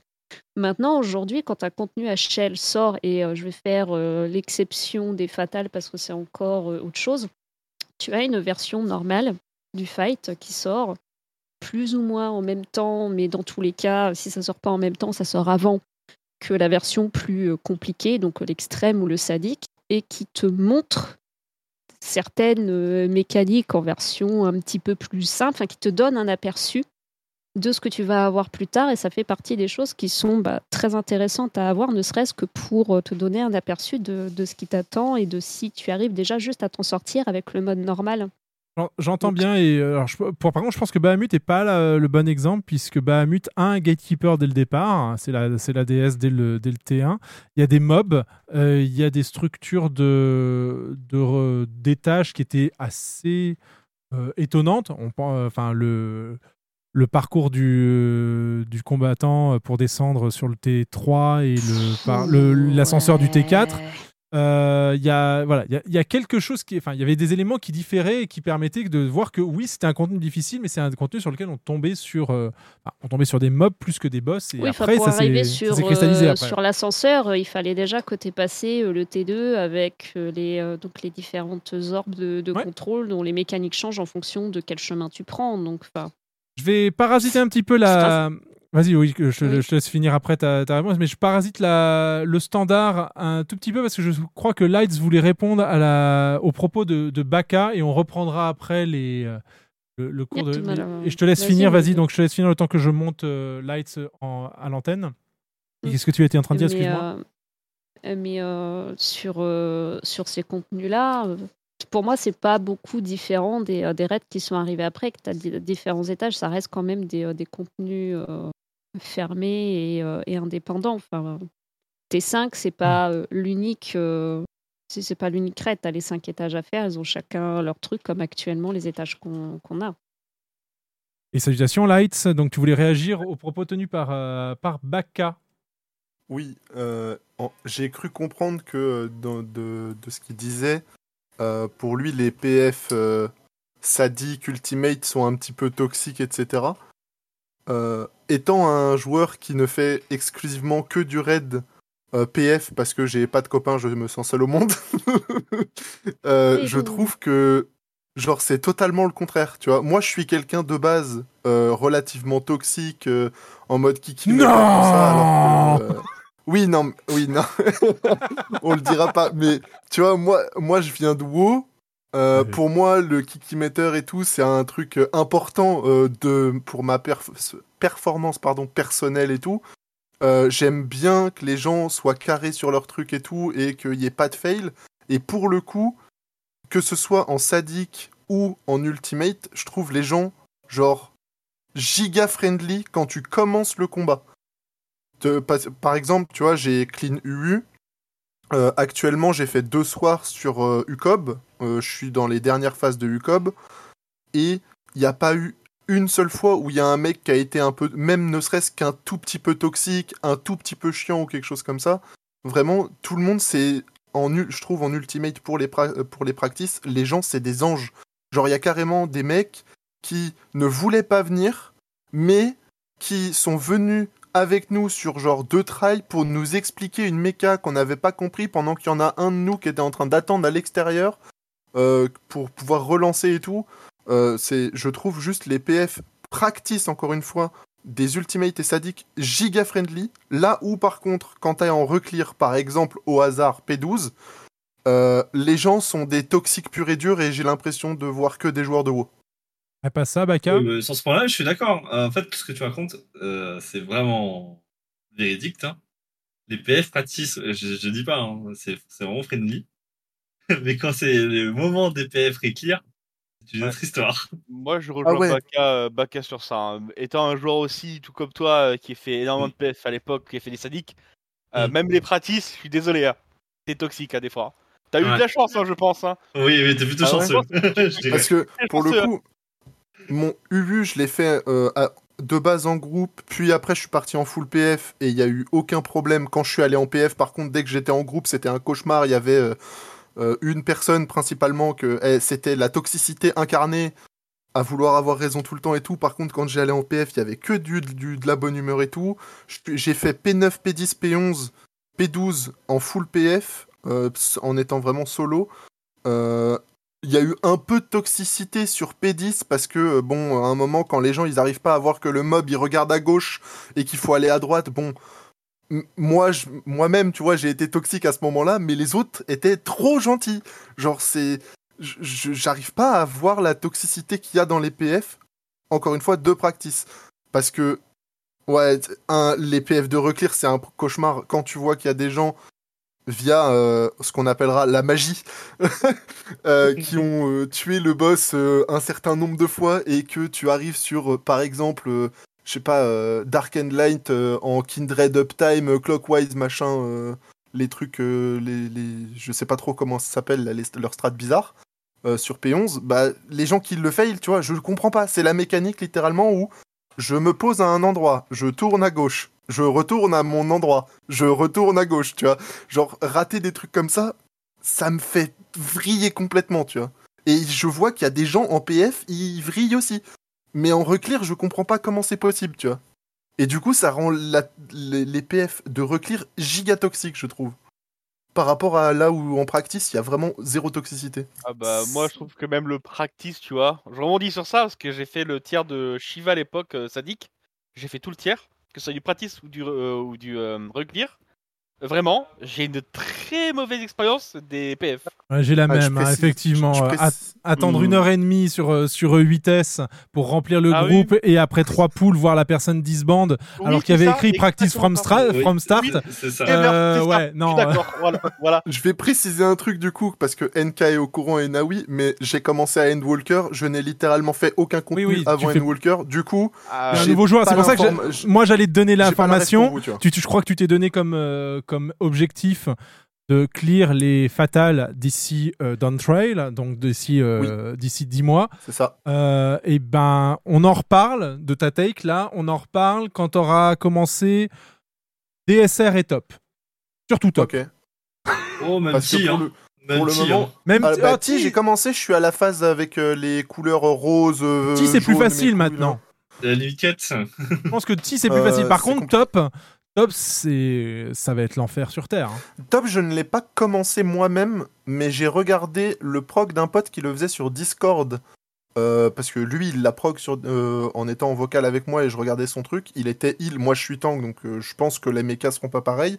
Mais je trouve, du peu que j'ai vu de son prog top, je trouve que c'était plus facile que la P1T que j'ai fait ou le, le quasi-totalité de UCOB. Quelque part, ton souvenir marquant sur, euh, sur FF14, c'est que pour le moment, tu trouves pas de toxicité euh, sur euh, les practices. Merci beaucoup, Lights.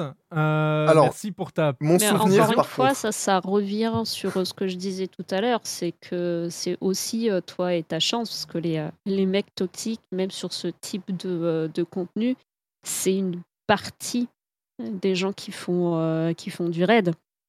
C'est vrai que euh, le pourcentage de gens toxiques quand tu fais du raid HL, du sadique ou du fatal est plus élevé que quand tu fais euh, n'importe quel autre contenu dans le jeu.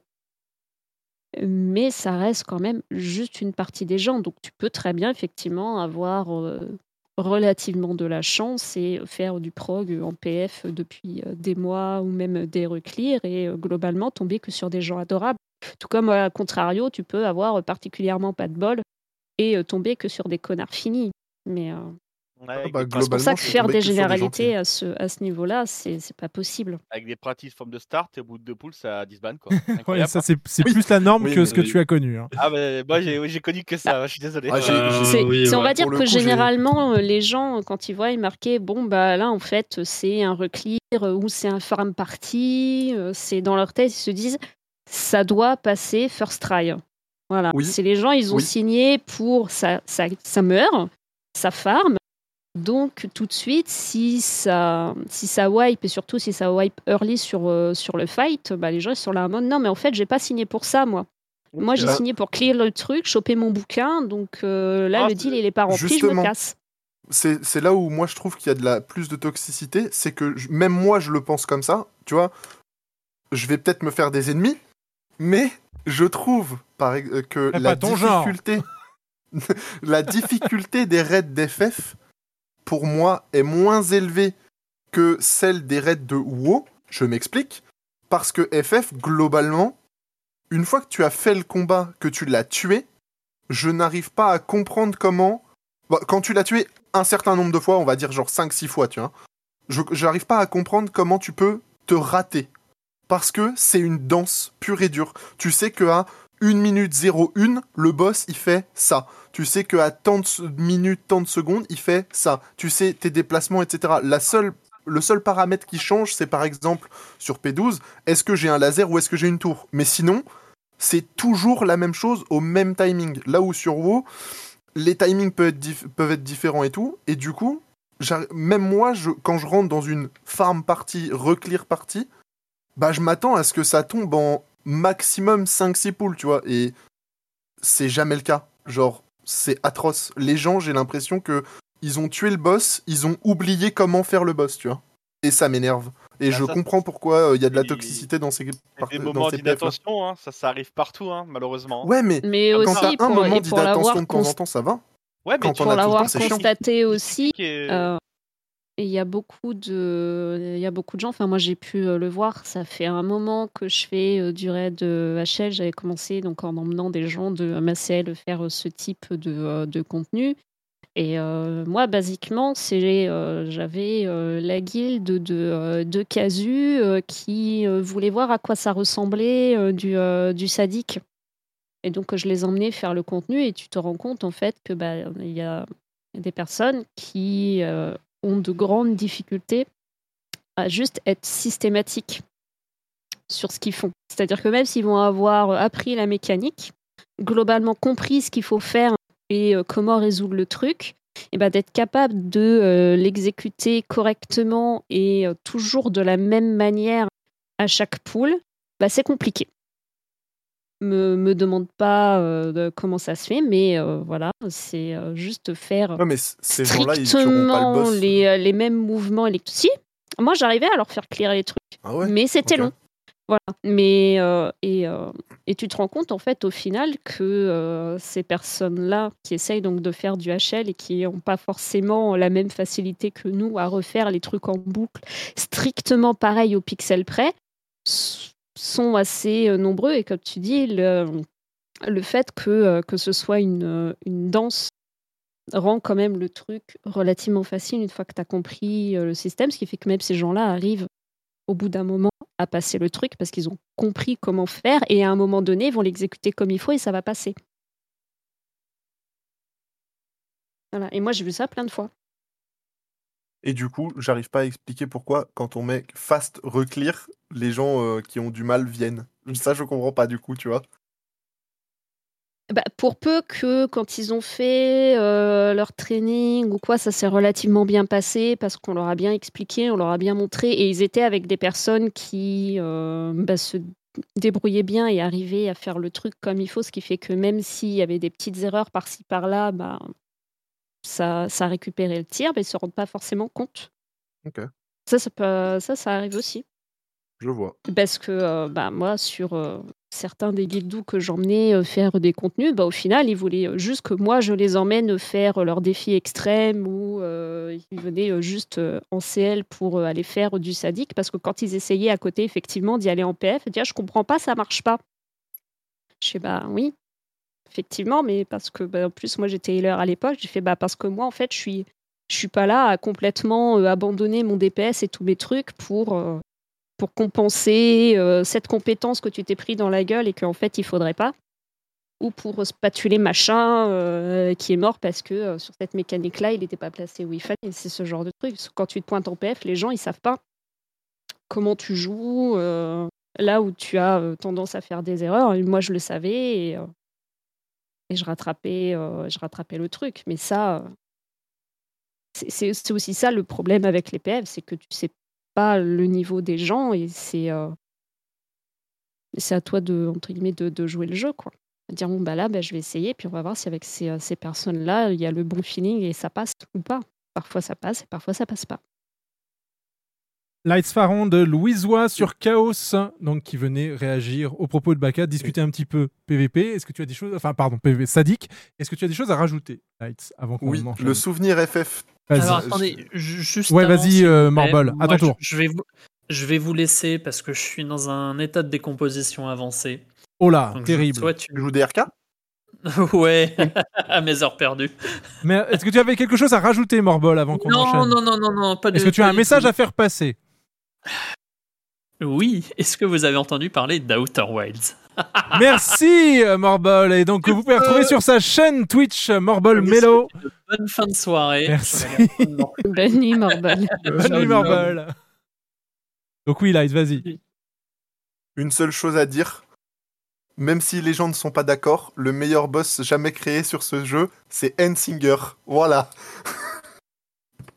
Moi, je l'ai pas personnellement détesté. Singer, je trouvais que c'était un bon, ça, un, bon, un bon extrême. J'ai énormément de gens qui Moi, me disent que je ne sais pas de quoi je parle. Eh bien, c'était le premier extrême que j'ai fait. Je l'ai fait en ninja. Et je vendrais énormément de choses très précieuses juste pour avoir l'occasion de le réapprendre tellement j'ai adoré le combat. Et d'ailleurs, euh, si tu veux y aller un soir, euh, NK, euh, pour que j'y aille en DRK, vu que je l'ai jamais fait en DRK, ça m'intéresse. Ouais, ça pourra se faire, notamment parce qu'on farme les montures euh, Endwalker, en- en- notamment avec la Miu Miu Squad. La vraie, celle qui est une euh, CL, pas celle qui a une équipe seulement de 5 personnes. je laisse toutes les montures, elles sont pas belles, il y a que les Kamui qui existent. Merci à tous. Merci beaucoup, Lights. Pour Discord pour nous appeler, pour partager euh, vos souvenirs marquants sur FF avec nous, pour célébrer ces 10 ans de Realm Reborn, 10 ans de jeu, et euh, également parfois pour réagir aux propos que nous tenons. C'est ce qu'a fait Lights présentement. Donc n'hésitez pas à faire comme lui pour l'exclamation Discord. Et nous accueillons euh, le mafieux et Raichi. Euh, tous deux de, euh, du data center Chaos. L'un est sur Spriggan, l'autre est sur Fantôme. Les deux se connaissent, c'est pour ça qu'ils sont en, en duo avec nous là maintenant. Et on va commencer par Famunar. Qu'est-ce que tu voulais euh, partager? C'était pas prévu que vous nous preniez en même temps. Ah oui, pas. Mais c'est merveilleux. Pardon, excusez-nous, on panique un peu. Ok. Respire, En réalité- tout va bien. Ouais, merci. Bon, en fait, c'est le fait que vous nous ayez pris tous les deux, ça va être merveilleux parce que la plupart de mes souvenirs que j'ai sur FF14 est fait au, euh, au fait que j'ai rencontré des personnes et que j'ai au début joué avec mes amis sans vraiment jouer au jeu.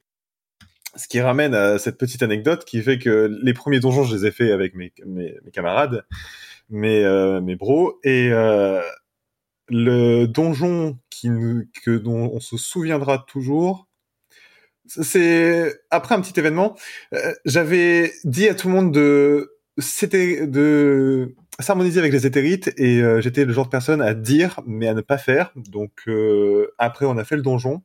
Donc ben j'ai oublié un tout petit détail, c'était de faire mes quêtes de job. Ah oui.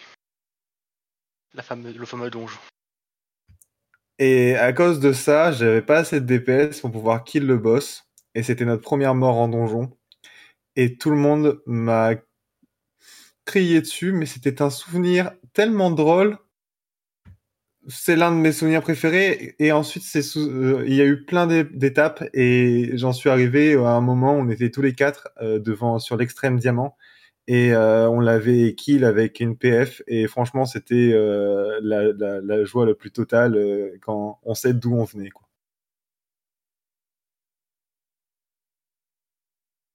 Vous me faites penser à quelque chose. C'est effectivement un des souvenirs. C'était sur Shadowbringer, euh, l'enchevêtrement des Kitari. Euh, J'avais terminé euh, Shadowbringer depuis un petit moment, mais je voulais faire les quêtes de rôle et donc je montais tranquillement le combo classique. hein. vous montez l'érudit, comme ça, ça monte l'invoque en même temps, et puis comme ça, vous pouvez faire une double quête de rôle, caster et soigneur. Et euh, ça a avancé comme ça tranquille. Et arrivé à l'enchevêtrement des Kitari, je tag avec une, euh, avec une camarade d'un autre CL avec qui je, faisais du raid euh, sadique à l'époque.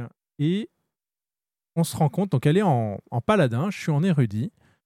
Et on commence les packs de mobs et je vois que je galérer de ouf à heal, mais j'y arrive pas, je comprends pas et tout.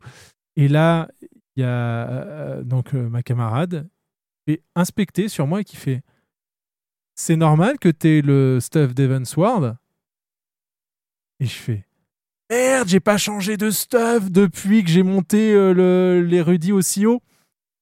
Et on s'est retrouvé dans toute l'instance de l'enchevêtrement des Kitari avec moi qui tapais des heals à même pas 2000 de potency.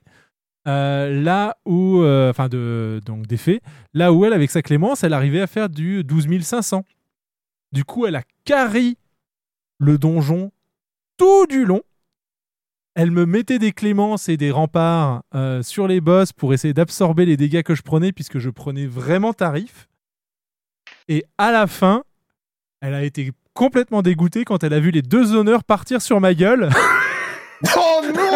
Les DPS n'ont pas compris ce qui s'était passé en fait. Parce que les DPS étaient euh, voilà ils avaient du mal ils, avaient du mal à, se, à sustain leur, leur, euh, leur vie elle les soignait aussi tant qu'elle pouvait mais euh, moi j'arrivais à leur faire des petits heals mais ils n'ont pas du tout compris ce qui se passait. Et à la fin les honneurs sont partis sur l'érudit Non. Et le fun fact parmi ce fun fact, c'est que sur le patch d'après, et je me suis pris, mais genre, un screenshot dans la gueule en DM, en mode Regarde NK, ils ont pensé à toi. Dans donc le patch 5.1, eh bien, il a été mis un e-level minimum à partir de l'enchevêtrement des Kitari. Ah, mais c'est du génie. Mais c'est. c'est merveilleux. Je vous redonne le- la parole par rapport à vos souvenirs marquants. Euh, bah moi, mon plus, mon souvenir le plus marquant, enfin, c'est le tout premier, c'est bah, le job qui m'a fait rester sur ce jeu, Euh, bah, le pisto sabreur. Sans lui, je ne serais pas là. Expliquer pourquoi Qu'est-ce qui t'a plu euh? Ben, en fait, ce qui m'a plu, c'est bah, déjà de un, c'est déjà on m'a dit que c'était un tank et je dis un pisto sabreur, un tank et ça avait vraiment la, la tenue d'un DPS. Et ben, ben ça m'a intéressé de haut parce que j'aime bien le rôle de tank. Et après, ben vu que j'ai euh, connu à mon plus jeune âge euh, Léon de FF8, hein, c'est ça, je pense. Ouais. Et ben j'aimais bien son style de combat. Ben c'est ça qui m'a permis de d'apprécier le pisto sabreur pour ben, parce que c'est je peux enfin jouer ce bah, cette arme en fait. Il n'y a pas d'autre jeu qui permettait de faire ça, je pense. Et du coup, j'ai continué euh, bah, jusqu'à actuellement. Et j'ai connu dans toutes les couleurs le pisto sabreur, comme les gens qui le détestaient et les gens qui l'aimaient bien. En donjon, comme en extrême et comme en sadique. Le super bolide Voilà. Bien et j'ai découvert et j'ai découvert cette compétence dans mes dans mes mes premières heures où je me tiens c'est quoi la compétence invulnérabilité du tank du coup j'appuie dessus et ben j'ai eu mes grosses sueurs froides quand j'ai vu que j'étais à un PV Je me souviens d'un notre healer qui a paniqué quand il a, dé- quand il a appuyé sur le bouton par mégarde. Enfin, pour la première fois. C'était à se pisser dessus. Ah Pardon, oui. désolé pour l'expression, mais c'était merveilleux. Mais Ah, le dans ça, c'est quand tu reçois une béné et tu lances un bolide derrière. ah oui ah oui non mais ça euh, de, de- même à ce jour euh, les petits enfin les petits joueurs enfin les nouveaux joueurs même quand je leur dis ne panique pas quand j'ai vu ben Là, on fois, panique. BD là, il panique. Je dis, bah, non, Non, on panique. panique pas. Mais À une fois- chose, je suis un confrère Pisto. Mais euh, alors, tu as dit J'ai Léon, écrit un guide sur Shalayan. Nice Allez voir Charles c'est bien. Oui, point Oui, d'exclamation à guide dans le chat euh, pour avoir effectivement le lien vers le Discord de l'initiative portée avec un S, monsieur.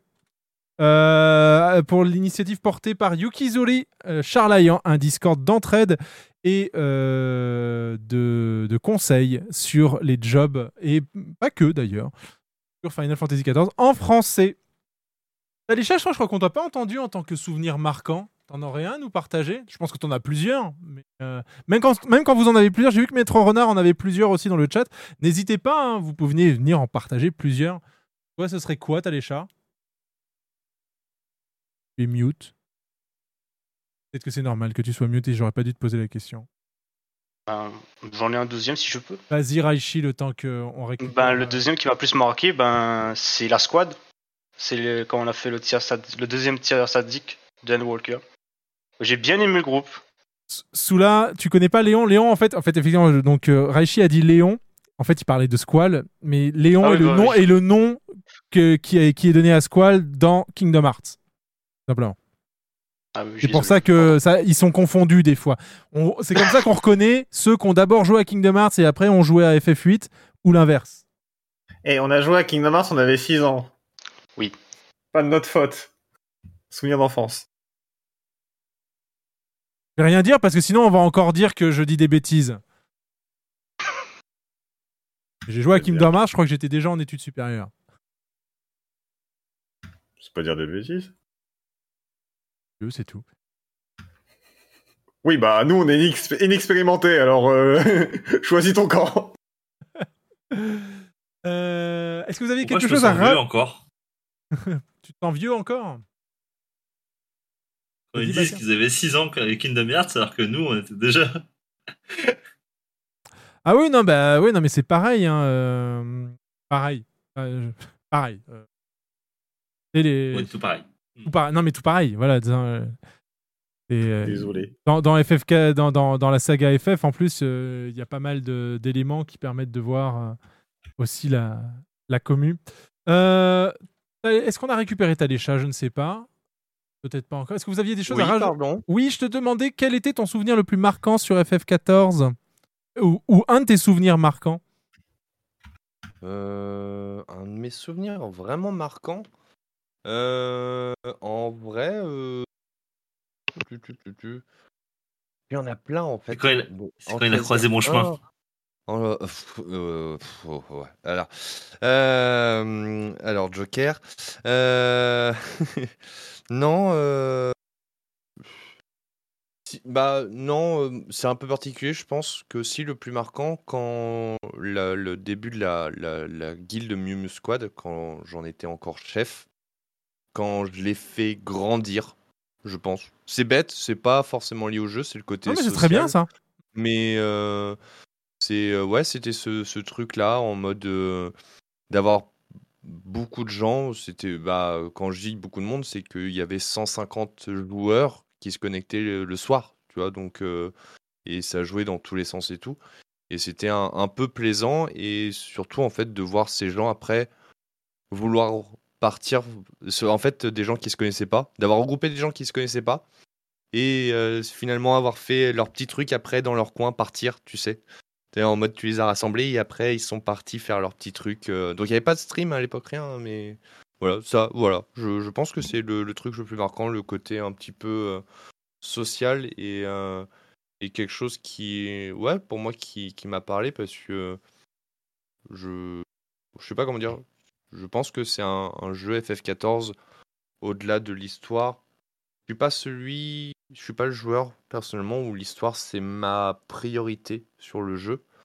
C'est le la globalité. Je cherche dans un MMO le l'aspect social et, de voir plein de gens qui commençaient les MMO via FF14.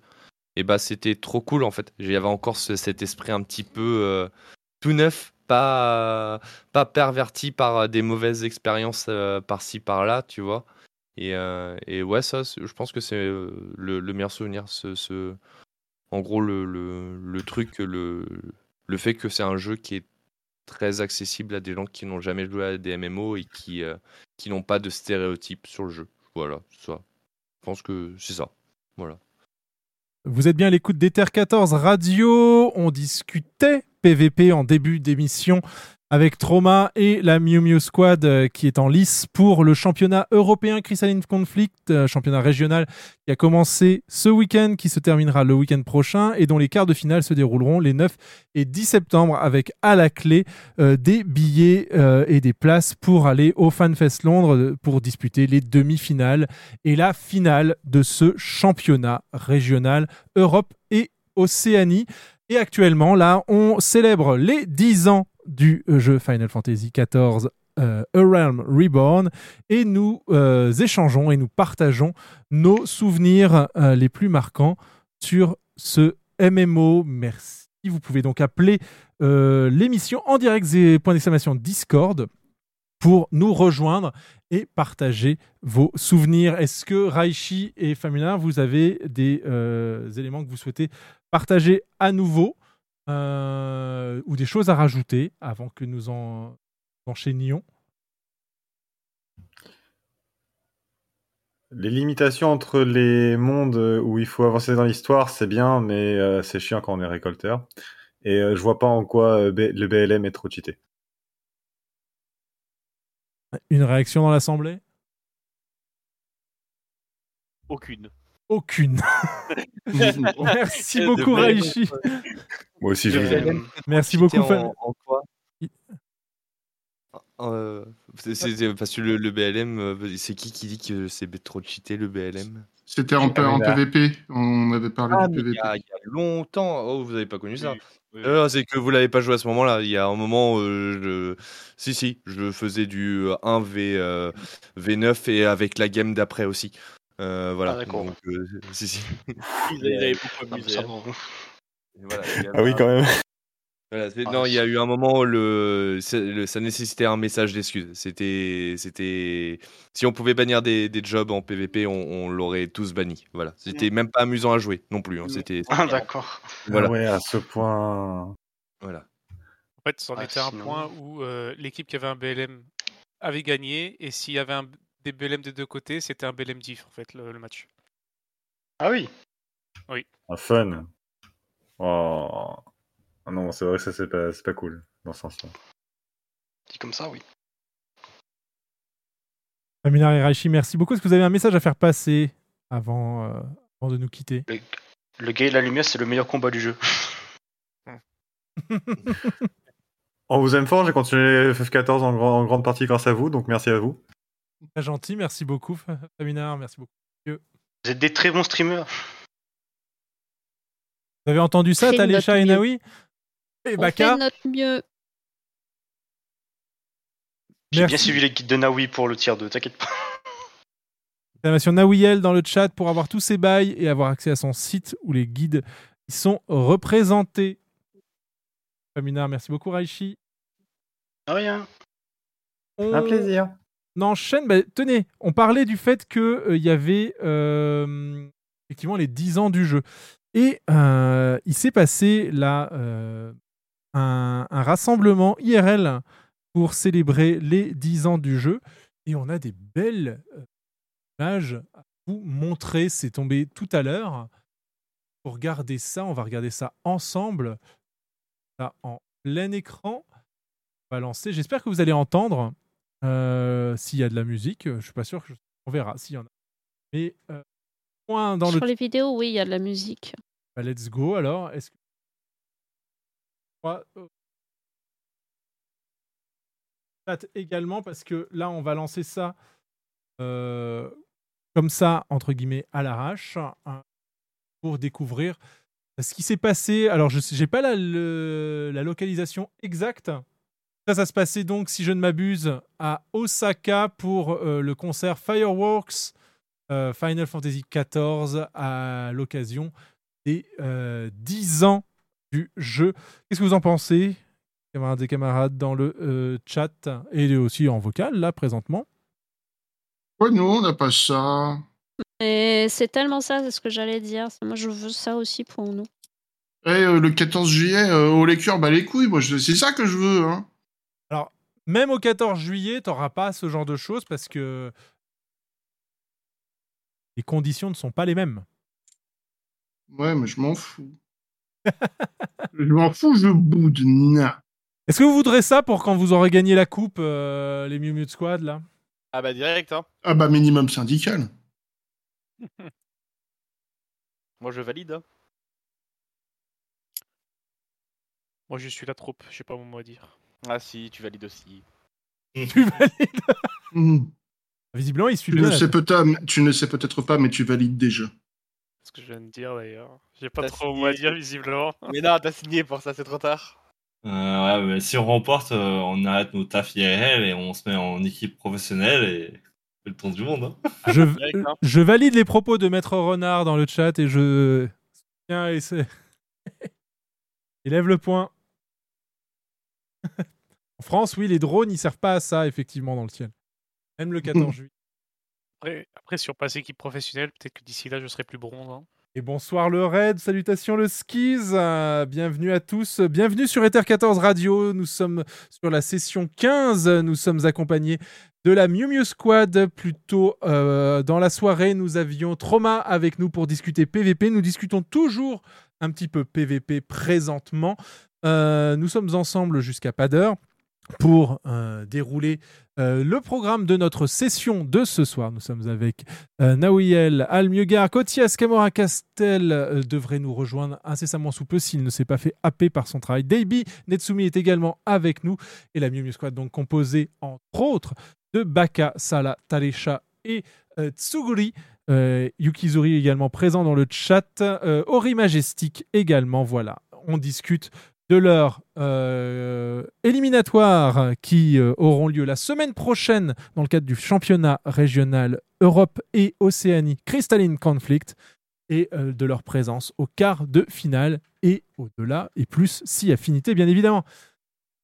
Euh, donc, autre souvenir marquant, est-ce que vous en avez ou est-ce que, j'enchaîne sur un autre qui m'est venu qui, qui rejoint un petit peu celui de Talécha d'ailleurs?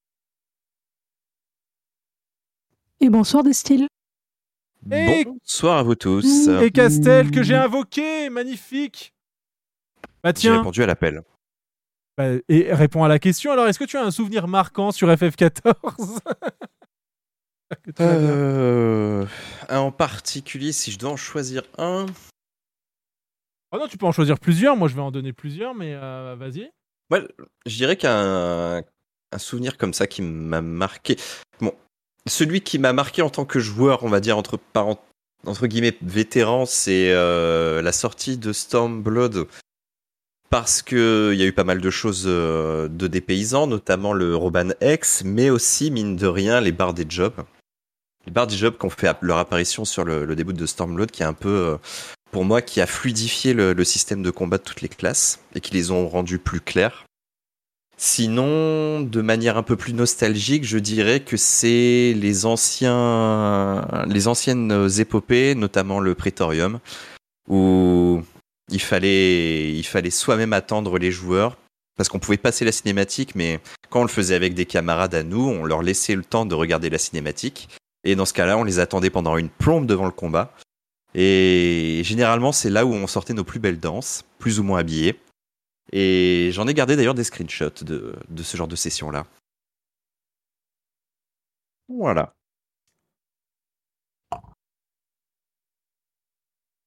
Vous, vous validez euh, dans. Validez. Qu'est-ce que vous pensez effectivement de, de ce propos comme quoi l'apparition des, des, des jauges de job a permis C'est vrai de. que mi- mine de rien, elle nous accompagne depuis tellement longtemps, on a oublié qu'un jour on les avait pas en fait. Eh ben, euh, elle- chaque classe a sa, a sa barre spécifique. euh, on les a placées, on les a simplifiées, on les a redimensionnées dans tous les sens. Maintenant, elles font partie de notre vie. C'est vrai que ça a été. euh, ça... Tout comme euh, le bard, à un moment, il canalisait, maintenant il saute dans tous les sens. C'est vrai que ça. on a tendance à l'oublier, ce genre de choses. Je sais pas, pour le bard, euh, je les joue en PvP, je canalise toujours. disparu et qu'on n'a pas oublié. hein. Le mage blanc avec euh, son euh, bouclier, sa cuirasse. Que, euh, Et ça, c'est une bonne au Tout chose. début, ouais, au tout début sur ARR, avant de euh, faire un nouveau pool sur un fight, tu étais obligé d'attendre trois plombes que le mage blanc il est fini de foutre des cuirasses sur tout le monde. tout, ça vrai, pour oui. que ça, tout ça pour que ça saute à la première. AOE. Dire que fut un temps, il n'y avait même pas de décompte de début de fight. C'est vrai. C'était pas avant la, la, la fin de, de Heavensward qu'on a eu ça en plus. Il y a Mr. Happy qui en a parlé là, euh, récemment. Il fait une rétrospective de tous les patchs euh, depuis le début de Realm Reborn. Et c'est vrai que ce genre de feature, on les avait pas. Alors, je suis désolé, je vais vous couper, mais je vais devoir vous laisser. Pas de souci de Euh, Sogori. ben, je vous remercie beaucoup pour euh, avoir moi mis euh, le PVP en avant, ça fait plaisir. Non, mais c'est normal. Et puis n'hésite pas à repasser. Et avec un grand plaisir, étant un gros joueur PVP, ça m'a fait plaisir de- d'en parler et tout. De voir les avis de tout le monde. C'était un, un régal. De Euh, toute façon, on aura l'occasion de vous réinviter une fois que vous aurez gagné la coupe. hein. Exactement. Ah bah, on est, on a le mental pour, très clairement. euh, moi, je, comme je disais, moi, je suis là pour euh, gagner. Tout ce qu'on vous Ah souhaite. bah. Merci beaucoup, Tsugli. Merci à vous. Voilà, moi je vais faire euh, de même. Merci Ok. d'être venu. Merci oui, beaucoup. En tout cas, merci pour l'invitation. C'était super sympa. Normal. Puis, euh, Je vais suivre aussi. Hein. Et Tu vas suivre aussi Talécha Je stream dans 6 heures. Ah, c'est vrai, Ah, Talécha. Oui. Point d'exclamation Talécha dans le chat si vous savez pas où le retrouver. On va lui refaire aussi une petite Bonne dédicace. soirée. Bonne soirée à Bonne tous et Bonne soirée. Bisous. Bonne soirée.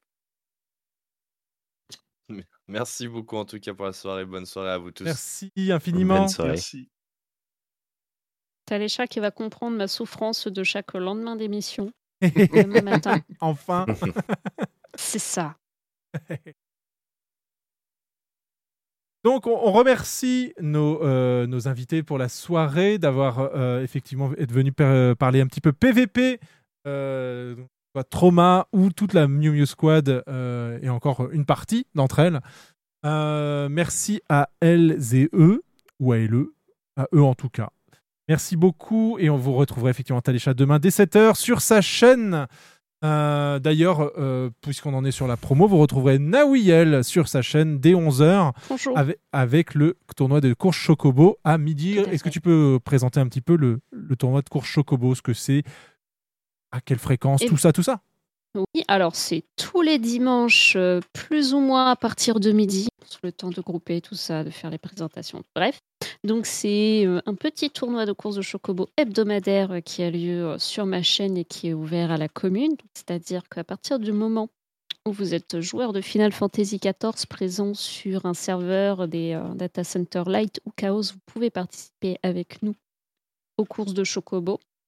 Comme euh, malheureusement sur le jeu, on n'a pas de moyens pratiques de réaliser ce type de tournoi, on demande des inscriptions juste pour euh, avoir euh, un aperçu de qui sera présent, noter les noms des chocobos, tout ça, donc avec les commentaires de Chorizoro pour toutes les courses. Et le principe du tournoi, c'est simple, c'est chaque participant va gagner un nombre de points en suivant sa place sur la, sur la course allant de 12 points pour euh, le premier à un seul petit point pour le dernier. Avec euh, comme petit plot twist pour euh, pimenter, c'est que le joueur qui reçoit le bonus sur la course de Chocobo voit ses points doublés. Savoir que le bonus ne peut être attribué aléatoirement qu'entre la deuxième et la septième place. Donc le premier et le dernier ne peuvent pas l'avoir. Et voilà, et donc on fait un total de 15 courses. Et euh, bien entendu, à la fin de ce tournoi, la personne qui a le plus de points en remporte le tournoi. C'est euh, un petit euh, tournoi amical. hein. Tout ce que vous gagnez, si vous arrivez premier, c'est un petit badge de VIP pour toute la semaine sur ma chaîne et le titre de champion de Choco Course sur mon Discord. Voilà, c'est un petit truc bon enfant pour, pour s'amuser avec tout le monde et présenter donc les courses de Chocobo du Gold Saucer qui sont tellement boudées que même quand il y a un event qui euh, montre les euh, activités du Gold Saucer, et ben on ne parle pas des courses de Chocobo, ce qui est proprement scandaleux. Voilà. Et de quoi on parle quand il y a des annonces euh, lors du FanFest euh, nord-américain? Tu peux nous les présenter aussi, Naoui? Tiens, le micro. Euh, oui. Alors, euh, pour le coup, euh, les, euh, les annonces du FanFest, là, dernièrement, bah, ça a surtout été les premiers aperçus de la future extension, donc Trail. Donc, comme bien entendu, à chaque fois qu'une extension sort, on va avoir plein de nouveaux contenus et surtout le level max donc, qui va atteindre le niveau 100. Mhm. Ça y est, on, on y est arrivé. Le jeu est suffisamment vieux pour qu'on puisse atteindre le cap du euh, niveau 100. Ce sera pour Dawn Trail. On se On demandait si ça allait jusqu'à 99, mais non, ils ont bien fait jusqu'à 100. Non, non, ils ont bien fait jusqu'à 100. C'est vrai que c'était une question qu'on se posait parce que c'est le petit truc des Final Fantasy que tout s'arrête au 99. Mais non, ce sera bien niveau 100 à Dawn Trail. On euh, prendra euh, la mer pour rejoindre. Donc, c'est. euh, je mette le truc. Donc, c'est le Nouveau Monde. Tout ça accompagné de et de Erenville, entre autres, et Alfino, bien entendu. Donc, au programme, pas mal de choses. Donc, une nouvelle map euh, Tural. hein, à minima, le, Nouveau Monde et Tural. La future capitale dite hub, donc ce sera équivalent euh, Crystarium, euh, Vieille Chalar- euh, Charlayan, tout ça. Donc, euh, Tulé Yolal.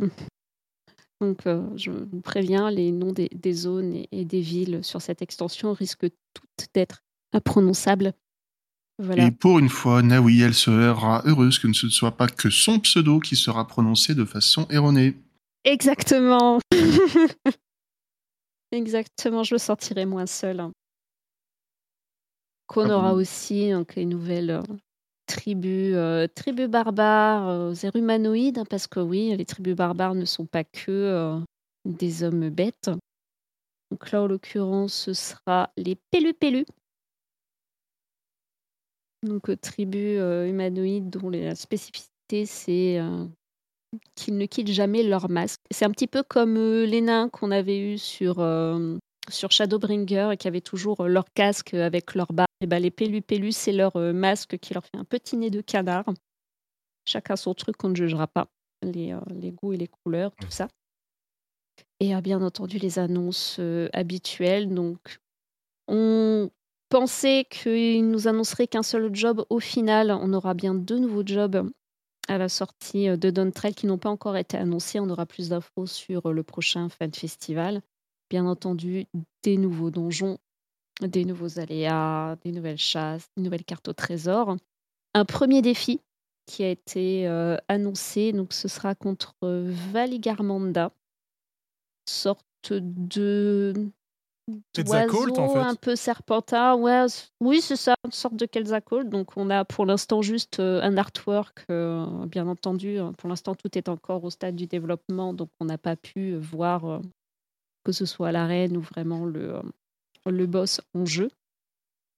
Mais euh, en dehors de toutes ces annonces qui étaient euh, attendues, parce que bon, bah, on se doute bien qu'il y aura des nouveaux donjons, des nouveaux raids en alliance, euh, des nouveaux ultimates, tout ça, ça on le savait.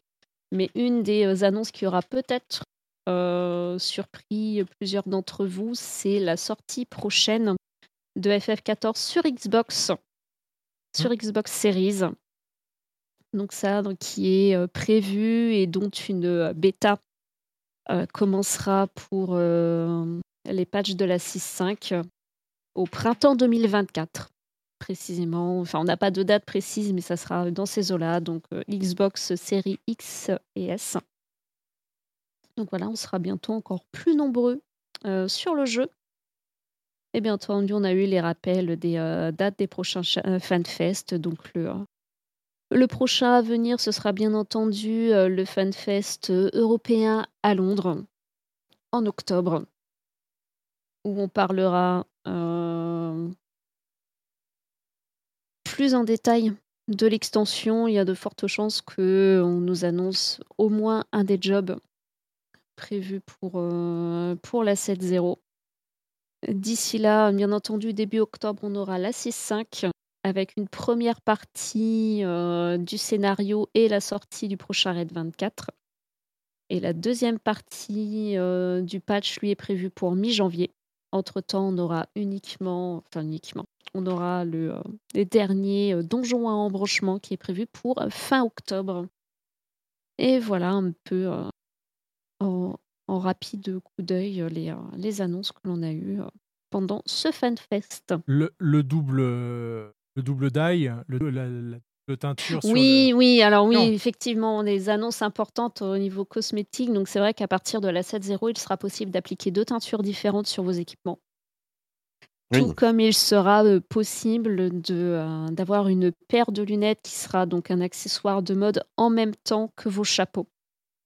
Avec donc bien entendu beaucoup plus de, d'emplacement pour euh, conserver vos équipements. Bonsoir à Zek et à ses raiders. mirage. Hello Zek. Et au- pour le raid, euh, pour le, pour le follow. Également pour le follow. On fait un petit point justement sur les annonces du FanFest nord-américain. Plus tôt dans la euh, soirée, on fait un petit, une petite discussion autour du PVP avec Trauma et la Mew Mew Squad. Et nous avons euh, également ouvert euh, le standard pour que vous puissiez nous partager euh, vos moments les plus marquants sur votre épopée Final Fantasy XIV. Donc, si toi, Zek, ou euh, tes Raiders ont euh, quelque chose à partager sur le sujet, point d'exclamation Discord dans le chat, vous permettra de le faire. L'update graphique qui débarque aussi euh, avec, cette, avec cette extension Dawn Et Trail. on a eu davantage d'aperçus, parce qu'on avait déjà eu quelques petits, quelques petits screens de présentation, notamment par rapport aux updates sur les personnages. L'évolution graphique, là, on a eu plus euh, d'aperçus au niveau des, euh, des décors, que ce soit en intérieur, avec euh, notamment les jeux de, de lumière, mais aussi en extérieur, avec les textures des, de, de l'herbe et des fleurs. qui sera tout de suite beaucoup plus fourni et coloré. Et avec les. Alors, ça a été montré en vidéo, les, euh, les stuff aussi, qui, enfin, les équipements qui vont passer Qui en texture HD. Ouais. Euh, Est-ce que vous voulez rajouter quelque chose, camarades, par rapport à ces, à ces annonces? Euh, hein, Quelque chose qui a retenu votre attention? Ouais, euh, Castel? Peut-être rapidement, très rapidement, parce que c'est absolument pas ma spécialité, mais un petit point lore, peut-être sur le, le Nouveau Monde. Ouais. Le Nouveau Monde, donc on sait que c'est de là d'où viennent les Mamouja et la magie bleue. Et notamment aussi ce qui est un peu moins dit par contre dans le, jeu le jeu Final Fantasy XIV, c'est que c'est en, ayant trouvé une route sûre vers le Nouveau Monde que l'amiral Merweeb Blowfish s'est vraiment fait un nom et euh, a plus tard euh, eu ses chances pour, euh, pour faire la compétition du Trident et passer euh, chef de l'IMSA Lominsa. Euh, une- Après, Voilà. je suis pas sûr qu'on ait beaucoup, de- enfin qu'on ait davantage d'informations. D'ailleurs, les, les Mamolja plutôt euh, mis en avant donc sur justement euh, ce qu'ils appellent le- la City euh, Hub, on le voit un petit peu en dessous. Euh, Oui. Alenka, ce que tu es en train de montrer avec euh, justement un chef Mamolja euh, qui a été euh, présenté sur une des vidéos que l'on a pu euh, voir. Uliyolal, Ce chef- le nom de la ville. Et, le- et le nom du, euh, du, euh, du chef, je crois qu'on l'a un petit peu plus tard. Ou est-ce qu'il a été. euh, il était sur le slide? Et de ce que l'on a pu voir donc sur une de- sur la, la vidéo de, euh, de présentation de euh, l'extension, ce fameux chef Mamolja, qu'on l'affronte. Donc a priori, ce serait en plus un mode, un test, comme Ouais. on avait été entre guillemets testé par exemple par Ramu. Voilà, donc c'est pas, ce sera a priori pas un ennemi, mais euh, plus euh, une personne à qui on devra prouver notre notre valeur, possiblement pour accéder euh, à cette fameuse capitale des Mamolja. Nous avons euh, sur notre standard euh, Avanare Yoshima de Moogle qui souhaite venir partager un euh, souvenir sur euh, FF14. Bonsoir Avanare. Avanare, est-ce que... Oui, tu nous entends? Bonsoir. Ah, Qu'est-ce que tu souhaitais partager bonsoir. Bah déjà, j'ai mes souvenirs de, de FF14, hein, vu que ça fait trois ans que je suis dans le jeu. Euh, mon premier souvenir qui avait marqué, c'était extension, de AR. Bah, quand on apprend que Sancred s'est fait posséder par la Abrea, tu fais au con, ça fait mal au fiac. Euh, excusez-moi les termes. Euh, Evansward, bon, ok, elle est, c'est triste, la mort d'Orchefant et euh, bah, la, la, bah, ça m'a un peu impressionné quand même. Euh, Stormblood, je dois l'admettre que l'histoire de Tsukuyumi, ça m'a foutu les flancs. Euh, Shadowbringer, bon, euh, j'ai deux flancs dans la, poire. C'est euh, le sacrifice de Gras, quand notre personnage est, entre guillemets, pas bien. Hein. Voilà, je vais pas trop spoiler, il est vraiment pas bien. Première phase, et la deuxième phase, quand on fait la deuxième partie de Shadowbringer. Et Endwalker, bah, c'est le sacrifice encore de Gras euh, pour, euh, pour tuer et le coup de poing, le coup de poing magnifique de notre personnage à, à un ex complètement toxique. J'ai envie de dire ça, parce que là c'est horrible. Non mais Chaque extension, Mais- son souvenir marquant. du ouais voilà, ouais c'est ça fout les fois. hein. Et là je sais pas qu'est-ce qu'ils vont encore nous mettre, hein, euh, s'ils vont nous mettre encore des émotions, encore euh, plus palpables que Anne Walker. Et euh, je dois admettre que j'ai hâte de, de, de voir Don, quoi. J'ai vraiment hâte. Et J'avoue que là, euh, je suis impatiente. Je suis impatiente. Au sujet de Don Trail, euh, il a été euh, évoqué dans une interview. Alors, est-ce que ça se fera, est-ce que ça se fera pas? Comment euh, est-ce que cela se, se mettra en place? En tout cas, ils y réfléchissent euh, pour faire en sorte que euh, les nouveaux joueurs et les nouvelles joueuses qui arriveraient sur Don Trail puissent commencer à partir de la 6.1, donc en gros après la fin de l'arc Idolin Zodiac.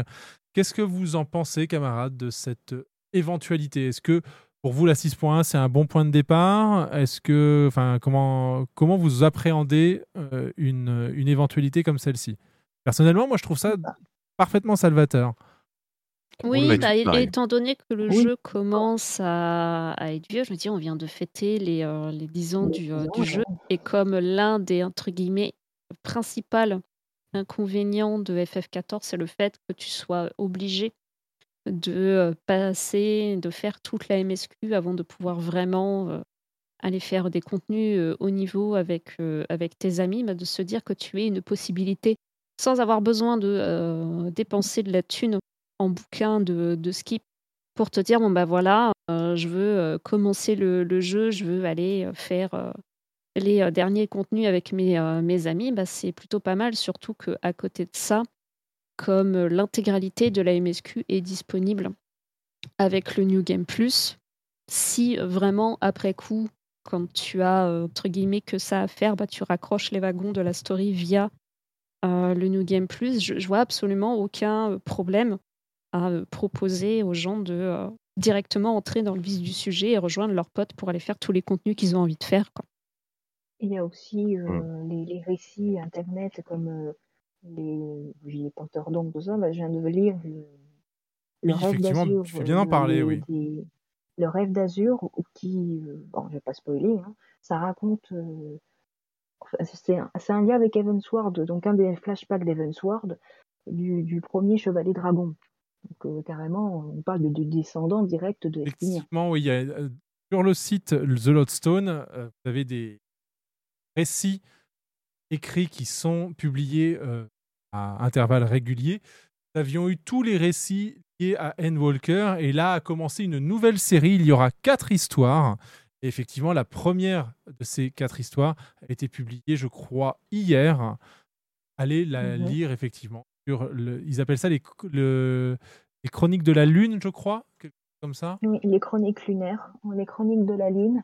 Conte de la nouvelle lune. Conte de la nouvelle lune, merci. Et euh, le premier, c'est le rêve d'Azur, donc ça parle uniquement d'Estinien sur Evansward. Donc, euh, il faut bien vous, mé- vous, vous mémo- vous mémoriser euh, Evansward, comment s'est passé tout ça, parce qu'il y a un joli petit spoil sur, euh, sur euh, Estinien. Donc, c'est. ah bon? Donc euh, voilà, je vais pas trop dire, mais voilà, lisez les petites chroniques, ça permet un peu de, de savoir un peu plus sur le personnage. Par exemple, quand j'avais vu le, personnage de, de bah, je savais même pas que oh bah la vache, c'était une nana euh, pirate euh, qui avait posé entre guillemets ses couilles sur la table. Euh, voilà, il y a plein de trucs à faire aussi hein, sur, le jeu. hein. Il y a les, bon, les reliques. Bon, ok, c'est peut-être redondant, mais euh, ah, c'est fou. Il y a les. Les- Effectivement, il les va falloir qu'on s'occupe d'ici euh, euh, d'ici janvier. Du- hein, tu as raison, Avanare. Il y a aussi les, les, les vieux, enfin, je dis des trucs à oublier comme euh, Eureka ou Bodger, mais c'est- mieux pour pixer et passer du temps. La pêche aussi. Enfin, il y a plein de trucs. hein. On a plein de choses à faire pendant 11 mois. On va pas, on va pas aller à Charlaillon, aller chercher des bouquins et en attendant euh, que ça se passe, quoi. Il y a les quatre récolteurs qui sont assez marrantes à faire. hein. Je vous conseille de faire les récolteurs. Soit c'est drôle. Et puis, bah, il y a ceux qui sont en retard sur Librand. euh, Allez-y, hein, foncez. Hein. Parce que euh, si vous faites pas Librand, bah, c'est pas drôlique. Euh, Merci beaucoup, Avanari. Est-ce que tu as un message à faire passer Ah, bah, avant qu'on enchaîne euh, sur euh, notre, euh, le reste de notre émission? Bah, euh, j'ai envie de dire, amusez-vous sur le jeu, soyez euh, tolérants envers les personnes, tout ça. Et surtout, euh, amusez-vous comme enfin, possible, que ce soit en non handicapé ou handicapé. euh, voilà, ne vous prenez faites pas la tête. Là, je me suis pris, une- pris prise de chou avec un, joueur, mais heureusement que le tank m'a défendu. hein. Euh, C'est particulier de faire de, jouer avec un handicap. Mais bon, on fait avec. hein. Euh, et puis, euh, tous en garder le sourire, aider, aider les collègues euh, s'ils galèrent à faire euh, les extensions. Et puis, voilà, quoi.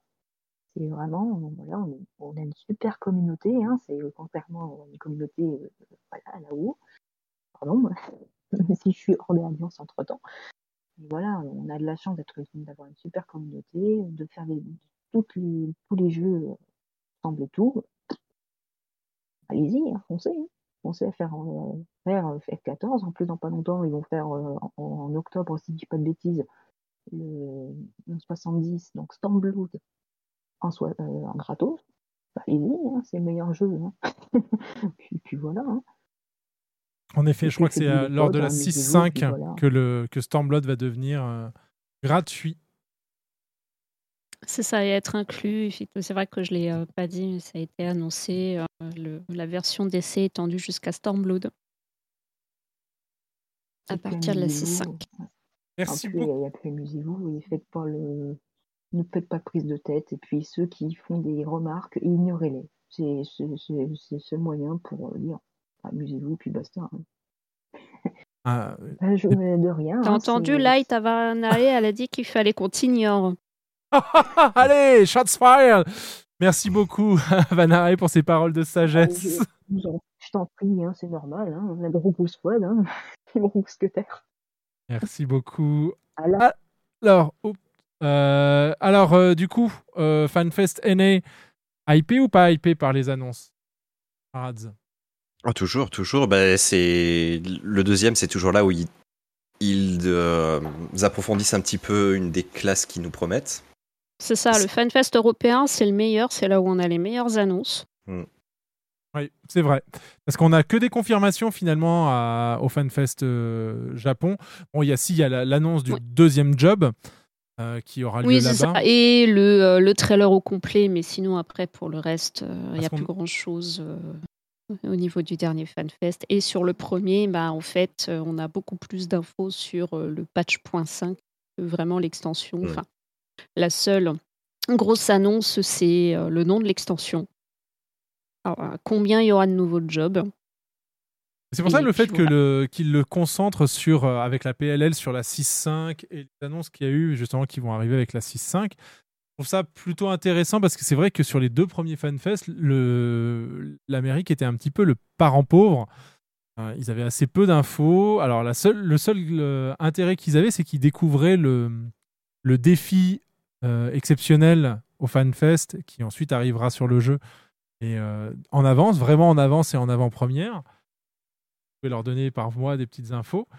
Mais euh, euh, c'est vrai que. Et voilà. c'est pour ça que je trouve aussi que, enfin, du moins là, pour euh, ce combo-là de FanFest, je trouve ça très bien que euh, l'annonce de euh, la sortie du jeu sur Xbox, Oui. et ben, il l'ait mis pour ce FanFest-là parce que ça leur fait une grosse annonce et surtout un truc qui n'était pas du tout attendu.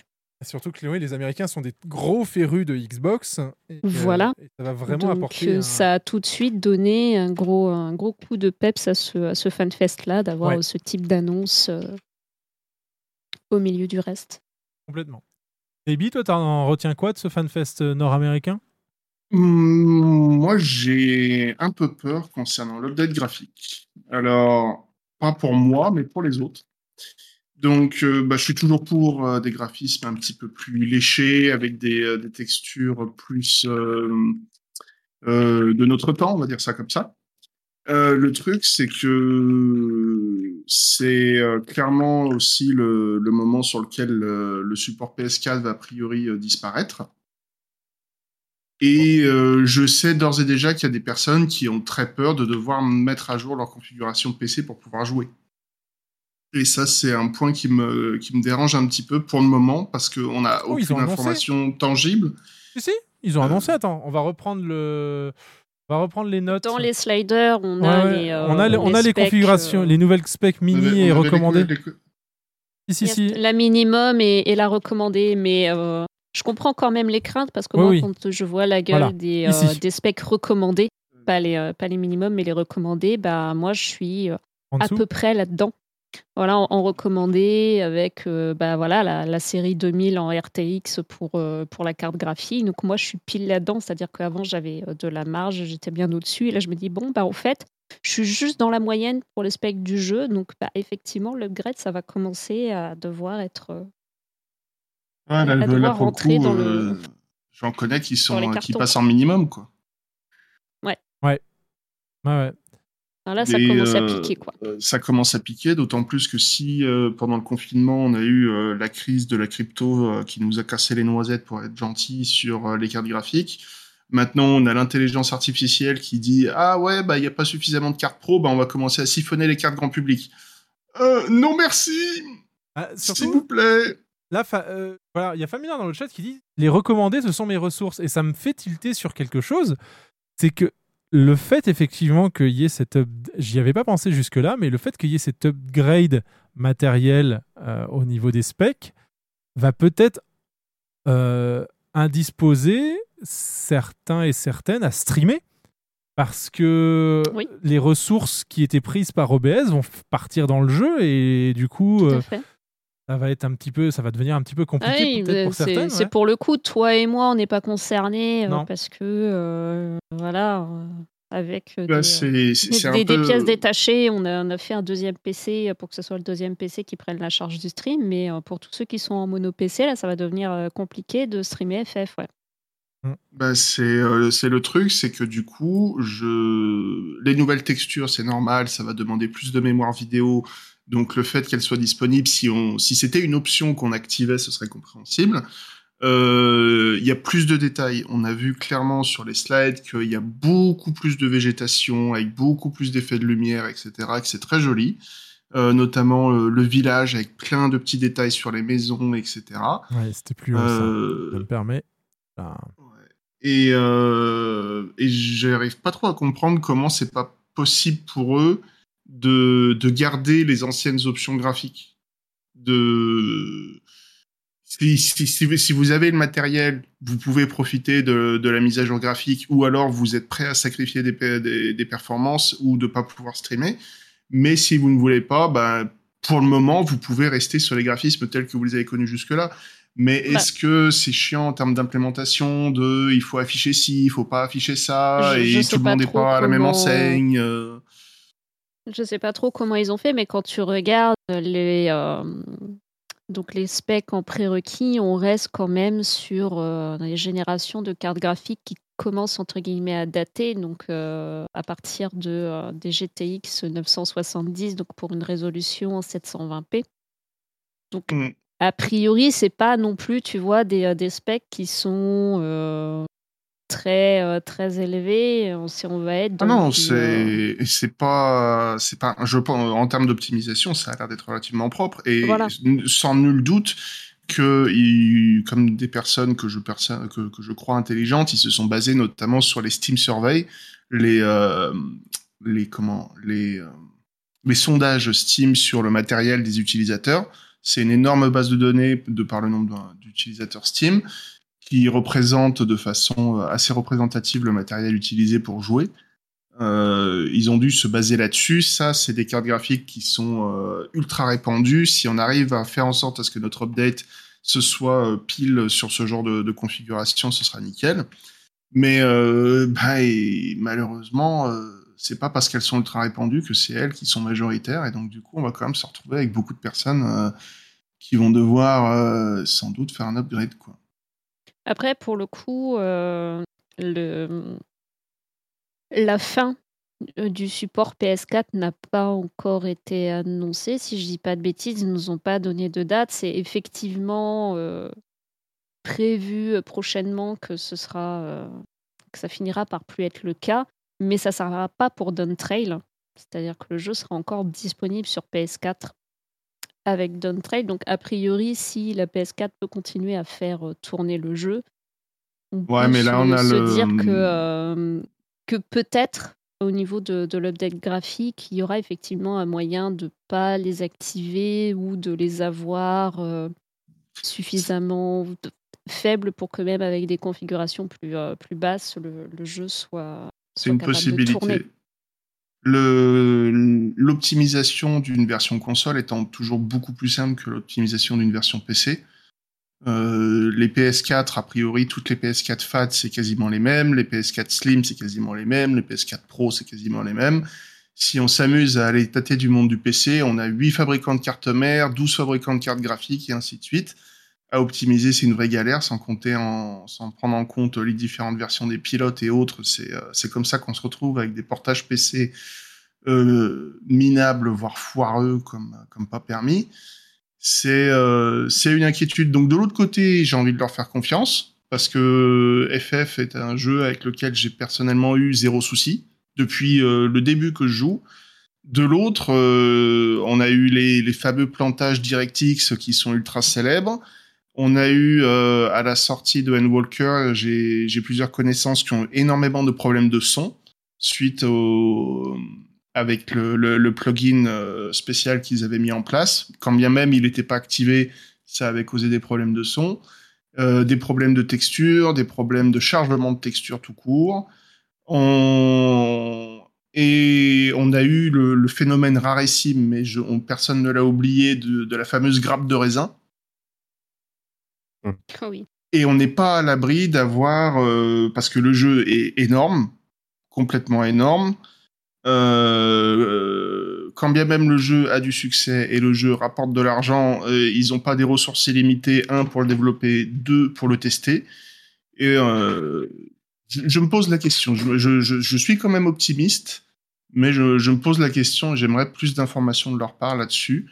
Mais c'est le seul grief que j'ai parce que comme je l'ai dit précédemment, euh, FF c'est le seul MMO que je vais continuer à toucher, quand bien même il y a des personnes autour de moi qui vont jouer à du Genshin, à du Honkai Star, Rail, c'est chiant à prononcer, du Guild Wars 2 avec la sortie de l'extension récemment.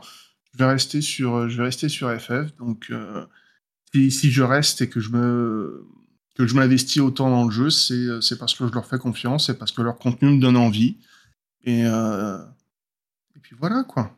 Merci beaucoup, Famunard qui offre 5 abonnements à Apéro Magique, La Belette, à Castiel, euh, Sensa et euh, Oppenheimerum. Merci beaucoup à toi, Famunard, pour cet abonnement offert. Euh, on est sur la euh, fin de notre session euh, d'Ether 14 Radio. On parlait justement, et merci beaucoup, Snia, pour le follow. Je viens de réactiver les, les alertes en, euh, parce que je voulais pas qu'elles euh, qu'elles indisposent nos, nos invités. Mais maintenant qu'ils sont partis, euh, on, peut, on peut les réactiver. Merci beaucoup. On parlait donc des euh, annonces du FanFest NA, de euh, ce qu'il euh, en est ressorti et de ce qu'on attend, notamment pour le FanFest euh, eh bien, Londres. Et euh, qui va nous permettre de faire une petite, euh, une petite transition sur euh, eh le Nexus éthéréen, le Nexus éthéréen qui euh, vous a couvert le FanFest nord-américain, remettra le couvert sur le FanFest Londres, bien évidemment.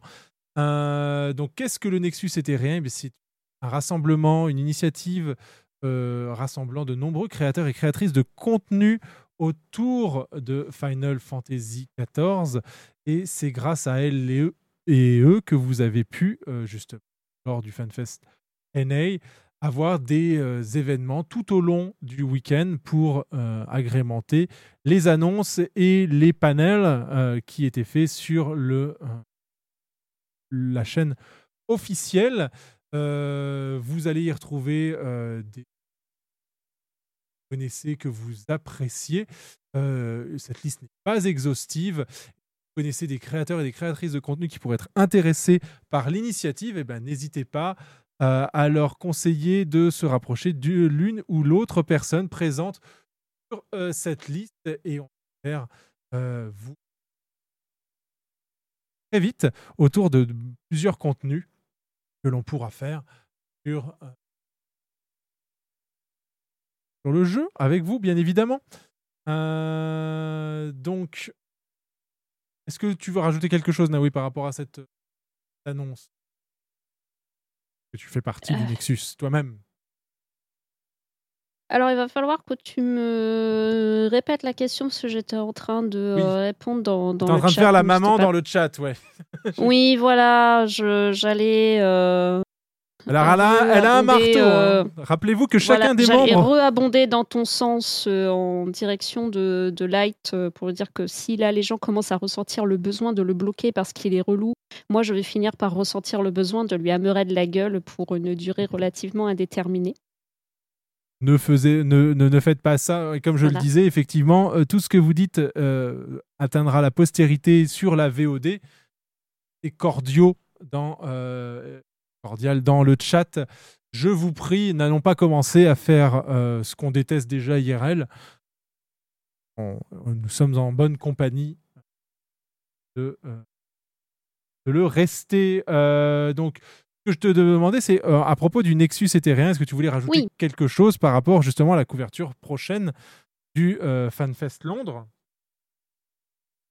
Et bah écoutez, euh, il y a de fortes chances que avec les copains, on réessaye de euh, vous euh, suivre euh, tous les euh, tous les panels en live sur nos différentes euh, chaînes et peut-être même finir ce qu'on avait commencé la dernière fois avec les runs de euh, Red 24 euh, sur euh, les euh, raids de euh, de Heavensward.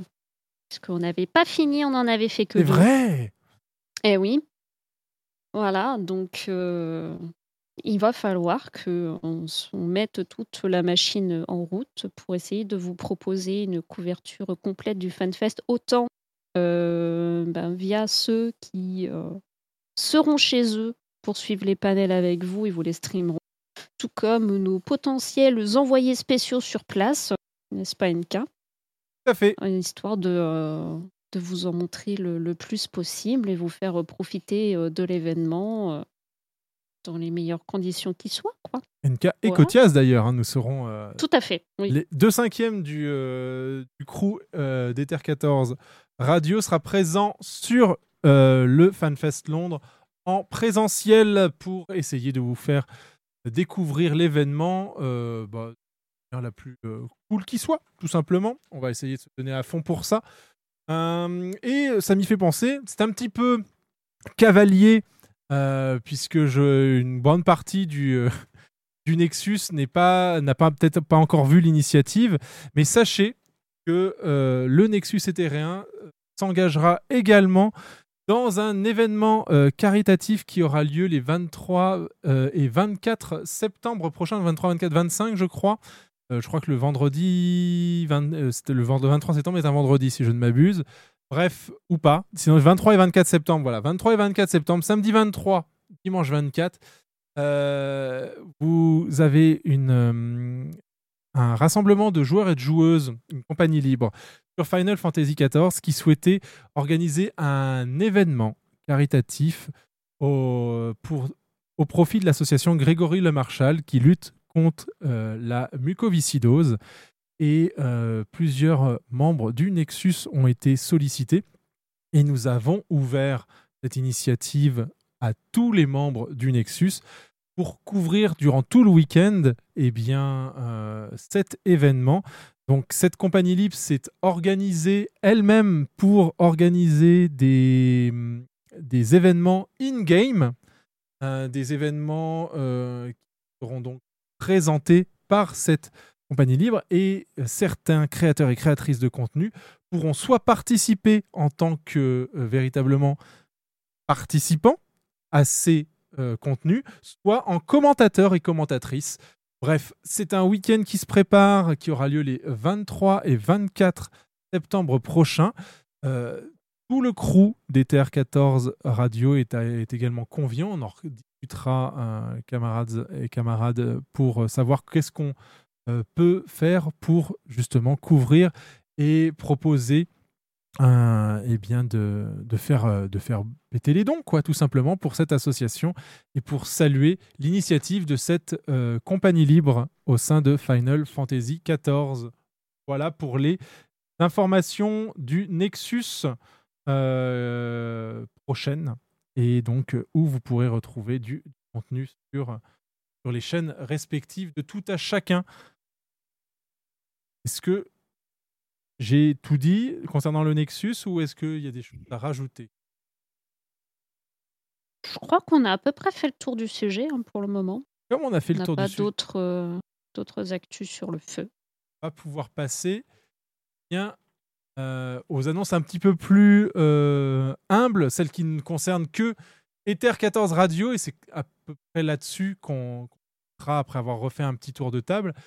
On voulait faire un- une petite dédicace à Velvet Shadow sur Twitch, qui tient le, le blog Erreur 2000, erreur2000.info, car dans l'un de ses billets de blog de début août, vous allez euh, trouver euh, au niveau des euh, streams à découvrir, eh bien, petite chaîne Ether 14 Radio et une petite, un petit message sur le podcast d'Ether 14 Radio.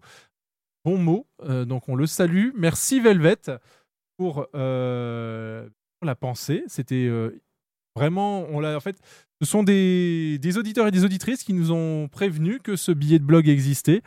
Euh, la personne est passée véritablement pendant un stream euh, à, à raid la chaîne et ça s'est transformé en un billet de blog. Petit shout out à Velvet Shadow. Merci beaucoup à toi. Et va aller voir ton contenu que euh, vous avez ajouté à ce Bah, pour le coup, moi aussi, j'ai découvert ça euh, quand tu, euh, quand tu nous as partagé le lien. Donc, euh, bonne petite euh, découverte. Ça, ça fait plaisir. Oui.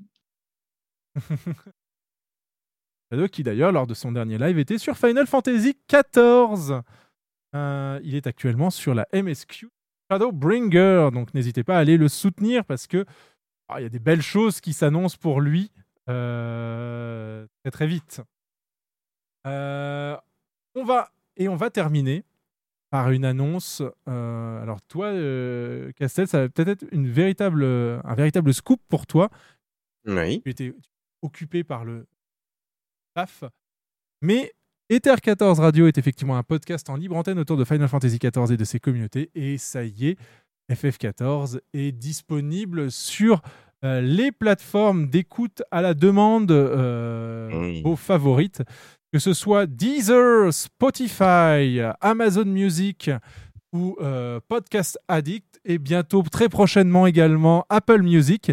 Vous pouvez maintenant, dès maintenant, retrouver tous les épisodes, et je dis bien tous, même ceux qui ne sont pas disponibles euh, dans les archives d'Ether 14 sur Twitch, parce qu'il y a quelques épisodes qui ont sauté euh, les aléas du, euh, de la, de la non-pérennité des, des vidéos. Tu les avais pas mis en temps fort Exactement. Et également, euh, il y en a qui ne sont pas encore sur YouTube parce que vous le savez, nous avons eu quelques, euh, en tout cas une grosse émission en euh, anglais. Nous avons eu plusieurs interactions en anglais au cours des podcasts Ether 14, même des interviews qui sont disponibles exclusivement sur YouTube. Mais pour ce qui est des podcasts Ether 14, il y a notamment une émission, celle des 1 an, qui est quasiment intégralement en anglais et qu'on ne vous a pas mis tel quel sur YouTube et qu'on souhaite vous proposer des sous-titres qui ne soient pas des sous-titres autogénérés parce qu'on a vu ce que ça donnait les sous-titres autogénérés quand on parle FF14. N'est-ce pas Naoui? Aïe, aïe, Je aïe. me souviens, oui. Donc, euh, au secours. C'était drôle. Donc voilà, donc c'est- un travail titanesque puisque bah, vous savez qu'on est très prolifique sur Ether 14 Radio. C'est un podcast. Alors j'espère que vous avez du temps dans vos transports en commun ou sur vos chemins vers les vacances parce que effectivement, euh, on saura vous accompagner sur tout le long du trajet. Euh, mais du coup, ça nous donne beaucoup, beaucoup, beaucoup de travail pour vous proposer quelque chose de qualité, notamment au niveau des sous-titres, donc, euh, afin que euh, toutes celles et ceux qui en ont besoin puissent euh, en profiter convenablement. Donc, sur les plateformes d'écoute, elles, en revanche, vous avez tous les épisodes, sans aucune exception, avec leur description. Choisissez la vôtre et n'hésitez pas à follow, liker, commenter aussi les épisodes. Donnez-nous de la visibilité comme vous savez le faire sur, euh, sur Twitch ou sur YouTube. C'est grâce à vous qu'on en est là aujourd'hui. Donc, euh, si. euh, voilà. Il y a les subs, effectivement, qui, nous aident à vous proposer des emotes, à vous proposer des visuels sur la chaîne. Mais une autre façon de, de soutenir Ether 14 Radio, c'est aussi de passer par ces plateformes et de simplement lâcher vos meilleurs follow et vos meilleurs commentaires, de euh, télécharger les épisodes également, euh, afin de nous donner de la visibilité sur ces plateformes et euh, de nous emmener toujours plus haut et toujours plus loin avec vous sur cette aventure qu'est Final Fantasy XIV. Que dire de plus? Je pense que on est déjà pas mal là. Est-ce que qu'est-ce qu'on aurait oublié de, de préciser cette, euh, sur cette session, camarade Castel, est-ce que tu vois quelque chose que tu souhaiterais ajouter, toi qui es arrivé tardivement?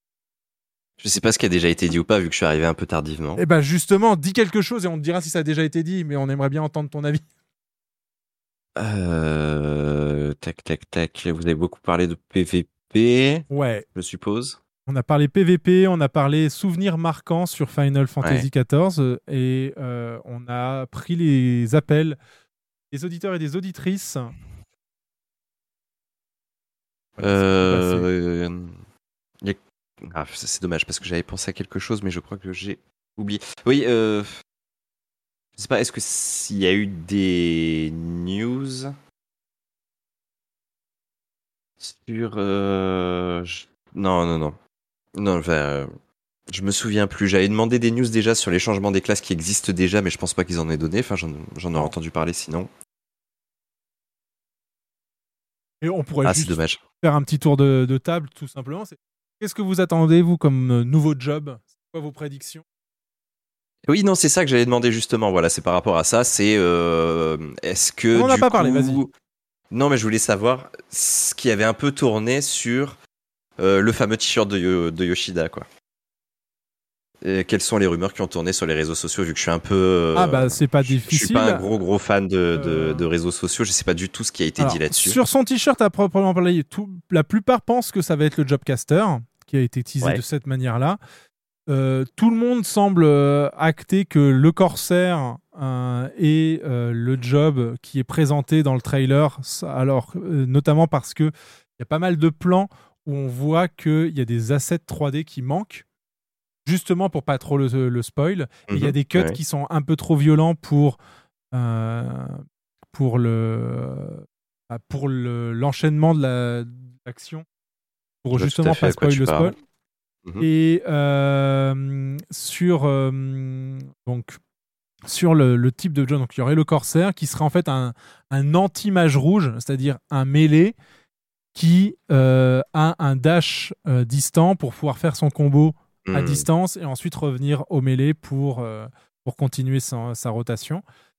Sur le t-shirt de Yoshipi, plusieurs éléments. Donc les tortues ninja, le fait qu'elles qu'elles soient devenues les tortues parce que il y a un chimiste, enfin elles ont pris une, une substance chimique, donc le chimiste, voilà, est, est annoncé en tant que tel. Euh, et aussi euh, donc les, euh, les noms des tortues Donatello, Raffaello, Michelangelo, Leonardo, Oui. qui sont tous des peintres de la Renaissance, et donc, dans ce cas-là, pictomancien. Ah oui, pas bête, pas bête. J'y avais même pas pensé. C'est fou, hein. C'est fou quand quand il y a une, une réflexion collective comme ça, toutes les, toutes les théories qui, peuvent qui peuvent en découler. Et j'avoue que je suis plutôt team pictomancien. Au début, j'avais, euh, j'avais, je me- je m'étais dit, attends, si c'est le même coup que la dernière fois avec, euh, avec le samouraï euh, et Spider-Man, Sam, Sam Raimi, tout ça. ouais, ouais. Voilà, je me suis dit là, en plus, c'est le Teenage Mayhem, enfin celui qui sort au cinéma, c'est Seth Rogen qui l'a fait, Rogen, Rogue. Et puis après, je me suis dit non, en fait, c'est déjà sorti. Rogue, c'est le surineur chez nous, donc ça Oui. ne marche pas. Ah oui, time, time- ah oui, et TMNT, TM, T- Teenage euh, Mutant Ninja Turtle, TMNT Time Mage Next Time. Ah oui, Donc, Ouais, ouais, euh, c'est pas bête. Voilà, il y avait effectivement Mm. ça, ouais, tout à fait, euh, Faminard. Tu as bien, tu as bien raison. Et l'autre élément, c'était euh, la Rose Noire qui nous partageait ça. Ce serait le Berserk, parce qu'il y a écrit Mayhem, parce que euh, voilà, euh, enfin, plein de petits éléments comme ça. Donc voilà, il y a quand même pas mal de choses qui, qui circulent. J'avoue que moi, je mets mes thunes sur sur le Corsaire et le Pictomancien. On- Pictomancien en magie. Ouais, Pictomancien en magie, ouais. Comme Realm en fait. De Hefzis. Ouais, non, mais ça existe, comme tu dis, comme Realm. Après, euh, à voir ce que ça donne dans FF14, parce que Realm, elle avait une action. À voir ce que ça donne maintenant dans un MMO où tu apprends les, les actions par, par niveau, mais ils, ont tou- ils sont toujours très bons pour nous surprendre là-dessus. Il y a des gens qui pensent je- aussi. Beastmaster en, en job limité. Ça, ce serait cool. Ce serait très très cool. Il revient à chaque fois, le Beastmaster est très attendu. Oui, sais pas c'est comme le Blitzball. C'est ça, comme le Blitzball. Il y avait Que Yoshida a encore dit non, il n'y aura pas de Blitzball, donc tout le monde est très déçu. Et euh, je sais plus, je crois que c'est Namasé qui a dit ah bah euh, NK qui fait euh, l'autopromo de sa propre pub, mais euh, personne d'autre ne fait la pub d'Ether 14 Radio, alors faut bien qu'on s'y colle en fait. Chacun de notre côté. Voyons. Les Van Foil Guys, dont on n'a pas parlé effectivement, et on se disait tout à l'heure avec. Kotias que ce serait pas mal de, de s'y mettre parce que ouais, franchement ils sont cool les skins qu'on a vus euh, sur, sur cette question. Et l'autre élément auquel ça me fait penser, parce que pour aller chercher les skins euh, de, euh, de l'Event Fall Guys, je me dirige sur le Lodestone, c'est qu'il y a un, une- un appel à contribution qui a été lancé sur le Lodestone, une mosaïque pour le dixième anniversaire. L'objectif de cet appel, c'est que vous réalisiez euh, un screenshot de votre personnage avec la thématique réflexion sur mon temps dans FF14. On vous a parlé de vos faits marquants sur FF14 ce soir. Eh bien, là, il vous demande de prendre un, screen. Dans les teintes, euh, je crois que les teintes sont précisées euh, parce que, en gros, l'idée, ça va être avec 20 000 captures d'écran, majorité dans les tons jaunes ou blancs, de reproduire cet artwork, en fait, de faire une mosaïque avec les captures d'écran qui vont être proposées. Euh, donc, pour ce faire, il faut euh, votre nom de personnage, votre monde d'origine, votre lien de profil Lodestone, euh, le prix que vous désirez. Alors, ça ne veut pas dire combien vous voulez d'argent, hein bien évidemment. C'est simplement qu'il y a des, des récompenses à la clé euh, qui sont ex- ex- explicitées en dessous. Voilà. Vous pouvez soit récupérer la méthode de coiffure Strife, soit une Gaëli casquette, soit la barre de noble, soit une boucle d'oreille oiseau bleu. Vous donc précisez ici quel prix vous souhaitez. Un bref commentaire pour expliquer un petit peu ce que vous avez fait. Pour que euh, la résolution d'image soit 1920 par 1080 Full HD en 16 neuvième, en JPG ou PNG, pas plus de 5 mégas. Vous envoyez ça et vous serez peut-être tiré au sort parmi les 20 000 qui composeront cette mosaïque, tout simplement. Voilà.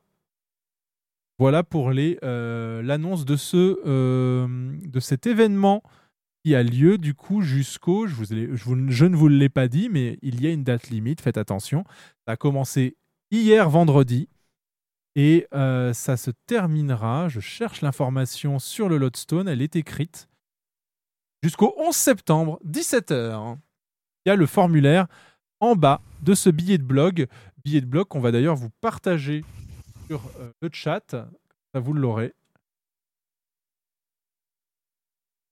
Euh, et voilà pour les annonces. La fête de la commémoration commence également. euh, se termine. Bah, c'est terminé tout à l'heure.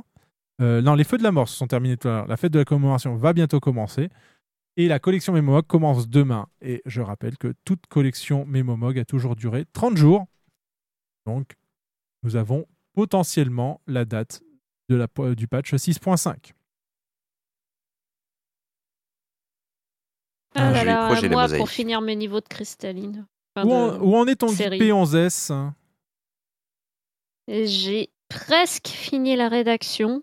Malheureusement, j'ai été beaucoup plus occupée que ce que je l'espérais cette semaine. Donc, il me reste encore euh, les dernières mécaniques. Genre, j'ai fini euh, la fantasmagorie des lois tout à l'heure. Donc, il me reste le micro-rien qu'il y a après au niveau de la rédaction et toutes les animations à faire. Et euh, c'est OK. Donc, Courage malheureusement, il paraît que j'ai euh, encore du boulot la semaine qui vient. Donc, je ne sais pas si j'aurai le temps de euh, boucler ça pour, euh, pour le week-end prochain, mais je vais essayer. J'ai pris beaucoup trop de retard sur tous mes guides, ça me turbo saoule, donc je- j'essaye d'avancer du mieux que je peux. Voilà. que Cotias, Castel, Baby, vous avez quelque chose à rajouter? Non, j'ai été pris en otage par mon chat. Il me des câlins. Côté ça va? Non, je n'ai pas, Ouais. pas grand chose à rajouter. Alors, je vais me permettre toutefois de, euh, euh, de vous annoncer quelque On va vous annoncer quelque chose tous ensemble. euh, tous ensemble. Euh, C'est la date de la prochaine session d'Ether 14 Radio qui, si tout se passe bien, si tout va bien, si tout est euh, tranquille et s'il n'y a pas d'événements IRL qui euh, mettent à mal euh, la date, eh bien, nous nous retrouverons le 7 octobre prochain. Et avis à tous les, les fans de la voix de Cotias, euh, il se peut que vous l'entendiez plus que d'habitude sur cette future session. Please look forward to it et j'espère que vous réviserez bien votre anglais.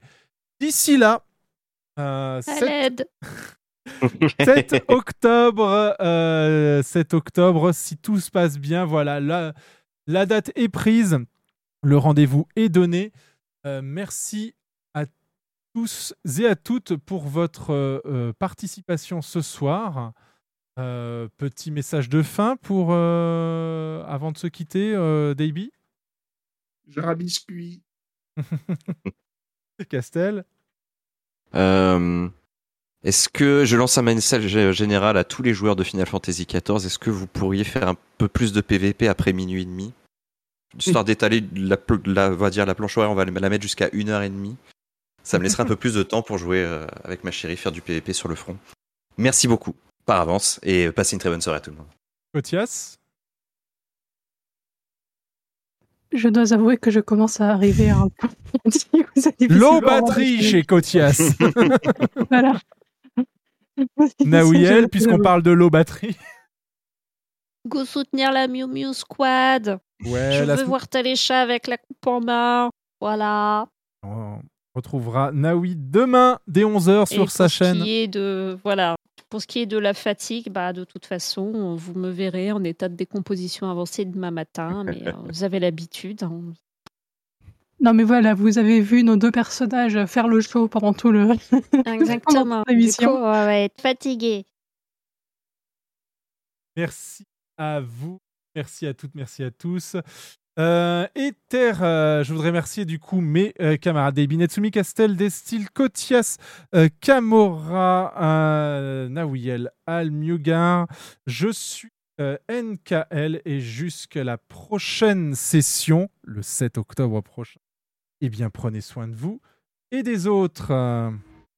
Ether 14 Radio est une autoproduction de NKL, Castel Destil, Nawiel Almugar, Kotias Kamora et Daibi Netsumi. Retrouvez toutes les infos, leurs liens et leurs réseaux sur le Discord d'Ether 14 Radio. Le générique d'intro est réalisé à partir d'un morceau des Sons of Hades. Ce générique de fin est réalisé par Formant X.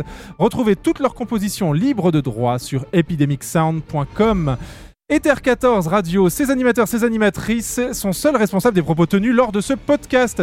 Square Enix et l'équipe Final Fantasy XIV ne peut être tenu responsable des propos tenus au cours de cette émission.